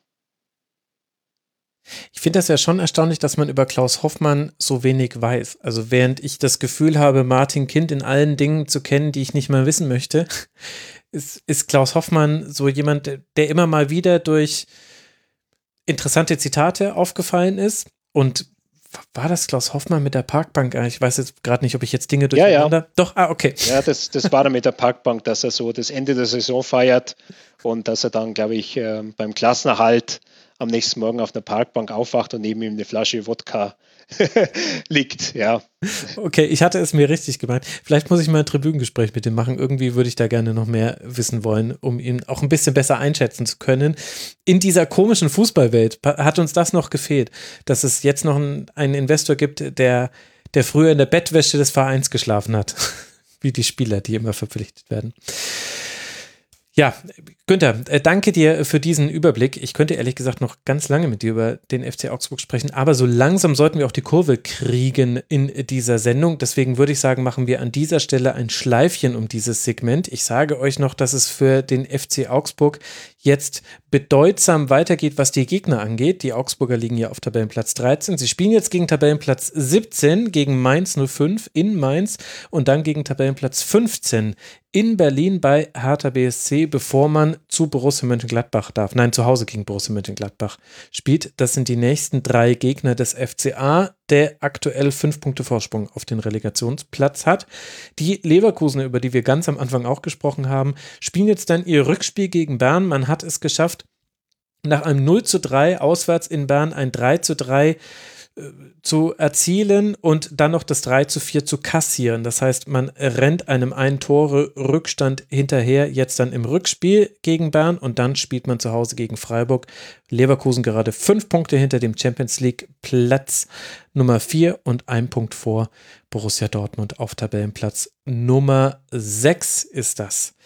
Zwei Spiele haben wir noch, über die wir sprechen wollen. Und das eine davon war ein überraschend deutlicher Sieg der TSG aus Hoffenheim gegen Werder Bremen. Mit 4 zu 0 gewinnt Hoffenheim nach Toren von Bebu, Baumgartner und Dabur sowie dann ganz am Schluss noch Rütter, der das 4 zu 0 macht. Werder hatte den Ball, aber wenige Ideen. Am Ende stehen auf Werderaner Seite zwei Schüsse und einer davon ging immerhin aufs Tor. Benny, war Werder zu schwach oder Hoffenheim zu stark in diesem Spiel? Also wenn ich an Florian Kofelds äh, Interview nach dem Spiel denke, dann vor allem Werder zu schwach. Mhm. Ähm, weil er gesagt hat, das sind keine taktischen Gründe oder so, sondern er hat einfach das Gefühl gehabt, es hat einfach an allem gefehlt. Und irgendwie hatte man, hatte ich den Eindruck auch ähnlich. Also Hoffenheim hat das schon sehr, sehr gut gemacht, aber sie haben halt auch einfach nur das ausgenutzt, was Werder ihnen geboten hat. Und dass Werder ähm, teilweise so hoch stand und dann irgendwie zugelassen hat, dass ein Bebu ins Laufen kommt, das musst du eigentlich in allen Fällen als Werder Bremen äh, versuchen zu vermeiden. Und ähm, Bebu, den Kofeld doch vor dem Spiel angesprochen hatte, als jemand, auf den man achten muss, ja, der konnte dann irgendwie äh, so halb machen, was er wollte, kam immer wieder ins Laufen, ähm, konnte seine, seine Schnelligkeit einbringen. Und da kann dann halt die Bremer Innenverteidigung schwer mithalten, ähm, mit Toprak und Co. Und wie du sagtest, Werder hatte viel Ballbesitz, aber das war halt einfach nur so ein von links nach rechts und von rechts nach links Geschiebe. Äh, dann gab es einen Ballverlust und dann ging es äh, schnell nach vorne bei Hoffenheim. Ähm, Grillitsch hat ein sehr gutes Spiel gemacht, der musste ja im Abwehrzentrum aushelfen. Ich glaube, weil Vogt gesperrt war. Ähm, auch Samaseku hat viele Bälle gewonnen mhm. und hat das gut gemacht. Ähm, also ja, Hoffenheim hat das dann einfach, das, was ihm geboten wurden, wurde sehr gut ausgenutzt. Man hat ihnen nicht angemerkt, dass viele Spieler fehlen. Ähm, das fände ich auch bei Sebastian Hünes immer sehr angenehm, dass er da nicht irgendwie jede Woche das als irgendwie als Ausrede nimmt, sondern sagt, ähm, ich, ich als Trainer bin ich gefordert, ich muss Lösungen finden. Und die hat er ähm, gegen Werder auf jeden Fall gefunden. Das Ergebnis war am Ende wirklich sehr, sehr klar, aber ähm, ja, auch äh, auf Offenheimer Seite irgendwie auch verdient. Also weil sie sich mhm. Gute Chancen rausgespielt haben. Ähm, das gut gemacht haben, sei es jetzt mit viel Platz, sei es auch mit wenig Platz. Also wenn ich jetzt an das Baumgartner-Tor denke, wie er dann äh, ganz eng umzingelt sozusagen da irgendwie durchkommt und den Ball noch ins Tor stolpert, war das äh, rundum äh, sehr gut gemacht ähm, von Hoffenheim. Defensiv vor allem eine bockstarke Partie. Logisch, die zitierten äh, zwei Schüsse von Werder deuten ja schon in die Richtung. Du hast Grillitsch schon angesprochen, auch Richards und Adams sehr gutes Spiel gemacht. Jon war so der aus der Fünferkette, der am offensivsten noch war. Also leicht asymmetrisch. Achtung, Günther, da ist es wieder. Aber ich wüsste jetzt auch nicht, wie ich es anders sagen soll. Er war halt ein bisschen offensiver gestellt als Schaderabek. Ich habe auch nichts gesehen von dem Spiel, deswegen würde ich nicht widersprechen. Ich habe nur äh, Rollo Fuhrmann ähm, ja, in, in, der virtuellen Welt getroffen und er war total sauer und dann habe ich nicht weiter gefragt, weil er hätte es mir sicher auch asymmetrisch erklärt. ja, wer weiß. Also es war, also ich glaube, was mich aus, aus Bremer Sicht nerven würde, neben dem, dass ja ganz offensichtlich viel nicht passiert hat. Wenn ich mich gerade richtig erinnere, dann hat Flo Kofeld nach dem Spiel gesagt, das Spiel war grausam. Da, aber so ungefähr diese Wortwahl war es in jedem Fall. Neben dem, dass das kommt, würde mich besonders ärgern, dass Hoffenheim so wenig machen musste, um dieses Spiel zu gewinnen. Also das hört sich paradox an und ich will damit auch nicht sagen, dass Hoffenheim jetzt schlecht gespielt hätte. Das auf keinen Fall. Sie haben ja super gut verteidigt. Sie haben nichts zugelassen. Aber was Hoffenheim gemacht hat, war zu sagen, also wir sind jetzt hier in unserer Hälfte. Wir haben jetzt hier ein 5-3-2. Die Mitte ist übrigens zu, das braucht ihr gar nicht versuchen. Das sind Samaseko, Baumgartner und Rudi. Habt ihr sowieso keine Chance. Bitte macht's über den Flügel. Wenn ihr über den Flügel kommt, dann verschieben wir da auch hin. Und irgendwann kriegen wir den Ball und dann, ach so, den schlagen wir dann sofort lang. Immer, immer auf Dabur und Bebu. Und das hat halt gereicht. Und das ist, also ich habe das selten gesehen, dass, dass ein Matchplan, Obacht, so gut aufgeht wie gegen Werder. Und das, das hätte mich, glaube ich, richtig fuchsig gemacht. Das kannst du natürlich auch sehr, sehr positiv der TSG auslegen, weil man letztlich auch eine Schwäche von Werder antizipiert hat, nämlich das Spiel zu machen. Und gleichzeitig kann man es bei Geisterspielen, glaube ich, gerade noch ein bisschen einfacher machen, dass man einfach sagt, hey, wir wollen den Ball erstmal gar nicht, macht ihr erstmal. Hat Werder in der Saison auch schon häufig genug gemacht zu Hause. Aber es war gar nicht, also in Anführungszeichen anspruchsvoll, was sich Hoffenheim überlegt hatte, sondern es waren einfache, lange Bälle. Man hat sehr oft den zweiten Ball festmachen können. Man hat sehr oft schon mit dem ersten Ball die Kette überspielt.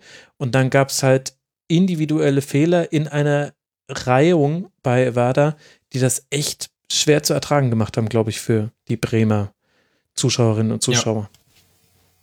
Ja. ja, auf jeden Fall. Ich fand auch Hoffenheim hatte sehr gute Ideen so in den Details, also Kleinigkeiten, dass sie die Flanken oder die Hereingaben flach gespielt haben, nicht hoch. Weil sie gesagt haben, dass das Toprak einer der kopfverstärksten mhm. Spieler der Liga, also spielen wir es eher flach rein. Und genau so hat es dann auch ganz gut funktioniert. Du hast Jon angesprochen, der das über links gut gemacht hat, Bebu, der auch immer wieder auf die Seiten ausgewichen ist. Und so haben sie das ähm, wirklich gut äh, runtergespielt. Ich muss wirklich sagen, dass ich ein bisschen aus neutraler Sicht jetzt enttäuscht war, auch von, von Werders Mittelfeldzentrum. Also so, ja, ja Möwald, Bittenkurt, die auch irgendwie eben überhaupt keinen Stich gesehen haben dagegen gegen Rudi Samaseku und Co.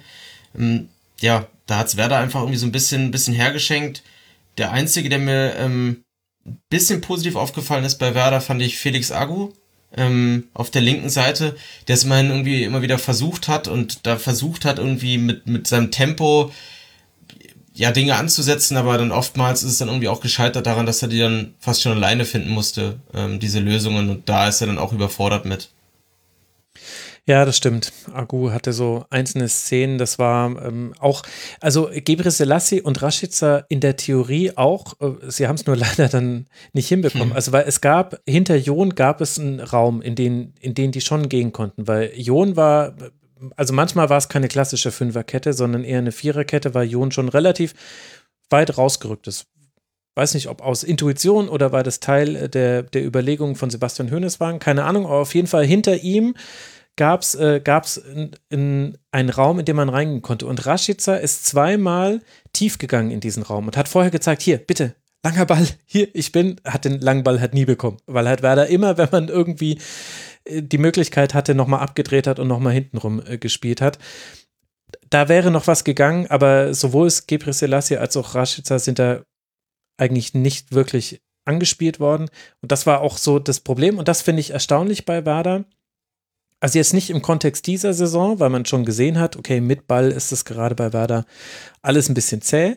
Aber in der letzten Saison war ja noch das große Mantra, dass Werder eigentlich einen guten Ballvortrag hat, immer gut ins Angriffsdrittel kommt, aber dann dann fehlt die Präzision, die Durchschlagskraft, manchmal die individuelle Klasse. Also sprich, man hat sich aus dem tiefen Ballbesitz, den man oft hatte, zu wenig Chancen herausgespielt.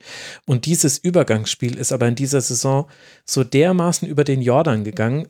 Erklärbar auch, und das war auch nicht im Fokus, aber in diesem Spiel hast du, glaube ich, dafür die Strafe bekommen, weil einfach die Spieler es nicht, die, die hatten keine Muster, sie haben keine Lösung gefunden, auch die Umstellung auf Viererkette. Es war natürlich sehr ärgerlich, da dann schon nach äh, vier Minuten in der zweiten Halbzeit direkt das 3 zu 0 zu fangen, äh, als man eben umgestellt hatte auf Viererkette mit der Hereinnahme von Romano Schmid. Aber insgesamt waren da einfach, also ich habe wirklich versucht, da Muster zu erkennen, also außerhalb dem Muster, wir spielen hinten rum und wissen nicht, was wir tun sollen. Aber war nicht, war nicht viel zu sehen. Also hat sie jetzt polemisch angehört, tut mir leid, aber wobei wahrscheinlich würden mir sogar alle Werder-Fans und auch so, wahrscheinlich sogar auch die Spieler zustimmen. Es war einfach wirklich ein schlechtes Spiel von Werder, muss man sagen. Ja. Ja. Ähm, du hast ihn auch schon angesprochen, wenn ich auch noch äh, lobend erwähnen will, äh, Chris Richards. Ich ähm, bin wirklich äh, positiv überrascht davon, wie schnell er sich eingefügt hat. Ich meine, er kennt Hönes ja schon, aber ähm, jetzt auch heute äh, in dem Spiel in dieser Rolle als linker Innenverteidiger, ähm, finde ich, hat er das gut gemacht, dafür, dass er ja eigentlich gewohnt war, immer eher rechts zu spielen. Ähm, hat, mhm. hat sich da ganz gut eingefügt, finde ich, in dieser kurzen Zeit mit vielen Spielen, ähm, wenig Trainingseinheiten, finde ich äh, eine ganz gute Verstärkung, der auch mit seiner Variabilität da gut was reinbringt, auf jeden Fall in diese ja, dezidierte Hoffenheimer Mannschaft. Ja, und das ist ja auch schön für Richards, weil bei seinem ursprünglichen Verein, dem FC Bayern, da sind die Außenverteidiger einfach so bockstark unterwegs, da steht die Verteidigung auch so stabil. Da hat er kein, da hatte er keine Chancen, deswegen musste er nach Hoffenheim. Ich kenne auch ganz viele Bayern-Fans, die sagen, super, dass er diesen Ausweg äh, genommen hat und äh, nicht irgendwie die Chance bekommen hat, beim FC Bayern zu spielen. Anderes Thema. Machen wir an der Stelle dieses Spiel einfach zu. Also die Werder-Fans werden froh sein, wenn wir nicht drüber sprechen. Die Hoffenheim-Fans freuen sich, dass man diesen Erfolg hatte. Unter der Woche ging es ja auch schon hoch her in Sevilla gegen Molde. Das ist Fußball im Jahr 2021, liebe Freunde und, und Freunde. Man lag schon mit 3 zu 1 in Führung, dann hat man noch das 3 zu 3 kassiert. Muna Dabur war der große entscheidende Mann gegen Molde. Es gibt jetzt auch direkt äh, das Rückspiel, was dann auf dem Papier das Heimspiel ist, gegen Molde, bevor man dann an die alte Försterei nach Berlin reist. Hoffenheim hat mit diesem Dreier sich 26 Punkte erspielt. Damit hatte man 8 Punkte Vorsprung auf den Relegationsplatz und 10 Punkte Rückstand aufs internationale Geschäft, aber vor allem die 8 Punkte. Das ist das Wichtige. Man hat die Plätze getauscht mit Werder. Werder jetzt auf Tabellenplatz 12 mit 23 Punkten, 5 Punkte vor dem Relegationsplatz. Platz. Das heißt, da bekommt man jetzt eine andere Dramaturgie in diese Saison hinein. Die nächsten Wochen, ich glaube, das hat Florian Kofeld auch so gesagt, werden so ein bisschen richtungsweisend für Werder. Man spielt jetzt zu Hause gegen die Mannschaft der Stunde, Eintracht Frankfurt, dann im DFB-Pokal gegen Jan Regensburg, wo man hofft, dass Niklas Füllkrug wieder zu mehr als nur einer Einwechslung zur Verfügung steht.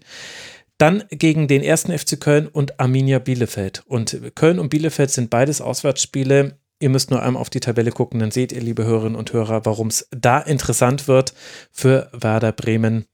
Schauen wir mal, wie es dann um das Aufbauspiel von Werder bestellt ist. Das könnte ja auch gegen den FC zum Beispiel genauso werden wie VfB gegen den FC. Das ist mir jetzt gerade erst bewusst geworden. Bevor ich dir dich schon? Ich freue mich schon unglaublich. Ich freue mich auch, dass wir jetzt über Freiburg gegen den ersten FC Union Berlin als letztes Spiel dieses 22. Spieltags noch sprechen dürfen. Vorab Grüße an all die Unionerinnen und Unioner, die sich schon beschwert haben, dass Union immer so weit hinten in der Schlusskonferenz aktuell kommt.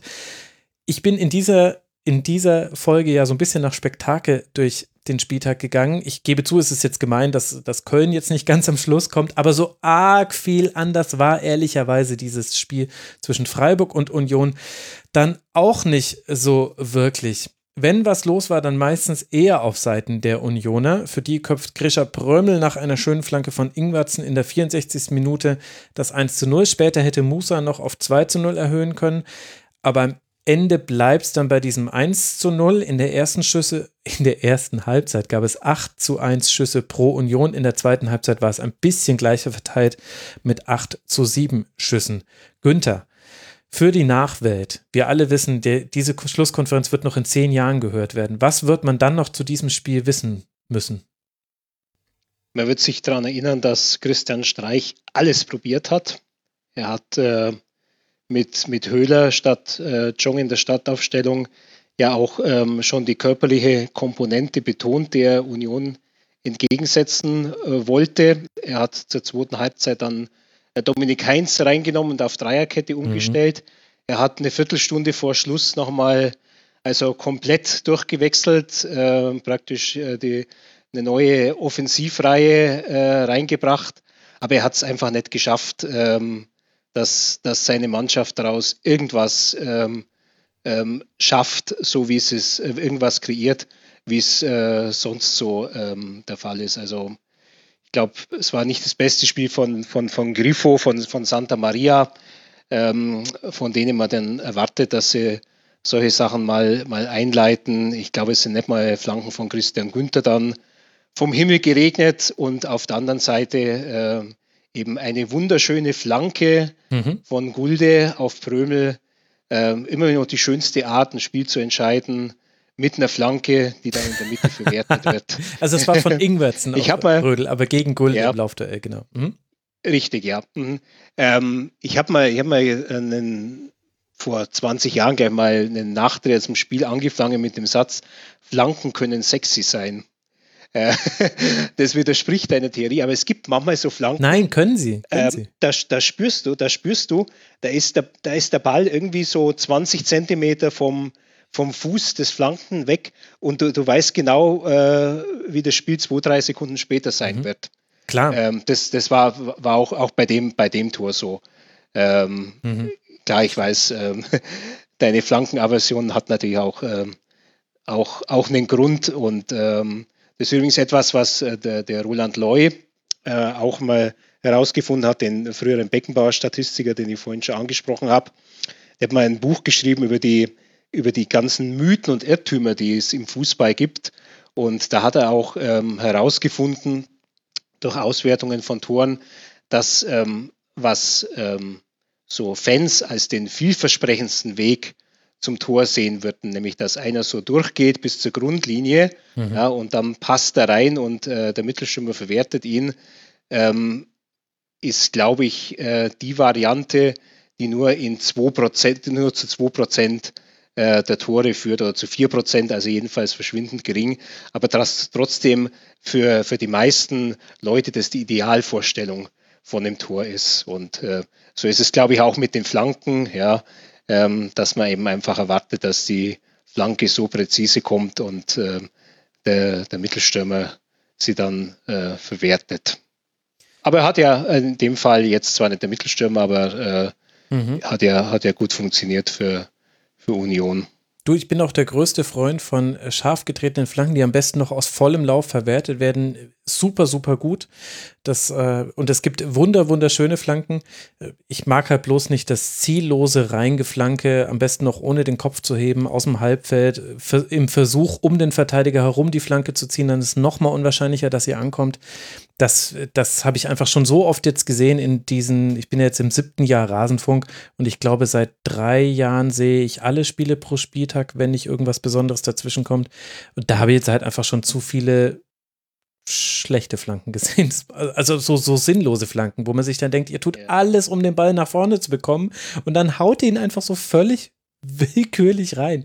Das, das, dann, da, daher kommt meine Aversion. Aber ich habe, ich ja. kann mich an sehr schönen. Ich glaube, vor 20, vor, ja, vor 20, 30 Jahren hatten wir noch viel mehr Flanken hinters Tor. Also Flanken, die total missglückten. Also ich hatte ja, früher stimmt, mal stimmt, ja. ähm, äh, beim, beim Spock, als ich gearbeitet habe, hatten, hatten einen alten konservativen Chef und er hat sich unglaublich darüber aufgeregt. Dann, äh, der hat da so Strichlisten geführt, als Stefan Reuter noch bei Bayern München gespielt hat, wie oft äh, ja. dessen Flanken hinters Tor gingen. Das war auch, glaube ich, ähm, die, der Zettel meines damaligen Chefs, Paul Ludwig, längst verstorben, das war der Beginn der Datenerfassung im Fußball. Stark.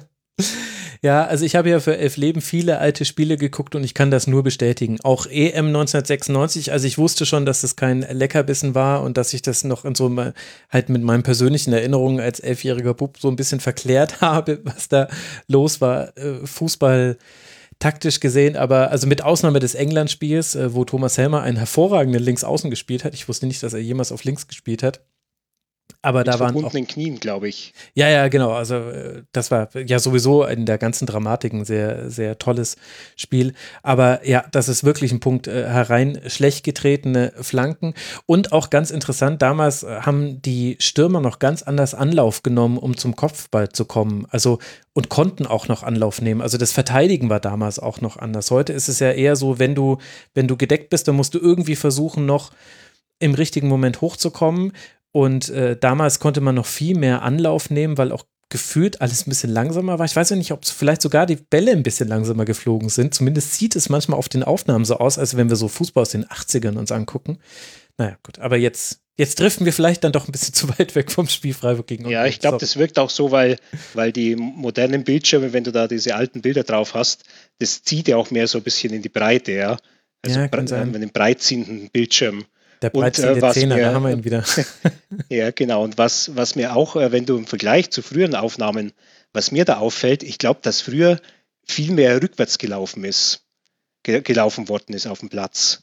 Ähm, weil einfach das Spiel so viel langsamer war ja. und weil es ja völlig, völlig unüblich war, den Gegner anzugreifen. Also wenn der Gegner angegriffen hat, dann bist du zurückgewichen. Und gerade bei, bei früheren Beckenbauer-Aufnahmen, da sieht man das einfach wieder so auf den, so auf den Zehenspitzen eigentlich so zurückgetänzelt ist. Mhm. Und er hat dann eben mit den Armen so dirigiert, wer wen dann zu übernehmen hat.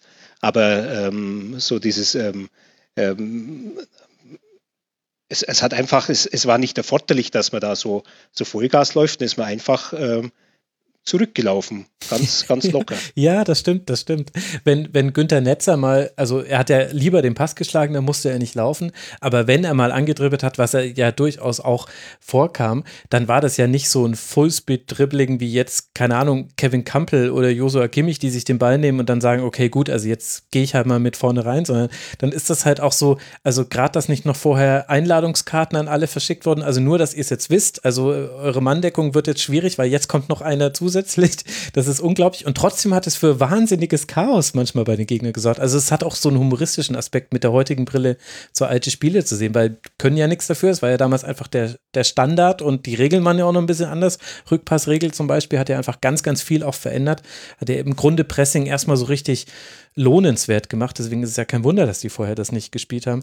Aber das ist schon, also manchmal musste ich auch echt lachen, wenn ich so, wenn ich so Übertragungen aus den 70ern gesehen habe und dann halt so wichtige Länderspiele, wo man auch wusste, das war jetzt ganz bedeutsam für die Deutschen und dann schnappt sich da einer den Ball, Günter Netze eben zum Beispiel, und dribbelt halt erstmal so mit 8 km/h los und, und dann irgendwann kommt er schon auch auf einer Endgeschwindigkeit an, aber es ist halt so, dass der heutzutage halt einfach nach zwei Metern den Ball nicht mehr hätte, weil schon jemand da wäre.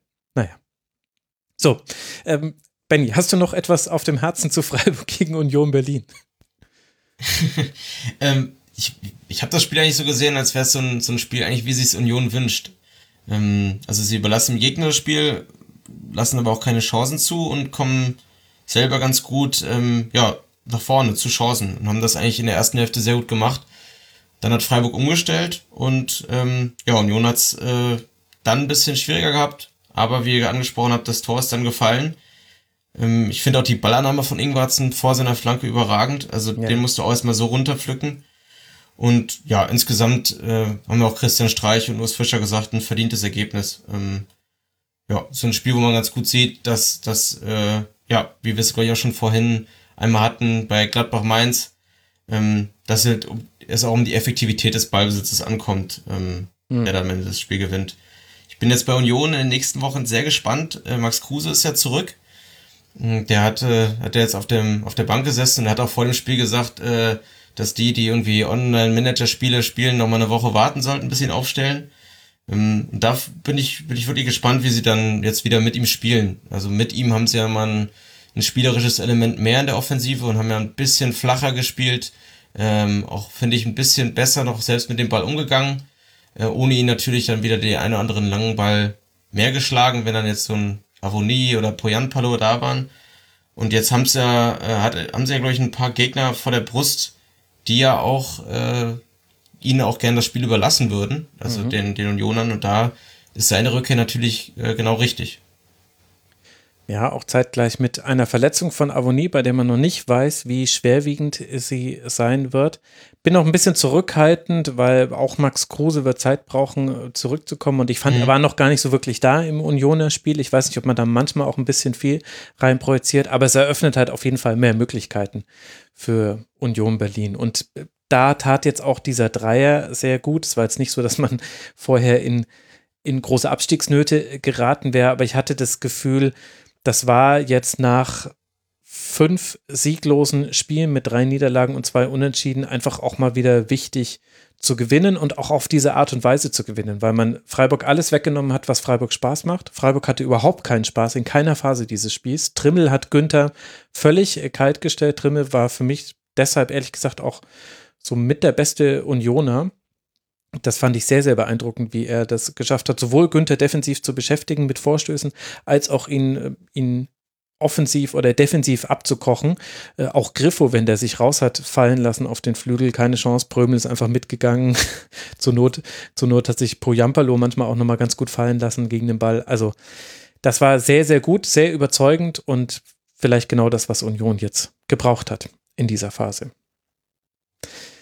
Für die Unioner geht's weiter gegen die TSG aus Hoffenheim und dann Arminia Bielefeld und den ersten FC Köln. Die Hörerinnen und Hörer dürfen jetzt selber raten, welche Mannschaften du da vielleicht gerade gemeint hast, die den Unionern den Ball überlassen werden in den nächsten Wochen. Für Freiburg, die ihrerseits auf dem neunten Tabellenplatz liegen, 31 Punkte haben. Das heißt auch noch 13 Punkte Vorsprung vor dem Relegationsplatz geht es jetzt weiter in Leverkusen und dann zu Hause gegen Raber Leipzig. Das sind die nächsten beiden Gegner der Freiburger. Und damit haben wir diesen 22. Bundesligaspieltag ausführlichst besprochen mit einem sehr schönen Schwerpunkt zum FC Augsburg und einem neuen Tribünengesprächswunsch auf meiner Liste. Herzlichen Dank dafür, Günther. Nein, auch ernsthaft. Äh, ganz, ganz herzlichen Dank an euch beiden, dass ihr euch die Zeit genommen habt. Günter Klein vom Münchner Merkur, der die Hansi Flick-Biografie geschrieben hat, die ihr alle gelesen haben werdet, wenn sie im März herausgekommen ist. Er ist auf Twitter der @gück62. Danke dir, Günther, dass du mal wieder mit dabei warst. Ja, gerne, Max. Und ich habe jetzt gerade nebenzu noch mal im Taktiklexikon nachgeschaut und habe da noch einen Begriff gefunden, den möchte ich bei dir in einer der nächsten Ausgaben hören. Das ist der Nadelspieler. Also ich glaube, das habe ich bei dir noch nicht gehört, obwohl nee. ich ein sehr treuer Hörer bin. Also ähm, es sind so ein Typ wie also Shinji Kagawa oder Marco Marin, wenn er auf der Zehnerposition der Raute spielt, die werden als Nadelspieler beschrieben. Und äh, bring's bitte unter, dann, dann bist du mein Hero. Ja, ich, ich versuche ja eigentlich sogar es zu reduzieren. Okay, aber Nadelspieler, weil sie wie eine Nadel in Schnittstellen reingehen oder weil die, der Faden durchs Nadelhör muss und das ist die Zehnerposition oder?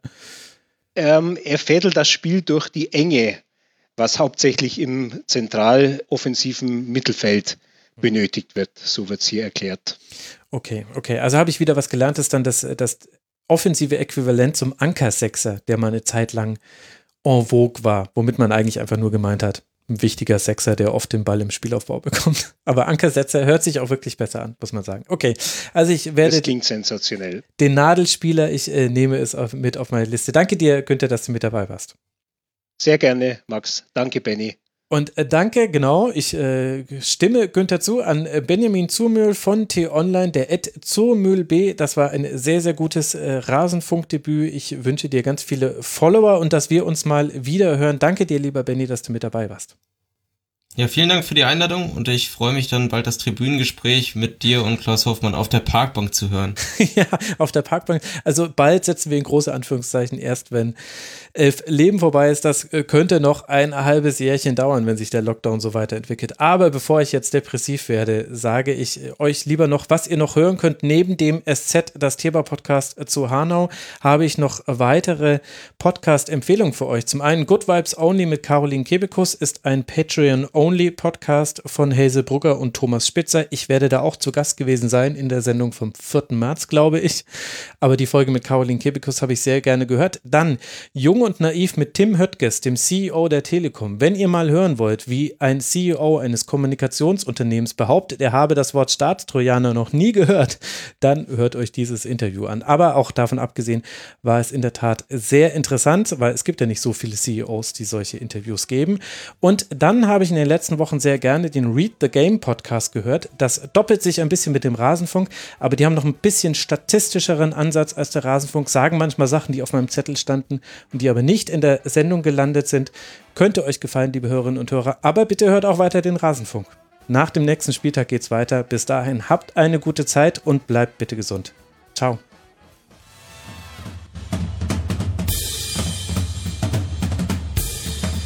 Das war die Rasenfunk-Schlusskonferenz.